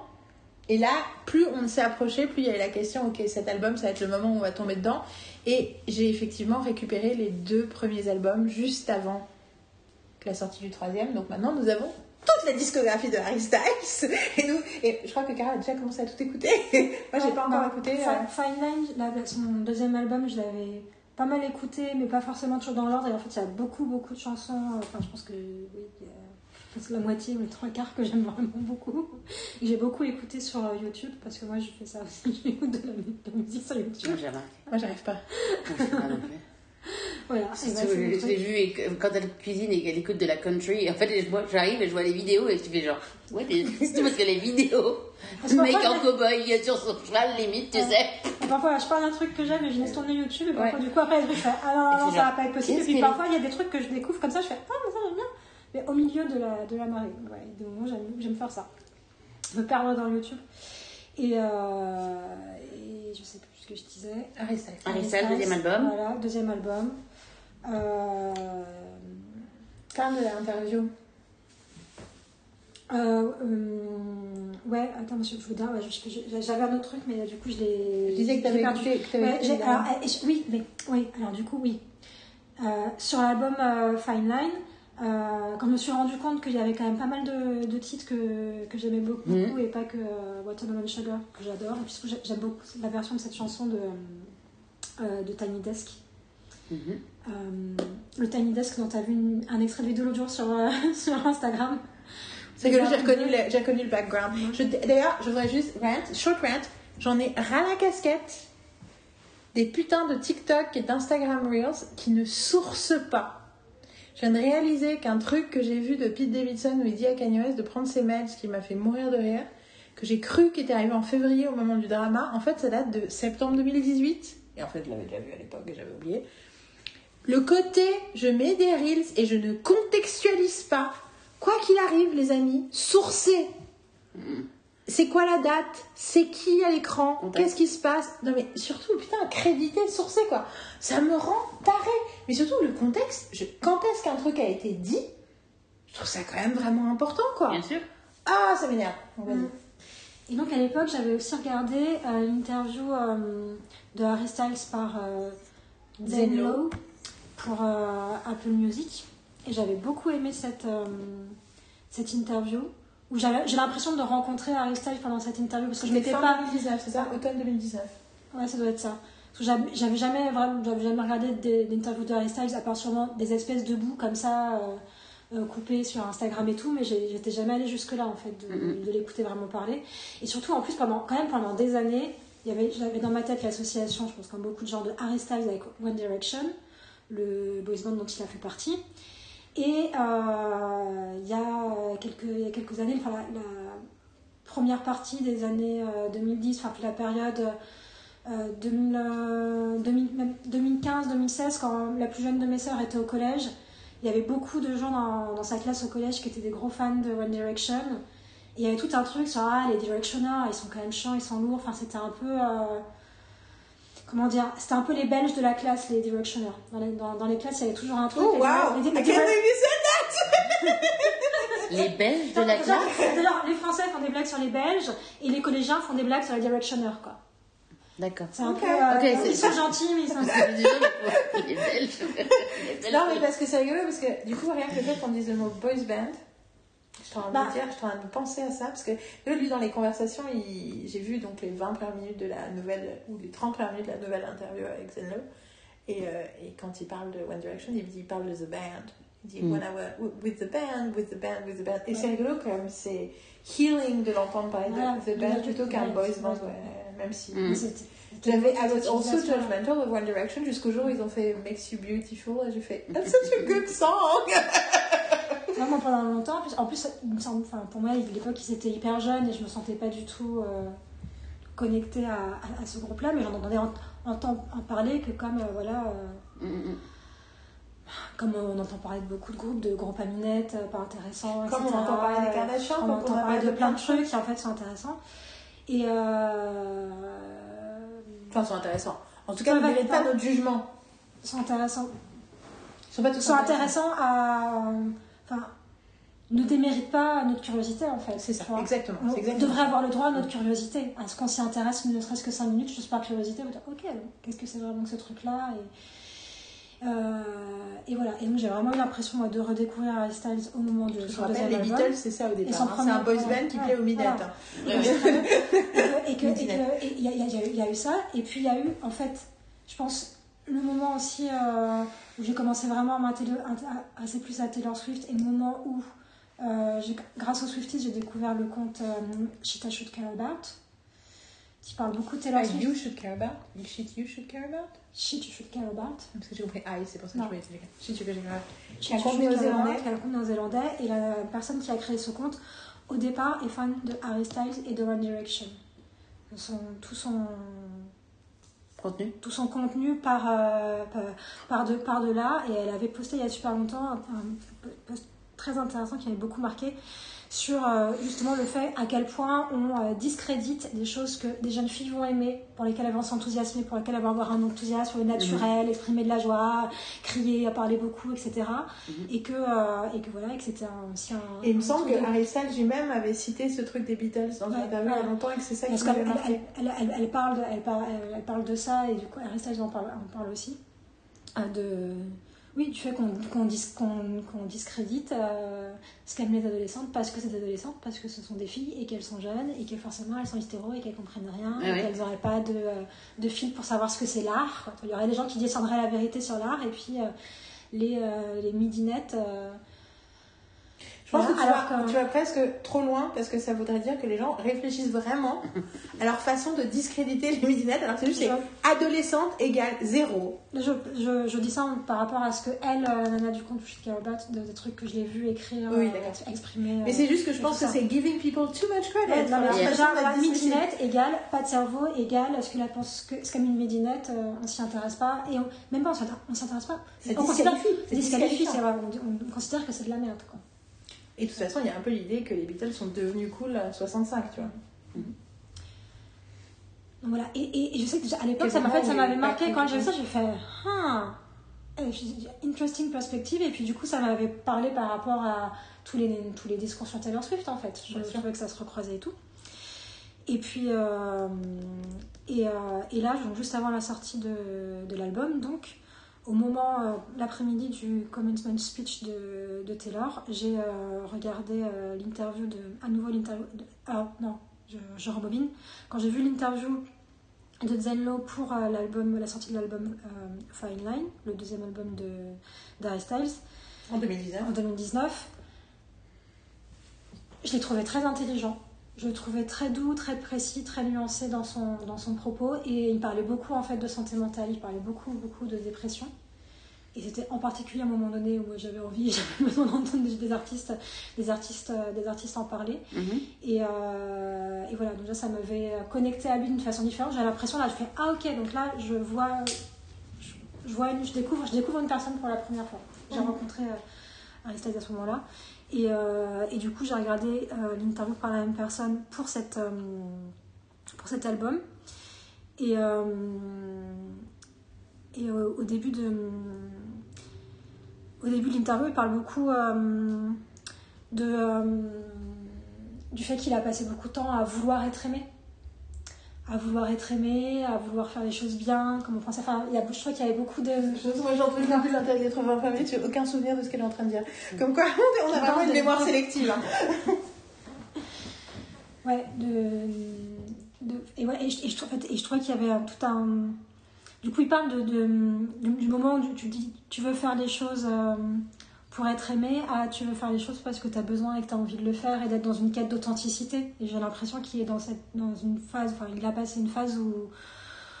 Où, où- où, voilà, où il est dans ce chemin-là et je trouve qu'il y a un grand parallèle avec Taylor Swift, avec toutes les choses dont Taylor a pu parler ces dernières années. Et ce qui est intéressant, c'est qu'il euh, crée du coup des choses qui sont embrassées par la critique. Ce qui montre bien que cette quête d'authenticité et d'expérimentation porte ses fruits artistiquement. quoi. Mm. C'est que ça va avec un- une substance encore plus forte. quoi. C'est ça qui est intéressant. Et, euh, et il parle du coup de- du fait de devoir. euh, de, de l'expérience de, de la pandémie pour lui, en fait. De, d'avoir du temps pour soi, d'être dans sa bulle, et puis d'être dans sa bulle à l'intérieur de soi, quoi, en fait. D'avoir le temps de se penser, de réfléchir et de. de, de voir. Bah, en fait, j'ai l'impression, dans ce que j'ai entendu Harry Styles, d'entendre quelqu'un qui verbalise son expérience de ces deux dernières années comme j'aimerais entendre monde en parler, quoi. Alors, ça veut dire avec des expériences différentes, du coup, parce que chacun est. Même si nos expériences, il y a des croisements, euh, chaque individu est unique, même si on vit des, à des moments de nos vies des choses euh, similaires, parallèles, mais que la combinaison de ces choses-là et de la façon dont on les ressent et dont on, on s'en souvient et dont on en parle est à chaque fois unique. Et, et que j'ai l'impression d'avoir, quand j'entends parler Harry Styles, accès à quelqu'un qui me semble très proche, très familier, vraiment familier. Je me suis dit, ça pourrait être quelqu'un qui pourrait être dans notre salon, euh, pourrait parler avec nous et on, parle le même langage en fait. On sent qu'on a les, mêmes, à la fois les mêmes préoccupations, les mêmes langages, les mêmes outils pour communiquer. Et en même temps, quelqu'un qui a une expérience de vie, qui a une expérience unique. C'est intéressant parce que du coup, euh, moi, ce qui me frappe quand j'entends ce genre de truc, c'est un peu euh, à quel point euh, je suis vachement frustrée par les Français et par la France. Vous le savez, je le dis tout le temps. Euh, je suis frustrée dans mon enseignement. Je suis frustrée parce que je rencontre des stagiaires que j'aime euh, pour plein de raisons, qui sont intéressantes, d'individualité, qui sont spécifiques, euh, qui ont des choses à raconter, qui ont des choses à écrire, et que à chaque fois, je vois quand même là où ils sont bloqués par des trucs qui me semblent des choses culturelles, mais qui sont bien plus que ça, mais du coup qui créent une forme de où j'ai l'impression de passer, en fait j'ai l'impression de passer mon temps à parler de sorcellerie, en parlant de honte, de vulnérabilité, d'émotion, d'acceptation, de machin, de parler d'un truc qui est invisible, qui est absurde, qui est presque mystique, qui est presque, tu vois, et que tout d'un coup je vois Harry Styles qui techniquement est un produit du capitalisme aussi hein, euh, tu vois euh, qui techniquement et clairement pour lui la sorcellerie c'est des évidences. Et en fait il y a cette espèce de divorce de des fois t'entends des gens qui en parlent comme c'était matter of fact d'avoir des conversations sur- existentielles en fait sur euh, puis d'associer aussi euh, l'art populaire à l'art et à la créativité. Enfin tu vois un espèce de truc. Et et, et du coup, j'ai l'impression que quand je tiens ce même discours qui sont par rapport à des choses évidentes, quand je suis par rapport à mon public français, j'ai des retours, pas tout le monde, mais quand même de- des, des- des retours de refoulés de, de, de binarité et de, et de machin. Et je suis là, et, et, et- et c'est- particulièrement frustrant parce que à cause du bagage culturel et de la force de la France. Je trouve ça terriblement frustrant et, et c'est vrai que ma première réaction quand j'entends Harry Styles parler avec intelligence, c'est oui, donc on n'est pas folle. This is clear. Bon alors bien entendu, je disais ils ont accès à de la thérapie euh, très très poussée, mais bon en plus il est anglais, il est européen, il est même pas américain, tu vois. Euh, et euh, Après, il a vécu beaucoup d'expériences de décentrement culturel. c'est clair. Expressions Puis je pense qu'il a toujours été très brillant. Mm. Je pense que, enfin tu vois, euh, je pense que c'est un des rares. à- Jusqu'à Joe, c'est le premier mec de Taylor qui était plus jeune qu'elle. Mm. Je pense que c'est pas pour rien. Qu'elle est passée d'un mec de 30 ans à un mec de 17 ans alors qu'elle en avait 19, 20, euh, Mm, mm. 21, ou, euh, ouais, 20, euh, non, même plus. Enfin, en tout cas, il y avait un truc. euh, Puis surtout, j'avais pas capté, mais quand il avait 17 ans, il sortait avec une présentatrice qui avait 31 ans. Ça a fait scandale en Angleterre. Donc je me dis, first of all, he always liked older women. always. Mais surtout, je pense quand même que pour que le boy de 17 ans du boys band, que la nana de 31 ans, elle soit charmée assez pour que ce soit une relation publique, il doit en avoir pas mal dans. Il a maintenant il, est arrivé à 30 ou il a 29, 28, 29 C'est good fucking question. I'm gonna- Techniquement, il a un ou deux ans de moins que Taylor, je pense. J'ouvre mon Je truc et c'est ah, c'est lui qui arrive d'abord. Hein, C'est pas, bon. pas 28. C'est vrai Oui, parce que pas j'ai 28 ans. checké son concert euh, du 20 juillet euh, à 400 euh, euros le billet. No, I'm not gonna go to Mercedes Arena. no, no way. Mais il est à Berlin le 20 juillet. Le 20, le 20 juillet, je, je, le- Guys, if you want to give us, get us a present. There are three of us. Bon, après, Non, c'est pas sûr qu'elle soit là le 20 juillet, la miss. Ce serait le- the ultimate uh, stab in the heart. Non, non, mais ce que je veux dire, c'est que le 20 juillet, le 20 juillet, on peut être dans... Oh On se promène près du mur. en vélo, t'es, oh, vous voulez près de l'âge près, hein? Genre, we out on the 20s. you know? Just in case. euh, Oui, euh, excuse-moi, moi, il fallait que je cherche quelque chose. Allez, continue à parler. Je- Euh, non, mais je voulais juste, euh, je voulais passer à la, au truc d'après. Merci, Carole, de nous avoir. euh, donné- 94. Donc 28. C'est quelle date? 1er février. Donc exactement 28, ouais, c'est ça. Putain. C'est ça, c'est ça, c'est ça. c'est Question que- productivité. Non, mais c'est- en fait, je pensais plus à, à notre productivité par rapport à lui, ce qu'il a déjà fait dans, créé dans sa vie. Anyway. Y compris, y compris le rêve de ma vie, qui est une ligne de vernis à ongles. Tiens bien fantasy I have is to have my own nail polish line. qui, n'auront, qui auront des, des pinceaux, C'était contrairement aux nail polish. 2012 qu'il était avec Taylor. Et donc il avait 18 ans. Oui, il était, il était majeur. Il avait 18 ans et elle en avait. Mais attends, mais fin 2012, du coup, elle, elle avait euh, 23. Donc c'est. et tu vois Je Ça sais. ça fait une grosse différence. Je pense quand même que tu À vois. cet euh, âge-là, ça fait une différence. Bon, donc toujours est-il que moi, je voudrais parler d'un truc sans en parler. Euh, je voudrais parler de l'album de The Head and the Heart, dont je ne vais pas parler, vraiment. Je vais juste vous dire que j'ai découvert que c'était... que j'ai Mike Birbiglia, donc en fait, peut-être qu'il y a plein d'autres trucs, je vais faire qu'on fasse après un, un quick euh, overview de trucs importants, mais qu'ensuite on termine vraiment sur Mike. Parce que... Mhm. Voilà. Euh, Mike Birbiglia qui était à Los Angeles pour le festival Netflix humoristique dont vous avez dû entendre parler si vous suivez des humoristes américains sur euh, les réseaux sociaux. Netflix is a joke. Il se passe à Los Angeles. Euh, envoie un texto dans l'avion à Jimmy Kimmel en mode Eh, suis, demain je suis dans l'émission, tu m'invites demain dans l'émission, mais du coup, est-ce que ce serait l'opportunité qu'on dîne ensemble avec Molly Kimmel répond Écoute, euh, ça aurait été avec plaisir, mais Molly vient de tester positif Covid. Euh, donc euh, ça va être possible. Du coup, Mike répond Oh mon dieu, Molly, reste. Parce qu'en plus, c'est une conversation partagée avec tous les trois. Tu vois, Mhm. a, il a montré, il a montré les images. Ah, Molly, rest, soup, euh, rest, rest, rest, sleep. Enfin, tu vois, voilà. Mhm. Et Kimmel répond Eh, si jamais moi aussi je suis positif, tu me remplaces? Would you do the show? Would you host the show for me Et du coup, il répond Absolutely Et l'image d'après, c'est le positif. Il envoie une photo du truc euh, You have Covid vous, avez testé positif au Covid et il fait OK Et donc, Mike Birbiglia se retrouve host de Late Night with Jimmy Kimmel, ou Jimmy Kimmel Live plutôt, c'est comme ça que ça s'appelle, euh, pendant trois jours, Mhm. dans la première semaine de mai. Et l'invité musical du troisième jour, c'était The Head and the Heart. Et donc, moi qui ne regarde presque plus de Late Night, j'ai bien sûr regardé ces trois émissions-là. Mhm. Euh, en plus, à la troisième, il a fait un chat, vidéo chat avec sa mère pour lui souhaiter une bonne fête des mères. euh, et et Et je vais les regarder, je les ai pas et encore comme je sais que les parents de Birbiglia sont pas du tout, du tout branchés par ce qu'il fait, et à la limite, il peut plus parler politique avec son père parce qu'il est devenu euh, euh, la proie des, des théories de conspiration, et donc il y a des, ils ont créé des protocoles familiaux avec son frère et sa sœur pour ne pas mentionner certains sujets. Mhm.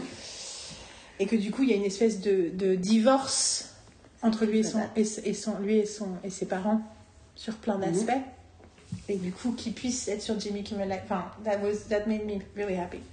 En tout cas, euh, The Head and the Heart, je me dis, oh putain, je dis, putain, les salauds, ils ont sorti un album. Et je suis, en plus, maintenant, j'écoute le podcast de Billboard Pop Shop que j'aime beaucoup. Et du coup, je découvre tous les albums qui sortent et je suis, ah putain, mais arrêtez de sortir de la musique! I can't catch up! Et donc The Head and Heart, c'est un, c'est un groupe qui est très important pour Marine. C'est le groupe, ça, fait partie des. Dans, de- dans la catégorie, c'est le groupe de Marine. Il y a- on, a, on a des fois, il y a des trucs qui nous appartiennent personnellement. Et c'est-à-dire qu'on Et les. quand on revient, les deux groupes, deux groupes que je reparle toujours. euh, la, The Head and Heart, and T'es même pas là, voilà. Et on a vu d'ailleurs The Head and Heart en concert. Et pas là Voilà. Euh, Toujours pas Tell Me Impala. Euh, les deux sont excellents. Et du coup, euh, et The Head and Heart. Donc, et l'album s'appelle Every Shade of Blue, qui est un super beau titre. Mhm. Le, la couverture est magnifique. Tu l'as vu la couverture? Oui, je l'ai vu. Trop, trop beau, parce que tu as tout organisé dans ton ordi. euh, hier. L'avais magnifique. déjà vu avant, en fait. C'est Euh, magnifique. Et je commence à entendre une chanson qu'ils ont. donc, ils ont, ils ont chanté une chanson qui s'appelle Virginia. Donc, déjà, Je me suis pas acheté l'album. moi, fan de Virginia Woolf, oui, je sais. Moi, fan de Virginia Woolf, et tu vas comprendre l'histoire. Moi, fan de Virginia Woolf, j'ai une chanson qui s'appelle Virginia, c'est bien. Donc, je regarde le truc et je me pose la question. Je me dis, putain, j'ai envie d'écouter. Donc, je déteste écouter des trucs en streaming. Je, quand j'écoute quelque chose, j'aime l'avoir sur mon ordinateur pour que, du coup, mes écoutes rentrent dans les statistiques d'écoute, que I'm a psychopathic person. Et donc, je me dis, qu'est-ce que je fais? Est-ce que je l'achète? Alors, première question qui est Euh, oui, mais en fait, je veux savoir si je dois l'acheter. En fait, en fait, j'ai besoin de savoir si je l'achète en vinyle à Marine euh, pour son anniversaire. et donc, du coup, si j'achète en vinyle, je vais avoir la version. Donc, est-ce que ça vaut le coup de l'acheter ou pas, machin. Et en fait, je vais regarder du coup les reviews un peu juste pour voir, et je vois Genre, this album is perfectly fine, mais c'est rien de particulier, il y a rien de special et tout machin. Je me dis, bon. Puis finalement, je me dis, Eh, tu sais quoi, Yael, tu viendrais de payer. C'est pas beaucoup, c'est un groupe que t'aimes. You can buy it twice, tu peux l'acheter sur. euh. Donc je l'achète, et je l'écoute, et je fais, Who is the idiot who wrote that fucking review? Euh, j'ai fait écouter du coup des bouts de chansons à Carole, parce que du coup je l'ai écouté euh, d'une traite. Et euh, il y a une chanson qui s'appelle Shut Up, et où en gros la première phrase c'est euh, Est-ce qu'on pourrait juste shut up for a minute et arrêter de sauter enfin, tu vois, et- What if we all shut up for a minute? What if we took some time to breathe? Think about the words inside for you say. Just wanna know what you need. Cause there's more than one way to say, I'm sorry I fucked up. There's more than one way. I promise to love ya. What if we all shut up?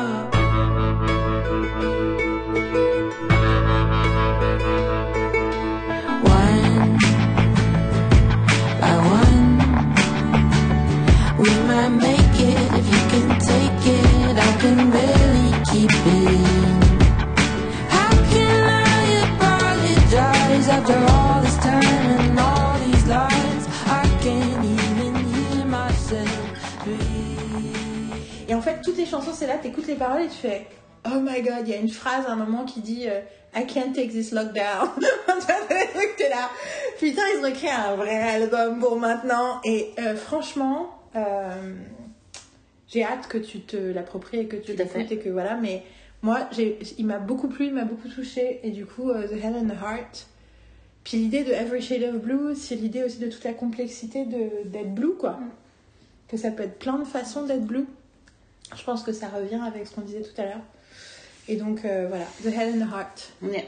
Euh, Yes, you can buy it for me for my birthday. ok, great. Of course. En fait, le... Surtout comment il À partir du moment où que ce, que ce soit un album de Z and the Heart, c'est like, like Spoon, tu vois. Spoon, ils sortent un album. euh, I mean, Oui, d'ailleurs, je n'ai pas le vinyle de Spoon, je tiens à le Je dire. sais, I know, I know, I know, I know, mais en fait, il y a il y a aussi le fait que euh, ils sortent aussi tellement de, de special edition and stuff. Donc, C'est bien d'attendre. euh, d'attendre. Et puis, euh, Ed and the Heart, ils font souvent des special editions, so check for the special edition, please. Et voilà, c'est juste que je sais parce que mon j'ai eu euh, mon c'était mon anniversaire d'avant où j'ai eu c'était anniversaire, hein, c'était pas Noël. Non, c'est a ça, Ou t'as même pas là et Et j'ai eu, yeah, exactement. essaye de remplir ta collection. Tout à fait. Il me manque encore des, des- by the way. Absolument. Euh, je voudrais qu'on qu'on go through euh, a short list. Euh, je pense que ça fait 3h30 qu'on enregistre. Donc, a short list de trucs que je voulais mentionner dont on va avoir le temps de parler parce qu'on c'est un donc on parle de ce dont on parle. Je voudrais dire que je m'étais remis à FBI et FBI Most Wanted pour le plus grand plaisir de Marine. Et euh, j'ai fait, oh, pff, là, ça, ça aussi c'est C'est et c'est ce que je disais à Carole, c'est ça, c'est de la feel real quoi. Ça c'est pareil, c'est pas feel good, c'est pas feel bad, c'est feel real. Et du coup, notamment, j'ai vu une suite d'épisodes où dans chacun des épisodes, le même truc se passait. Dans, F- spécifiquement, les épisodes de FBI, dire, FBI Most Wanted sont difficiles parce que c'est souvent des crimes assez euh, violents, Euh, même si c'est toujours sur la psychologie et que du coup c'est hyper intéressant et c'est en fait plein d'empathie justement pour des criminels violents, ce qui est hyper intéressant et passionnant. Et puis en plus, il y a souvent une contextualisation politique et sociale de pourquoi ils en sont arrivés là. Euh, ça, c'est depuis le départ. Et dans FBI, mais là, quatre épisodes de suite, tu voyais un des personnages du groupe qui était euh, écartelé entre euh, son, qui, qui, sa personne privée et sa personne publique. Mhm. Ça commence avec une femme noire. Le deuxième, c'est l'Égyptien musulman. Troisième, c'est la nana euh, boss qui, où son mec est potentiellement impliqué dans l'histoire. Et du coup, chaque fois, c'était horrible à regarder parce que il n'y a pas de solution merveilleuse, tout le monde à la fin, euh, tout va bien, euh, hug. Euh, Non, c'est compliqué. Puis du coup, en plus, c'est rigolo parce que le Moi, j'ai regardé la, moi, je l'ai regardé la semaine à ce moment-là, donc j'ai pas regardé à la suite. Putain, c'était beaucoup, c'était violent à la suite. Et surtout, ce qui était rigolo, c'est que le, le- le seul truc que je reproche à FBI, c'est que dans la fin de la saison 1, c'est la Ward qui est la boss, démissionne parce qu'elle s'est trop émotionnellement engagée dans une affaire. Et qu'elle a dit, j'étais pas, j'étais too emotionally involved, machin. Et moi, ça m'a pas plu parce que j'étais là, mais you need to be emotionally involved to be good. Et en fait, j'ai l'impression que plus ça va, plus FBI explore cette question. Et que s'il y a un sujet de FBI, c'est comment être un, professionnel, un agent du FBI professionnel. Et que cette question, et que justement, c'est rigolo parce que t'as t'as plusieurs fois la Tiffany, qui est la nouvelle, euh, la nouvelle qui est euh, une femme noire, qui en plus a grandi euh, dans des quartiers pas cool autour de New York, qui du coup est vue par certains comme une traître. En plus, she was a cop before. Oui, en plus elle a été une cop et elle s'est barrée machin et tout, et que du coup, à un moment elle parle d'être pro machin, et c'est dans l'épisode d'après où c'est Oe qui dit euh, je peux séparer euh, l'agent du FBI de l'homme privé euh, musulman qu'on a marre de discriminer. Et elle, elle lui fait No, you can't. No, you can't. Et elle lui dit You're not supposed to. et euh, et c'est rigolo parce qu'il y a un moment génial où ils sont- où ils s'engueulent, euh, lui et son, sa partenaire s'engueulent euh, en mode non. Elle dit non, mais là en fait, parce qu'elle le couvre chaque fois, enfin, elle, elle, elle, elle le contredit pas devant les boss, devant les machins, et en même temps, elle lui dit là, t'es complètement. euh, arrête de me... En fait, elle lui, dit, elle lui dit pas qu'il a tort, elle lui dit juste arrête de dire que tu t'en fous émotionnellement et que t'es que t'agis totalement normalement, que non, t'es totalement affecté par cette situation parce que tu découvres que Homeland Security est en train d'exploiter un mec qui a pas de papier, qui le force à être un informateur sur les gens du quartier qui sont peut-être des terroristes mais peut-être pas, et qui lui font dangle ses papiers en disant sinon on te renvoie à, Damas- à Damascus quoi. Et que en fait tu trouves ça, et que le mec il a dit The FBI killed my soul. Il le dit, tu vois, donc, euh, et que c'est horrible pour toi à regarder. Il fait non, tout va bien, tout va bien. Et là il se retourne et t'as les deux autres partenaires qui sont là qui les regardent. Et donc les deux partenaires, c'est la nana noire, ancienne flic, qui a grandi dans des quartiers difficiles, et le et le- l'autre mec que j'adore, qui lui est un ancien Wall Street guy. Yeah. Donc lui, il est passé par, euh, c'est un homme, enfin je sais pas ce qu'il a fait, mais en tout cas il était riche à une période, il a gagné beaucoup d'argent sur Wall Street, et il est devenu agent du FBI. Du coup, c'est deux rapports radicalement différents. Et puis tu les vois, genre, j'ai beaucoup, ils l'écoutent, ils se retournent et ils les voient. Ils disent, ok, genre, bon, bah, j'imagine qu'on a fait des discussions sur ce truc-là. Il fait, bon, ok, comment on procède? Euh, et il y a un truc, enfin voilà, c'est donc, choses are fucking amazing. Ouais, ouais. Mais putain, regardez, des fois, t'es là. Mais en plus, la- là, t'as commencé la, la, la, la saison, saison pandémie. pandémie, quoi. Donc, euh, c'est. C'est la saison En plus, de- genre, c'est super léger, quoi. genre, mieux. Mais par contre, c'est une série aussi qui te montre, ils sont encore des masques, y a vraiment, et puis ils abordent le sujet, quoi. Bah ouais, euh, c'est alive, quoi. Tu vois, c'est. Tu- parce qu'à un moment, je dis putain, mais pourquoi tout le monde va. Enfin, tu vois, y a- tu, tu sens le, le côté dévasté économiquement et tout machin, et tu fais ah oui, non, mais en fait, c'est post-pandémie, et Oui, oui. c'est la pandémie est passée par là, donc euh, il parle de vrais problèmes de New York. Et c'est. euh, puis il parle des vrais problèmes, de la vraie complexité, et puis du coup, je trouve que les deux fois, j'ai trouvé que les blancs étaient pas très. assez, assez soutenants de la complexité de la situation pour les gens qui souffrent du racisme internalisé. Et en fait, après, je me suis dit, bah oui, mais en même temps, c'est logique, même si c'est des personnages que t'aimes, Mm, clairement, c'est des personnages qui n'ont pas encore déconstruit leurs privilèges. Non, mais c'est surtout, en fait, et puis tu. Toi qui as une saison j'ai- de- Moi, je suis, je, suis, à jour, il me reste. euh, j'ai deux, trois épisodes, mais j'attends parce que c'est la suis fin de la saison. de janvier 2021. C'est la fin de la saison, donc je me dis, je vais attendre de les avoir pour les regarder. Et ben, je. Il y a aussi euh, une troisième série, il y a FBI International qui, qui naît, qui est, qui est née là cette année en fait. Donc on a une saison, on a une troisième série à rajouter au truc. Et c'est euh, génialissime quoi.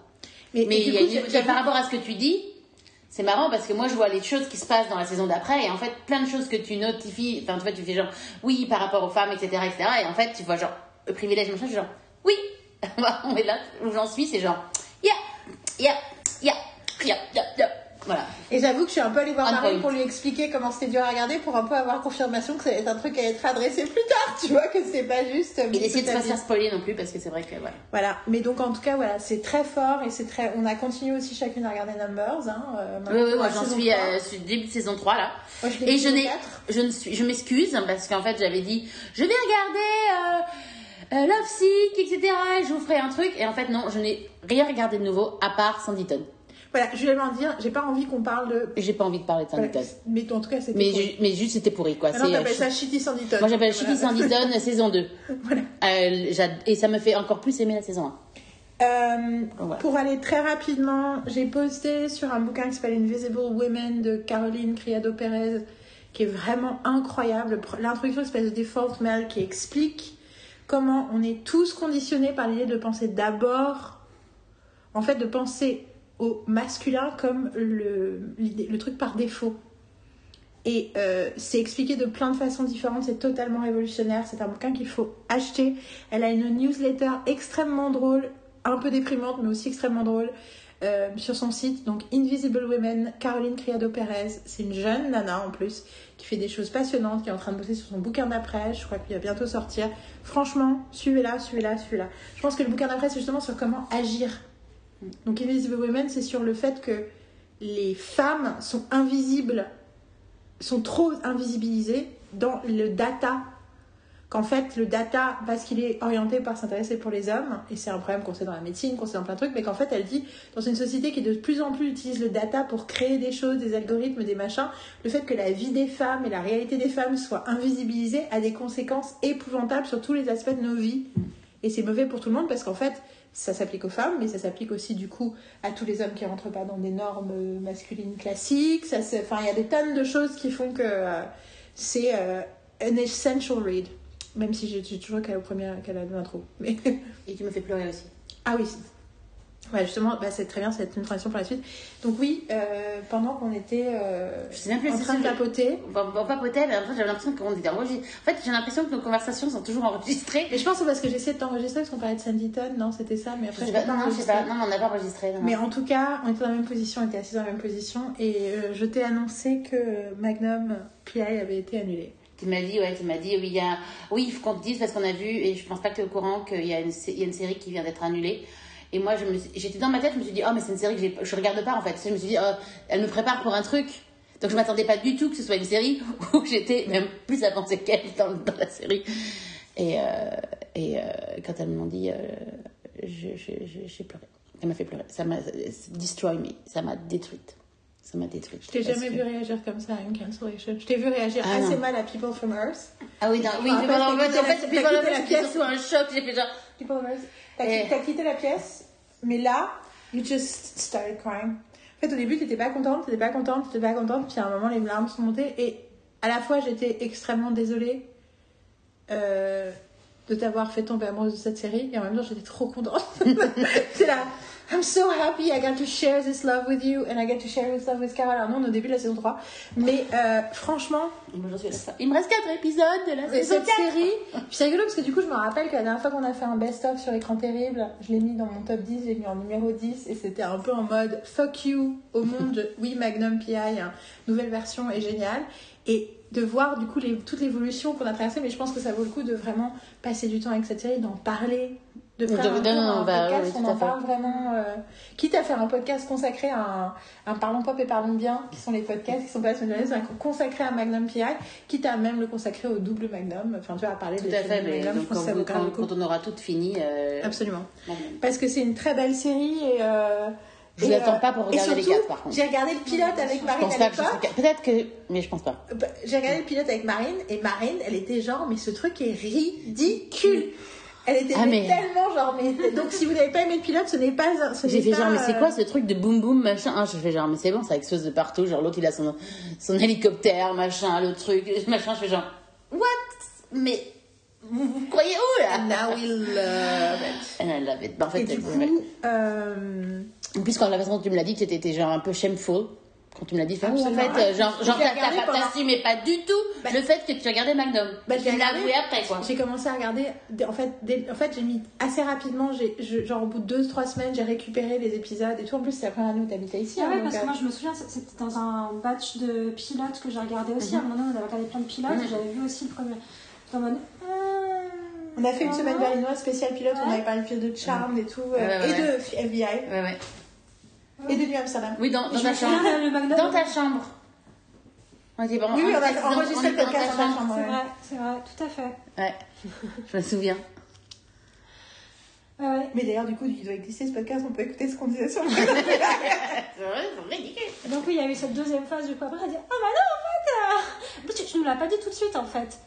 T'as t'as t'as t'as t'as- t'as regardé des épisodes et puis c'est Et après, vraiment l'année d'après, euh, pendant la saison pendant, trucs, ouais, non, mais pendant la saison 2 par contre on a euh, pendant la saison 2 par contre on a euh, tu sais c'est rigolo parce que je parlais du fait que ça fait longtemps que ça m'était pas arrivé de voir un pilote et j'avais pas trouvé ça bien et d'avoir trouvé ça naze et en même temps je pense que je sais plus ce que j'ai dit sur Magnum PI à l'époque. Je sais que je trouvais ça pas bien. Je sais que j'avais un peu honte d'avoir complètement envie de regarder la suite et de très rapidement genre l'épisode 2 ou 3 peut-être c'est le premier truc que je regarde et c'est resté pendant hyper longtemps. Et je me rappelle avoir commencé à en parler de façon un peu plus euh, vindictive, enfin vindictive, euh, défendante, euh, fin 2019, 2019 notamment, d'avoir montré un passage d'un épisode euh, où il disait à Higgins euh, Non, mais en fait, euh, si t'es en colère contre moi, mais tu m'expliques pourquoi t'es en colère contre moi, je peux pas t'aider, il faut que tu exprimes tes émotions et tout. J'étais là What is this show?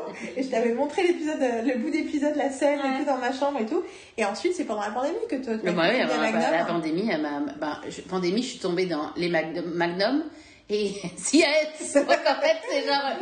Pouah je me suis quand même regardé 17 saisons d'NCIS, euh, 11 saisons d'NCIS Los Angeles. Juste. En fait, je suis un jour avec NCIS, je suis pas un jour avec NCIS et j'ai pas regardé NCIS euh, New Orleans. New Orleans.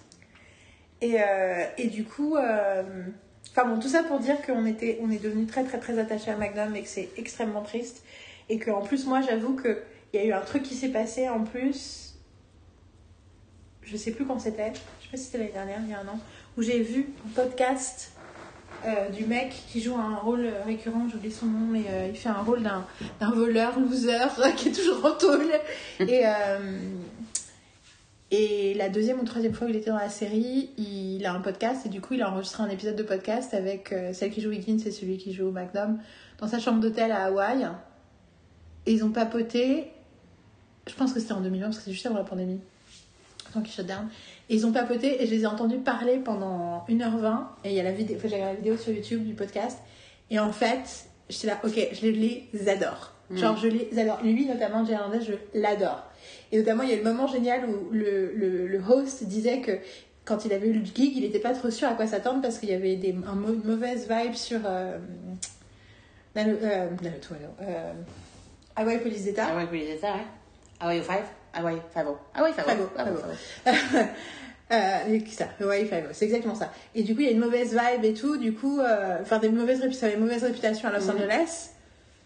Et tu vois Jay Hernandez qui, qui a un peu fait genre, ben, en même temps, I feel like. Et je croyais qu'il allait dire un truc genre, oui, bon, après, est-ce qu'on est à Los Angeles Machin, mais il a fait, il fait, I feel like if you hear enough stories, it's probably true.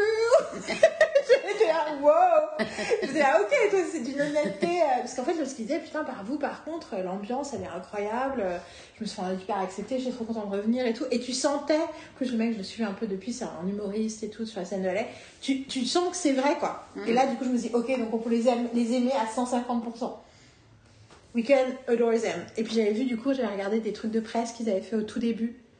Et la façon dont Perdita, celle qui joue Higgins, défend son truc. Et puis elle a fait des, elle a fait des commentaires féministes bien avant sur des red carpet. La façon dont Hernandez la soutenait dans les, dans les conversations avec la presse et tout. J'étais là, ok, ok, we can love this show for real. Puis c'est un peu dit, euh, le sous-titre, ça devrait être euh, des. Je vais dire un truc, mais en fait, c'est dans, la saison 4 de Kakana. c'est Navy Seals with, emotion, with Emotional Intelligence, c'est vraiment ça quoi. C'est des, des, des, ho- des hommes militaires, euh, des hommes militaires qui parlent de leurs émotions. C'est- Magnum PI quoi. Donc voilà, donc euh, oui, je t'ai fait pleurer pour bonne Parce que raison. le début de la saison 3, c'est le début de la pandémie. C'est après la pandémie, oui, C'est après la pandémie, donc t'as le. Ouais, ok. Le bar qui est Le bar qui est- voilà, c'est elle, ça. elle, elle, c'est- elle vient de rencontrer euh, le médecin. Oui. Donc du coup, euh, dans les dans les dans les canceling euh, things, euh, du coup, moi, j'ai du coup j'ai découvert parce qu'en fait, euh, Twin a envoyé un message en mode vous avez vu CW a tout cancel. J'ai dit, dit, bon, en fait, moi, je regarde pas rien sur la CW depuis Mm. longtemps. Euh, bien que j'ai pas vu Walker, mais euh, euh, que j'ai envie de voir. Et du coup, je suis allée regarder les pièces qui avaient été annulées et machin, et j'ai découvert que deux séries que j'aime beaucoup avaient été annulées, Mhm. qui sont deux séries produites par Chuck Lorre, qui sont Be Positive et United States of Al. Et du coup, bon déjà j'étais retombée depuis quelques jours dans Bob Hart Sabichola, et en me disant mais putain mais cette série c'est incroyablement génial. Mhm. Du coup j'ai bingé la moitié de la saison 2 de United States of Al, j'avais adoré la saison 1. Euh, ensuite je me dis merde je suis en train de griller tous mes épisodes, tiens je vais récupérer Be Positive, j'ai juste regardé, ah tiens j'ai pas vu le dernier de la saison 1. Je croyais l'avoir vu, donc je le regarde. J'ai ah bah vu que je regardais le début de la saison 2. Bon, 8 épisodes plus tard, j'étais ah bon? je me suis arrêtée 8 épisodes plus tard parce qu'il y en avait un qui je n'arrivais pas à le 8. Donc du coup j'étais bloquée. Du coup là j'ai fait à Carole réquisition de ton disque dur parce que tu faut que tu vois ces épisodes parce que je veux absolument partager avec toi le plus rapidement possible ce qui se passe dans la saison 2. Donc du coup je veux pas qu'on enfin, on en parle parce qu'on veut que Marine voit, j'imagine, la surprise. Mais le tournant de la saison 2 En gros, de bi positive. Ouais, en gros, à la saison 2, ils ont changé, ils ont un peu rebooté la série de l'intérieur, tu vois. Ok. Et du coup, ce dont ça parle, ce que ça raconte, ils ont refait le générique de début. Et Annalie Ashford est encore plus au centre du truc. Mhm. Et oh my god. En plus, toi, t'as vu jusqu'au bout. Moi, j'ai pas vu le dernier épisode. Toi, tu l'as vu? Et c'est. Ah, c'est brillant. Juste, euh, c'est brillant, c'est hyper intéressant. Et t'as- fini, donc t'as fini, le- t'as fini Be Positive. Ouais. Et c'est satisfaisant quand même à la fin? Parce que vu que c'est. Ou c'est quand même. Ça termine en cliffhanger. Il y a un peu un Ouais, ouais, cliffhanger. ouais. Il y a un un cliffhanger, mais ouais, un- Il y a un cliffhanger. qu'on n'est pas pas vu, complètement. Mais qu'on n'est pas c'est un cliffhanger, mais c'est bon, ça nous, ça nous laisse pas. Ça nous laisse pas. euh, Non, non, non, non. Ok. c'est pas, euh, et, euh, Ok, d'accord, non, et, parce que c'est euh, chiant, Ils quoi. parlent de plein de choses positives et ils ont des conversations très importantes et positives et généreuses dans le dernier épisode, dans toute la saison, mais dans le dernier épisode en particulier. Et voilà, il y a des choses très fortes qui sont, qui sont dites. Et c'est. Moi, j'ai rien, j'ai rien regardé de tout ça. Ah Enfin, j'ai regardé l'épisode Trois, de Be et Positive, c'est tout. C'est longtemps, incroyable. et voilà. Et c'est que c'est comme deux séries différentes.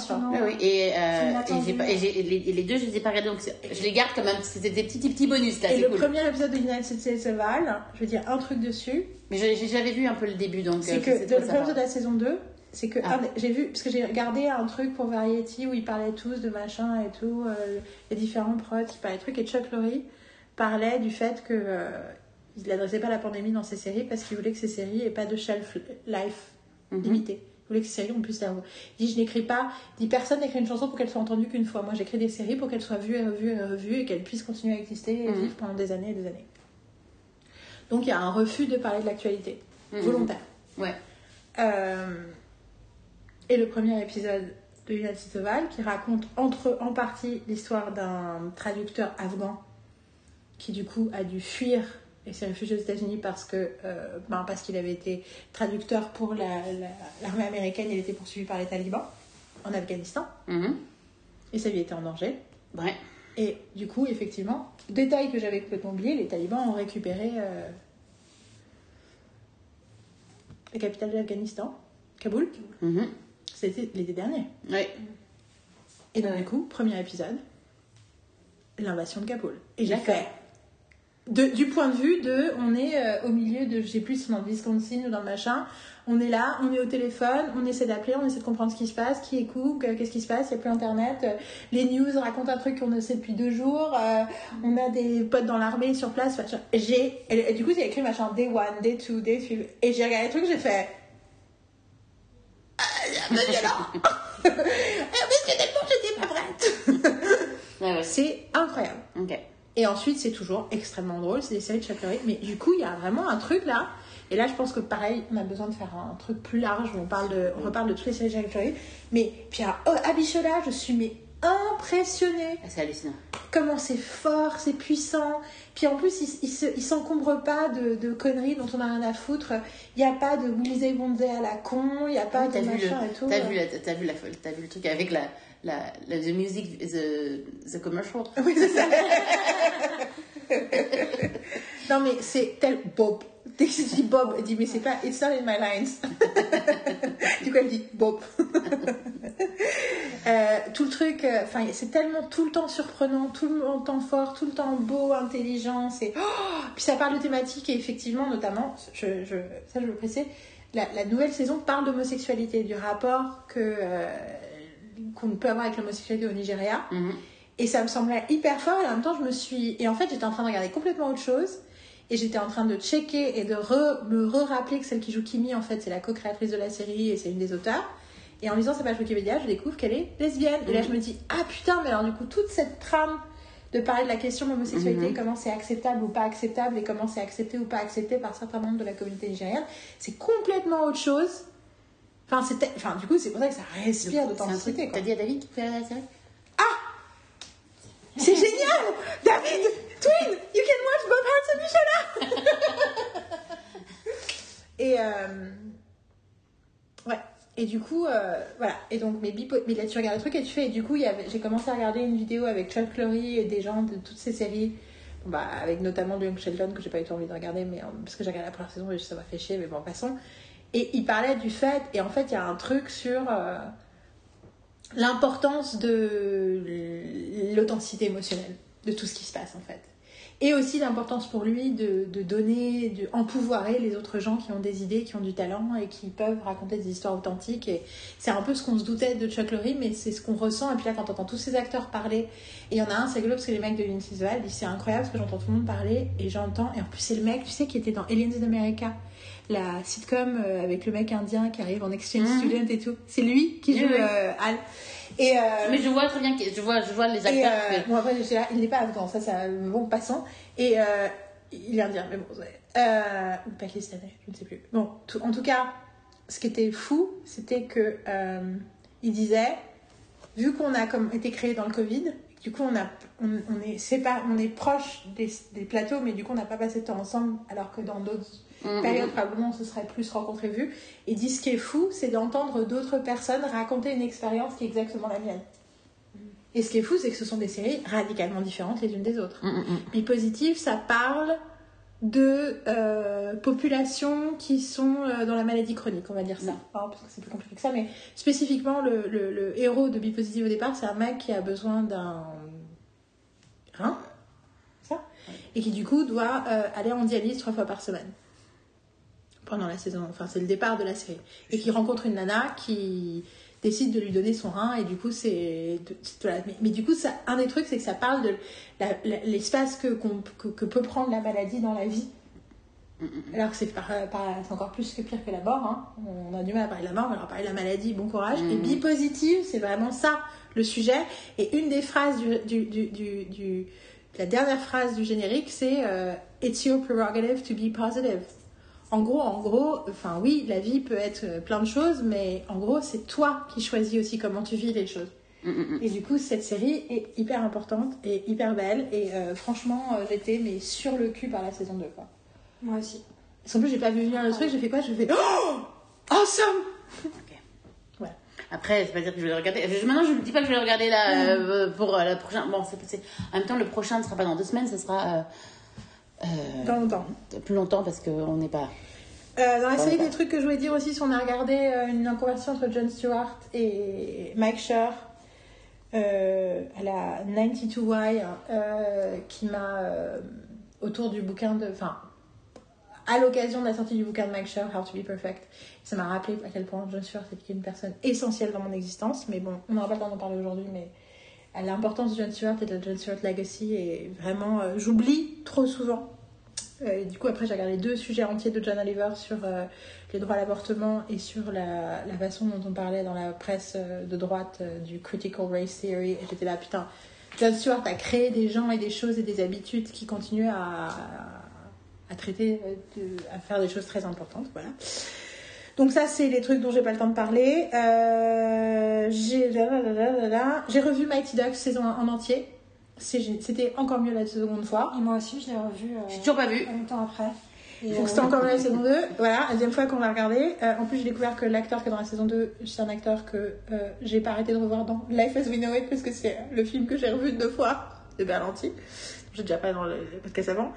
J'ai vu la moitié, voire deux tiers de Ghost, la saison 1 de Ghost, et je, effectivement, je confirme que c'est vachement bien. J'ai vu presque toute la saison 1 anglaise, et en fait, je me suis désintéressée au bout de trois épisodes, parce qu'il y avait quelque chose, bah en fait, c'est moins narratif. Puis du coup, il y a le côté, on, fait, on crée des situations rigolotes plutôt que de créer des, histoires de personnages. Et donc, euh, voilà.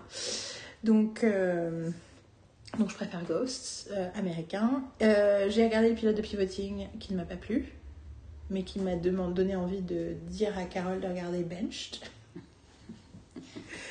Euh, She did. which she And I did. loved. Ah, donc, une série avec Eliza Coupe de 2014 qui n'avait que 13 épisodes, qui est 13 épisodes que j'ai regardé sur une journée à un moment donné où j'étais malade, mais j'avais pas le Covid. Et, euh, ouais.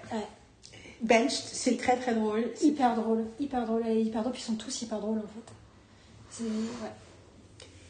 Euh, j'ai donc intoxiqué Carole avec The Kardashians. Enfin, j'ai intoxiqué. J'ai ouvert la porte pour que Carole tombe dans The Kardashians. Ce qui n'est pas très dur. La marche n'était pas très haute, hein. je... je me suis pas fait mal. Je pense que pareil, on n'a pas le temps d'en parler aujourd'hui, mais. euh, Enfin, on n'a en pas le parlera parce que ça mérite une, Une vraie on discussion. Et peut-être que euh, je l'aurais vu. De toute façon, je vais avoir du temps là à regarder des choses. Enfin, des choses. J'ai toujours le temps de regarder des choses. Enfin, j'ai toujours le temps. On trouve, je trouve toujours le temps de regarder des choses. Mais je voudrais terminer sur Mike Pepeglia. Donc là, voilà, c'est le dernier, euh, dernier sujet. Euh, ah oui, on n'a pas parlé du fait qu'on a commencé à regarder des séries françaises pour faire nos devoirs parce que euh, je commence la partie active de je veux travailler sur mon livre sur comment sur les séries et du coup je veux que mon discours sur les séries françaises soit On point. on point et du coup on a regardé le premier épisode de Drôle et les deux premiers épisodes de Les 7 vies de Léa et on va en regarder d'autres mais si vous avez des suggestions de choses qu'il faut qu'on regarde pour savoir ce qui existe en France qui est le meilleur de la série française n'hésitez pas on a une longue liste mais au cas où euh, qu'on est passé à côté d'un truc n'hésitez pas euh, à vos risques et périls j'ai envie de dire parce qu'après je vais les regarder je vais les disséquer mais bon euh, voilà euh, et donc, je voudrais qu'on parle de Mac Birbiglia. Donc, c'est rigolo parce que moi, donc c'est mon comique préféré. Il y a quelques années, je crois qu'on l'a, dé- je crois qu'on l'a sorti sur podcast. On avait fait The Summer of Birbiglia. On avait regardé les spectacles et les films de Birbiglia, tous les trois. Donc, je voulais vous introduire correctement. Ensuite, j'ai lu son livre The New One, qui est encore autre chose que le spectacle The New One, parce qu'il y a beaucoup plus de choses. Ensuite, Carole l'a lu. Euh, et euh, et j'écoute son podcast depuis début 2020 avec beaucoup de plaisir. Donc voilà, il y a tout un truc autour de Birbiglia depuis longtemps. Et là, ça faisait quelques semaines que je l'avais pas, enfin, toi, j'avais pas fait gaffe. J'étais en train d'écouter le podcast et je Puis on l'a tombe. vu aussi.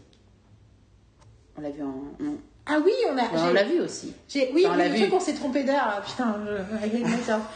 Oui, il a fait un, il a- son- un de ses derniers spectacles Zoom. On a, j'ai acheté une place et on l'a regardé, euh, on l'a regardé puis ensemble. c'est- il y avait HMV. et il y avait Nish Kumar. qui en même temps est devenu, euh, que j'ai, dont j'ai écouté les deux, les deux albums comiques qui sont sortis récemment, qui sont absolument géniaux. J'adore Nish Kumar. C'est un de mes gros highlights de 2021.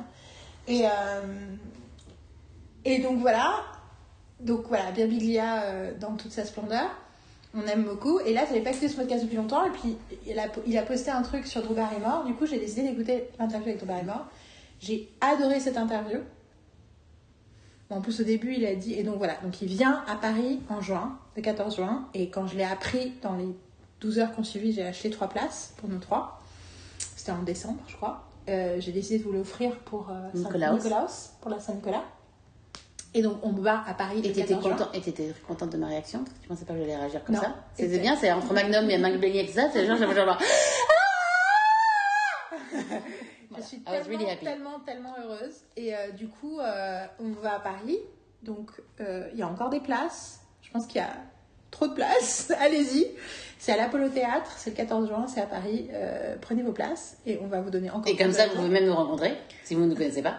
Sure. Genre. Euh, I'm sure that's a draw. mais, mais arrête d'être cynique, mais c'est dingue Et quoi? Genre, ouais, ouais. Non, mais you don't have to do that. Je suis juste. je- Non, mais effectivement, nous signerons des autographes à la sortie si vous souhaitez. Juste, tu confuse J'étais him. pas. Je n'étais pas là, j'ai juste si vous voulez nous parler de certaines choses. Et c'est rigolo parce qu'au début du podcast avec Barrymore, il commence par dire toutes les dates qu'il a cet été, machin, et dit Londres, et bon, et donc il va à Londres, à Reykjavik, c'est l'Islande, c'est ça hein? Oui. À Reykjavik et à Paris. Et il dit, euh, bon, Londres est complet, Reykjavik, enfin l'Islande, il reste quelques places. Et là, il dit Paris, il commence à rigoler, il fait, bah, à Paris, euh, il y a plein, plein de places. Hein. Il dit, mon, mon cult following, mon following à Paris est très culte et très, commence très petit, donc euh, il n'y a pas beaucoup de, il y a pas beaucoup de Parisiens qui sont, qui sont sur le wagon Birbiglia, donc c'est l'occasion jamais. Je vous rappelle ce que je dis, il faut regarder My Secret Boy- Girlfriend, my, non, My Girlfriend's Boyfriend, pas My Secret, my, c'est parce que c'est My Secret Life Journal, Yeah. l'aimer.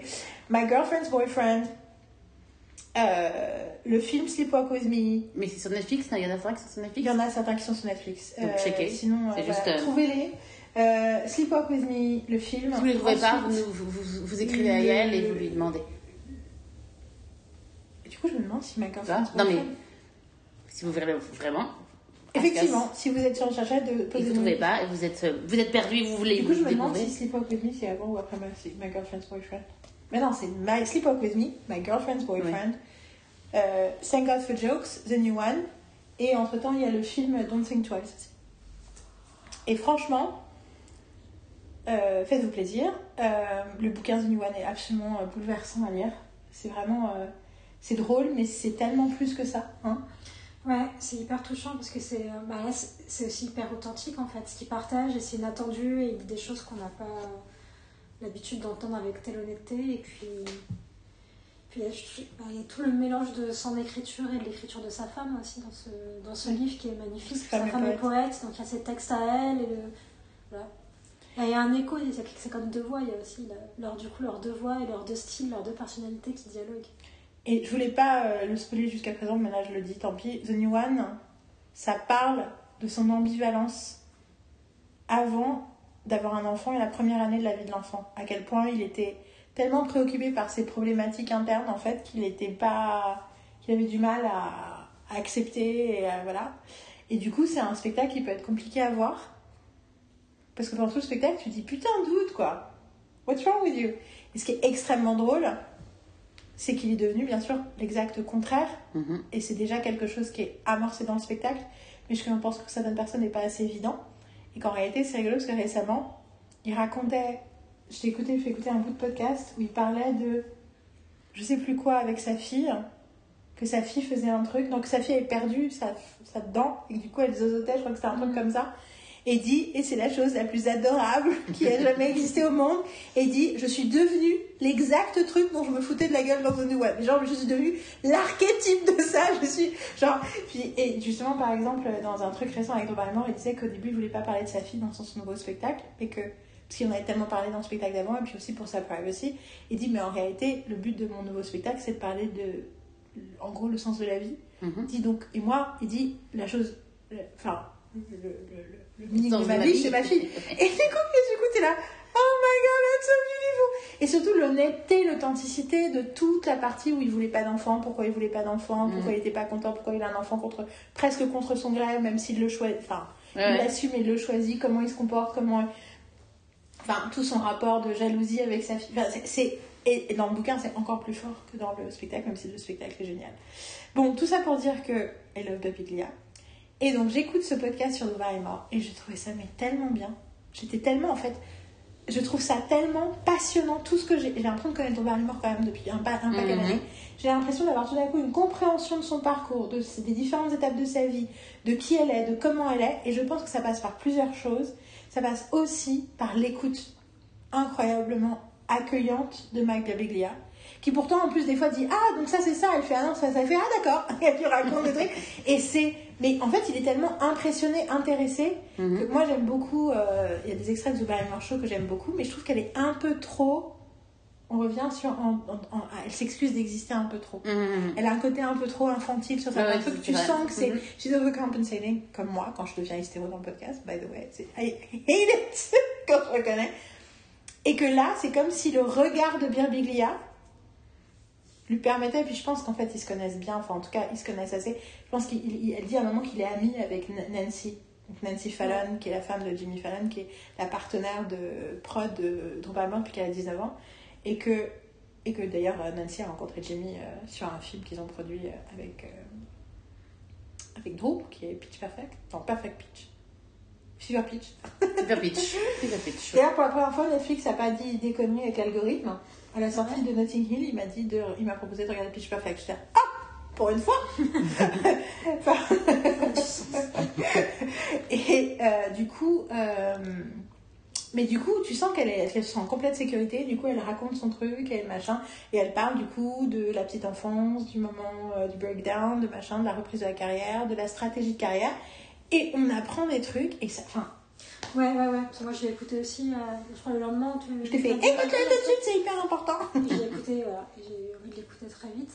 Et oui, oui, il y a des trucs, des parties de sa carrière, je fais ok, comment ça se fait que j'ai jamais euh, entendu ce- cette histoire, comment ça se fait que je sais, je sais pas ça. euh, donc, là, au moment, enfin, moment- tout un moment, elle parle de Scream. Oui, en fait, elle explique qu'elle a Ouais. complètement, en fait, qu'elle a, en fait, elle a, en fait, elle Son a implication dans Mhm. Scream, Enfin, dans Scream dès, dès- dès le départ, en fait, euh, moi je savais, plus, je savais pas du tout. Et puis, Après, on a lu des pages Wikipédia et en fait, effectivement, le fait qu'elle était intér- elle devait faire le rôle principal, parce que Mhm. j'avais pas trop suivi euh, machin. Non, oui, ouais. Mais qu'en fait, mais la façon dont on en parle, c'est qu'elle dit quand ils ont décidé de créer un truc de prod, ils ont commencé à se rapprocher des writers qu'ils aimaient bien, ils ont commencé à lire autant de scripts que possible, créer des relationships, et que c'est pour ça qu'ils se étaient impliqués de si tôt dans Scream.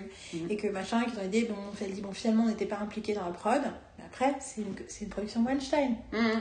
Du coup, tu dis wow, et qu'en fait, elle parle du moment où elle a réalisé que c'était plus fort pour le film qu'elle soit la première personne qui se fait tuer Mhm. plutôt que le personnage principal.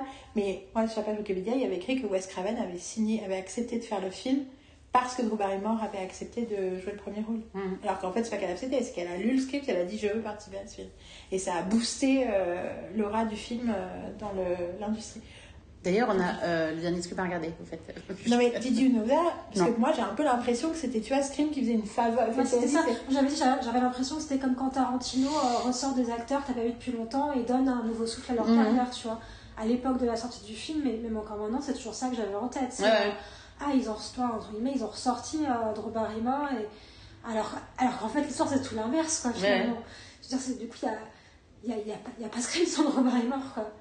Et du coup, je suis hyper contente maintenant de savoir cette histoire. En fait. Et finalement, je me dis que mon amour pour le film, pour la saga et surtout pour le premier Scream, Mhm. en- je, me, je, me, je me sens validée dans mon amour pour le film en fait. Ah bah, vu- était, elle était là dès le départ et, qu'elle a, et que, c'est, voilà, que Wes Craven avait envie de le faire parce qu'elle était là et Bah, qu'il se ça a soit pas été intéressé dit. dès le début euh, du projet. Ça n'a pas été dit dans ce qu'on dans, dans, dans ce qu'on a pu lire euh, quand on l'a vu parce que on était euh, Ouais. on était à fond dedans, euh, on regardait tous les articles. Notre première passion, passion, passion, sortie, passion commune avec Marine. Parce qu'on a, il y a eu, la- il y a eu le soundtrack de Roméo et Juliette, mais Scream c'était autre chose qu'on a vu l'avant-première en VF, mais on a vu l'avant-première au ciné-pâté euh, de Pigalle, Ouais, de Clichy, ouais. de Clichy, pardon. ouais. De Clichy et, après on a traversé le Le cimetière, le de cimetière de Montmartre. Et moi j'ai hurlé du début à la fin du film parce que j'avais pas vu de film d'horreur dans ma vie. Et du coup, Marie était morte de rire parce qu'elle avait grandi avec des films comme ça. Et moi j'étais ah Était là, ok Et le mieux, dans le mieux, c'est que ça commence et fait euh, bonjour, je sais pas quoi. Et c'était la putain de voix du mec qui, était la voix de, qui était la voix de, de Clark. Dans Lois et Clark. Et qui était la voix de Chandler, et qui était la voix de tout le monde, et qui est la voix de Spike aussi après, je pense. Enfin, tu vois, et du coup, t'es juste là, putain. Et nous, on se plaignait déjà à chaque fois que c'était lui qui faisait la voix de la pub. Et d'un coup, la première voix, il fait allô, machin, et tu fais, et nous on fait, oh, c'est pas possible. Déjà, on capte, on réalise que c'est en VF. Ce qu'on n'avait pas réalisé avant de rentrer dans la salle. Euh, Bon, et après dès que c'est sorti, on est vite retourné le voir en anglais. c'est clair. Mais bon, Aimes-tu les films d'horreur D'ailleurs, je tiens à dire, euh, Anne- Anne-Espérance Godlewski, si tu nous entends, un jour je t'ai prêté ma cassette de Scream et tu me l'as jamais rendue. Franchement, j'ai trop les boules. La VHS euh, culte. Enfin bon, tout ça pour dire que euh, c'était complètement passionnant et c'est super inspirant aussi d'écouter Drew Barrymore parler de comment, euh, enfin son rapport à sa carrière et c'est génial d'écouter Mike, l'écouter, enfin bon, il y a, je sais pas, un truc, enfin cet épisode, franchement. Et vu qu'au début de l'épisode il avait fait la blague sur la France, j'ai commenté sous son post Instagram sur l'épisode en disant que j'étais en train d'écouter et en disant. euh, en tant que membre de son culte Parisian Cult Following, je voulais lui dire qu'on était hyper heureux et, et reconnaissant qu'ils viennent à Paris en fait et que nous on habite on était trois parisiennes qui habitaient à Berlin et qui venaient à Paris exprès pour le voir et que c'était le highlight de notre année et que j'allais être aussi j'étais aussi vocale pour euh, pour dire du bien de lui que possible et je encourage tout le monde à venir. Je dis mais qu'il y a une petite partie de moi que ce soit pas des excuses pour pas venir. Qu'il y a une petite moi qui espérait que ce soit très très small. Petite crowd, yeah. une toute petite crowd et que du coup euh, ce soit un souvenir qui sont une, une small passionate crowd et que du coup ils sont c'est un souvenir qui qui garde jusqu'à la fin de ses jours. Et He liked it. he liked it and he answered! Il a écrit oh my god thank you! Avec plein de et des cœurs. Et moi je suis là I love you so much Mike anyway no because it's been so inspiring to me for so many years Bah oui. et, euh, et du coup, voilà. Et du coup, hier, pour Écureuil Day, je vois passer la promo de Natasha Leon, qui va être, euh, qui est la host du dernier épisode de SNL de la saison, avec une petite vidéo très rigolote. Et je décide de la poster en me disant, aujourd'hui c'est Écureuil Day, et donc c'est le jour de vous intéresser à des funny, à des rousses drôles, comme ma mère. Et donc, euh, la saison 1 de Russian Doll est géniale. Et je n'ai toujours pas vu la saison 2. Mais, et j'ai quelqu'un qui me répond sur Instagram, avec qui j'ai eu très peu de contact, mais qui m'avait déjà fait un commentaire sur Recherche Suzanne désespérément, un de mes grands films préférés, donc euh, tu vois, c'est pas n'importe qui. Et qui me dit qu'en fait, euh, elle me suit depuis la con- elle m'avait vu par la conférence Buffy, puis après elle que j'étais Swifty, et puis m'a dit maintenant je vois que t'aimes Natasha Lyonne, et j'étais là, ah, you best friend! et du coup, je lui dis, tu devrais écouter le podcast euh, de Mike Bebeglia, euh, si tu connais, si t'aimes Natasha Lyonne, parce que je me dis, c'est le genre de truc qui, qui arrive pas dans le radar de tout le monde, tu vois. Mhm. Et je me rappelle que ce podcast m'avait beaucoup plu. Et du coup, quand je conseille un truc à quelqu'un que j'ai pas entendu depuis longtemps, qu'est-ce que je fais? Je l'écoute. Donc je commence à écouter. Et donc hier, j'ai écouté ce podcast. Et c'est un podcast qui parle en grande partie, qui parle de plein de choses, qui parle notamment de la mort, qui parle de la pandémie, qui parle de la créativité, de la création, comme beaucoup de podcasts. hein. Le podcast de, de Béguet s'appelle Working It Out, et un des sujets, c'est de, de travailler sur des blagues, donc euh, automatiquement, la créativité fait partie du truc. Mais j'ai trouvé ça mais tellement, tellement, ça m'a fait tellement bien, ça m'a inspiré. Bon, ça m'a terriblement donné envie de, de revoir euh, Russian Doll saison 1, puis surtout que la saison 2 est sortie entre temps et j'ai toujours pas vu. Euh, je suis, euh, je suis euh, transportée par cette conversation et je me, me- en plus, il y a un côté où ils se connaissent. Enfin, tu vois, enfin, une fois de plus, euh, enfin, en fait, il est, il est ami. J'ai l'impression que Mike est ami avec plein, plein de gens. Bon, déjà, il est super pote avec Jack Antonoff depuis genre 20 ans. Ce qui que du coup, il a croisé Taylor Swift, c'est sûr. Et que des trucs, et des, des trucs, et tu fais. En fait, tu te dis, mais. Ce Mike. C'est rigolo parce que Mike, il est pas high profile, mais putain, comment il est? D'ailleurs, en fait, et justement, un des trucs ici, dans le truc avec Barrymore, c'est ici, t'as un article qu'il a écrit pour New York Times, c'est des années, quand Don't Seek Twice est sorti, qui, était un- qui a été un critical darling quand film Mhm. indé, mais je pense que c'est jamais sorti jusqu'à chez nous, qui parle d'impro- d'improv, qui parle de métier, qui parle de plein de choses, c'est totalement génial comme film. Et c'est en même temps, c'est du feel real, c'est pas du feel good, c'est pas du feel bad, c'est du feel real, c'est ce qu'il écrit. Et, euh, et où il avait écrit un, un op-ed qui s'appelle How to Make It Small in Hollywood. Et c'était un truc genre, bon déjà, euh, faire quelque chose, donc déjà, euh, arrêtez de réfléchir, écrivez. Mhm. Ensuite, euh, embrace failure. c'est très proche de ce que dit Taylor Swift. Et il y a quelque chose sur le fait qu'il est... Enfin, je me rappelle quand il a sorti son premier film qui était produit par Air Glass, un, une des personnes qui a fait de la promo déguisée, c'était Joss Whedon. Enfin, Mm, mm, mm. c'est parce que c'était sorti en même temps qu'Avengers. Et du coup, ils ont fait des fausses vidéos en mode faut pas aller voir Avengers. Et du coup, t'avais une fausse vidéo de Whedon qui disait n'allez pas voir le film de Mike de qui s'appelle machin que vous pourrez dans tel cinéma, machin, machin. C'est des fausses, euh, des fausses feud vidéos qu'ils avaient créées à l'époque. Ouais. Donc, Mike is very aware. Et là, le jour, je sais plus, j'ai entendu où il disait, mais je crois que c'est parce qu'il disait, oui, t'es copine avec, t'es pote avec Nancy et tout. Je me dis, putain, mais il est même pote avec Nancy, quoi. Enfin, tout ça pour dire que. Euh... Il est pote avec John Mulaney. Il était, il était à la à l'intervention de John Mulaney. Il était. euh, Enfin, tu vois, tu. He's everywhere. Et du coup, il est le 14 juin à Paris, il faut aller le voir. Et son nouveau spectacle s'appelle The Old Man and the Pool. Et ah, franchement, I know nothing about it. je crois que. Mais non, mais je, je sais. Enfin, je- à la fois, j'ai entendu plein de blagues parce que du coup, il a travaillé. Oui, j'ai dû entendre des blagues, mais Il a travaillé ses blagues pendant deux ans euh, dans le podcast. Et bah, en même surtout, temps. on l'a vu en train de bosser sur ses, sur ses blagues. Oui, oui, voilà, c'est ça. Euh, Et euh, après, je je sais pas exactement l'effet que ça va avoir. Je sais la perspective, je sais le truc. Je pense que c'est très drôle qu'on ait commencé sur ce qu'on a commencé et qu'on parle de ça parce que ça parle. Ça s'appelle The Old Man and the Poor. Il y a l'idée de la du sens de la vie, de la vie et du et du coup euh, et du coup automatiquement euh, quelque chose de très existentiel. Et, euh, et c'est rigolo parce qu'il commençait à, il travaillait dessus avant la pandémie. Mais automatiquement, tout ce qui se passait pendant la pandémie a dû le nourrir. Euh, voilà. Et donc, je suis très très excitée à l'idée de, de voir Mike. Moi aussi Moi aussi. Je- les écureuils euh, en folie. Et puis, du coup, s'il y a personne, on va pouvoir lui parler. Qu'est-ce que je lui dis? On verra. I don't know. I don't know. I need to figure it out. Ok. Mais euh, T'as moins minimum trois semaines pour, euh, pour ça. euh, that's it. Bon, et j'aimerais bien vraiment qu'on regarde. euh, Je sais que vous avez vu, là, toi, t'as vu Marine, t'as vu la moitié de Russian Doll avec moi, la saison 1. Oui, à New York. Et, en plus, et du coup, parce qu'à un moment, en fait, on a besoin de regarder Russian Doll parce qu'il y a un truc récurrent qui est très new-yorkais dans les premiers épisodes. Et du coup, j'y pensais toute la journée dans les rues de New York. Et j'étais là, Marine, je ne peux pas t'en parler, faut que tu le vois pour qu'on puisse en parler. parce que je ne peux pas ne pas le mentionner chaque fois que je le vois dans la rue de New York. Et, mais je veux pas te spoiler. sur Donc on a l'épisode regardé ça 3. rapidement. Anyway. J'ai tout de suite compris. Genre, que- oh yeah, oh yeah. Je sais plus combien t'en as vu, toi? Moi j'avais vu un épisode et c'était à un moment donné où j'avais zéro espace mental pour regarder des séries, avoir, euh, avoir des infos nouvelles à un moment donné. Je me suis dit, ah ouais, c'est super. Et puis en fait, après j'ai. Bon, donc à un moment, on va regarder très très vite la saison 1. Enfin, sachant que l'autre truc qu'on a besoin terriblement de regarder, c'est Sunday in the Park with George, mais ça, c'est encore un autre problème. Euh, ça fait 4 heures. Je amis. commence à 14h30 demain matin. C'est-à-dire que si vous voulez regarder Ocean Doll saison 1 tonight, I'm up for that. Si, on regarde quoi? Ocean Doll saison 1 tonight, I'm up for that. Ok. Parce que euh, Du coup, on fait pas les. Ok, non, non, mais Russian Doll, de toute façon, c'est une rousse, voilà, ce que je veux dire. un peu fucked up, she's my mom.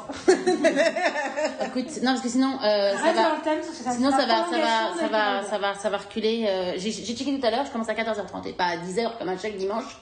Donc, Ok. Russian Ah, bon, tonight. c'est six fois- c'est Comment 8 tu fois, fais 8 fois 30 minutes, c'est ça? Ouais, c'est un truc comme Ouais. ça. donc, It's gonna be so Ça cool. fait 4 watching heures, Ça fait près season. 4 heures. Ah, Puis on met Netflix, tout. yeah. En plus, c'est direct sur le Yeah. disque dur. Euh, du disque dur, sur Non, le sur le, le beamer. Ouais, mais du coup, ça vient du. Oui, oui. Bon, euh, j'ai mes gremlins qui me disent pas trop longtemps. Allez, donc, C'était intéressant pendant tout le temps, Yes. intéressant tout le temps. c'était intéressant tout le temps. La, preuve, c'est que je parle moins parce qu'il y a plein de choses dont je suis pas au courant. Donc je suis là comme euh, limite spectatrice sur certaines choses. Et en fait, il y a des moments où vous cherchez des mots et je vous dis le mot. Vous avez pas remarqué à un moment donné Donc, tu je n'étais pas déconnectée comme la semaine dernière et comme complètement comme la semaine dernière je vais ah, non, j'ai- d'ailleurs j'ai toujours pas réfléchi à la question et j'ai complètement oublié le truc enfin Three characters. Yeah, I. I Ah, didn't, j'en even. I didn't even think about it. Le truc, c'est, à un moment donné, tu cherches un mot, j'ai dit contenu. À un moment donné, tu cherches un mot, j'ai dit, et je, te, je vous aidais à trouver les mots qui manquaient. Donc, I was following everything. Pour terminer, une, une anecdote qui me vient de, de, lecture, de lecture conseillée par ma mère, qui est la- l'incroyable autobiographie de Frank Capra, que j'ai d'ailleurs dans- en anglais et que j'ai lu en français il y a un milliard d'années et que, euh, qui a influencé mon regard sur. euh, c'est ça que je veux dire tout à l'heure. C'est que Notting Hill, je sais pas vous, mais moi ça a complètement conditionné mon regard sur la celebrity culture. C'est-à-dire que Notting Hill, vu que je l'ai vu assez jeune pour que ce soit un truc, qui chaque fois que je pense aux célébrités, je pense à Notting Hill. Vous voyez ce que je veux dire? Ouais, ouais, moi je pense aussi. Ouais. Enfin bon, Moi, j'ai un truc, euh, j'ai- pas réfléchi là, il faut que je fasse, euh, il faut juste quelque chose. J'ai faim! Donc, je, donc moi, mon regard sur le cinéma a été complètement conditionné par cette lecture du bouquin de Frank Capra qui raconte comment il est devenu cinéaste et qui parle du fait que quand il a commencé à bosser pour Columbia, qui était à l'époque un studio de merde, le patron de Columbia, qui était un peu, euh, qui était pas quelqu'un qui pensait à l'art ni à quoi que ce soit, dont j'ai oublié le nom à chaque fois, mais qu'il avait une règle de base sur comment juger de la qualité d'un film, c'était est-ce qu'il sentait ses hémorroïdes ou pas. Et donc la vraie question, c'est pas tes hémorroïdes, mais t'avais mal aux fesses la dernière fois parce que t'étais assis sur un truc dur. Marine, est-ce que ce coup-ci, I'm good. c'est c'est c'est ce même style. Ça veut dire qu'on était bon, on est validé, on est est validé. bien. Et que j'adore le mec qui fait Ah, j'ai sorti mes fesses, donc il y a un problème. J'ai pas sorti mes fesses, j'ai pas menti mes fesses, il y a aucun problème narratif dans ton film. Je trouve ça absolument génial. mal- Ça aussi, ça me. Ça, c'est, c'est, mais c'est, c'est pas un truc que je te dis tout le temps Parce que moi, c'est un truc je J'ai mes genoux qui vont bien. euh, Yeah. Juste, j'ai eu mal que quand je suis allée euh, éteindre euh, La le- sonnette. la sonnette. Bon, thank you guys for this incredible ride. Listen to our styles, listen to Head of the Heart. Écoute, venez voir Birbélier avec nous si vous êtes à Paris le 14 juin. Euh, franchement, ça coûte quand- 34 euros la place. C'est. Mais ça. Enfin, je vous assure, ce mec est à la tête de la, de la modernité, de, du monde de l'humour euh, occidental. Ce sera en anglais, je suis pas sûre qu'il y ait des sous-titres. Et je vais vous dire, il y a un comique français qui s'appelle Laurent Siama que j'ai vu deux fois parce que je le trouve très très très très drôle. Et bingo, une de ses références, c'est Mike Birbiglia. Ce qui veut dire que c'est une référence pas juste pour les Américains. Tout à fait. Bref, si on doit Laurent au spectacle. En tout cas, euh, C'est bien, ce je, jeu. je parle un peu plus de Laurent Siama d'ailleurs parce que c'est, il mérite vraiment. Il est, il est en- s'il est encore, je crois qu'il joue pas en ce moment, mais si vous voyez Laurent Siama traîner quelque part, allez le voir. Faut lui dire, hein, de lui demander si c'est bien. Oui, Faut lui rappeler. Aussi. Yeah. Euh, en tout cas, on se retrouve fin juin, je pense, quand on rentre de Paris. Mm, mm. On aura plein de choses à raconter. Du coup- plein de choses. Donc, euh, en route pour un 6 heures de podcast. Facile. Euh, voilà. Et donc, euh, ben voilà, à dans, à dans un mois et Bonne pop d'ici là. Bonne pop d'ici là bonne pop d'ici là. Salut. Salut.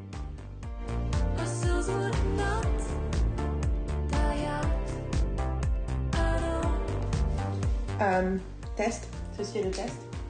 Et le blooper. Faut dire des trucs drôles.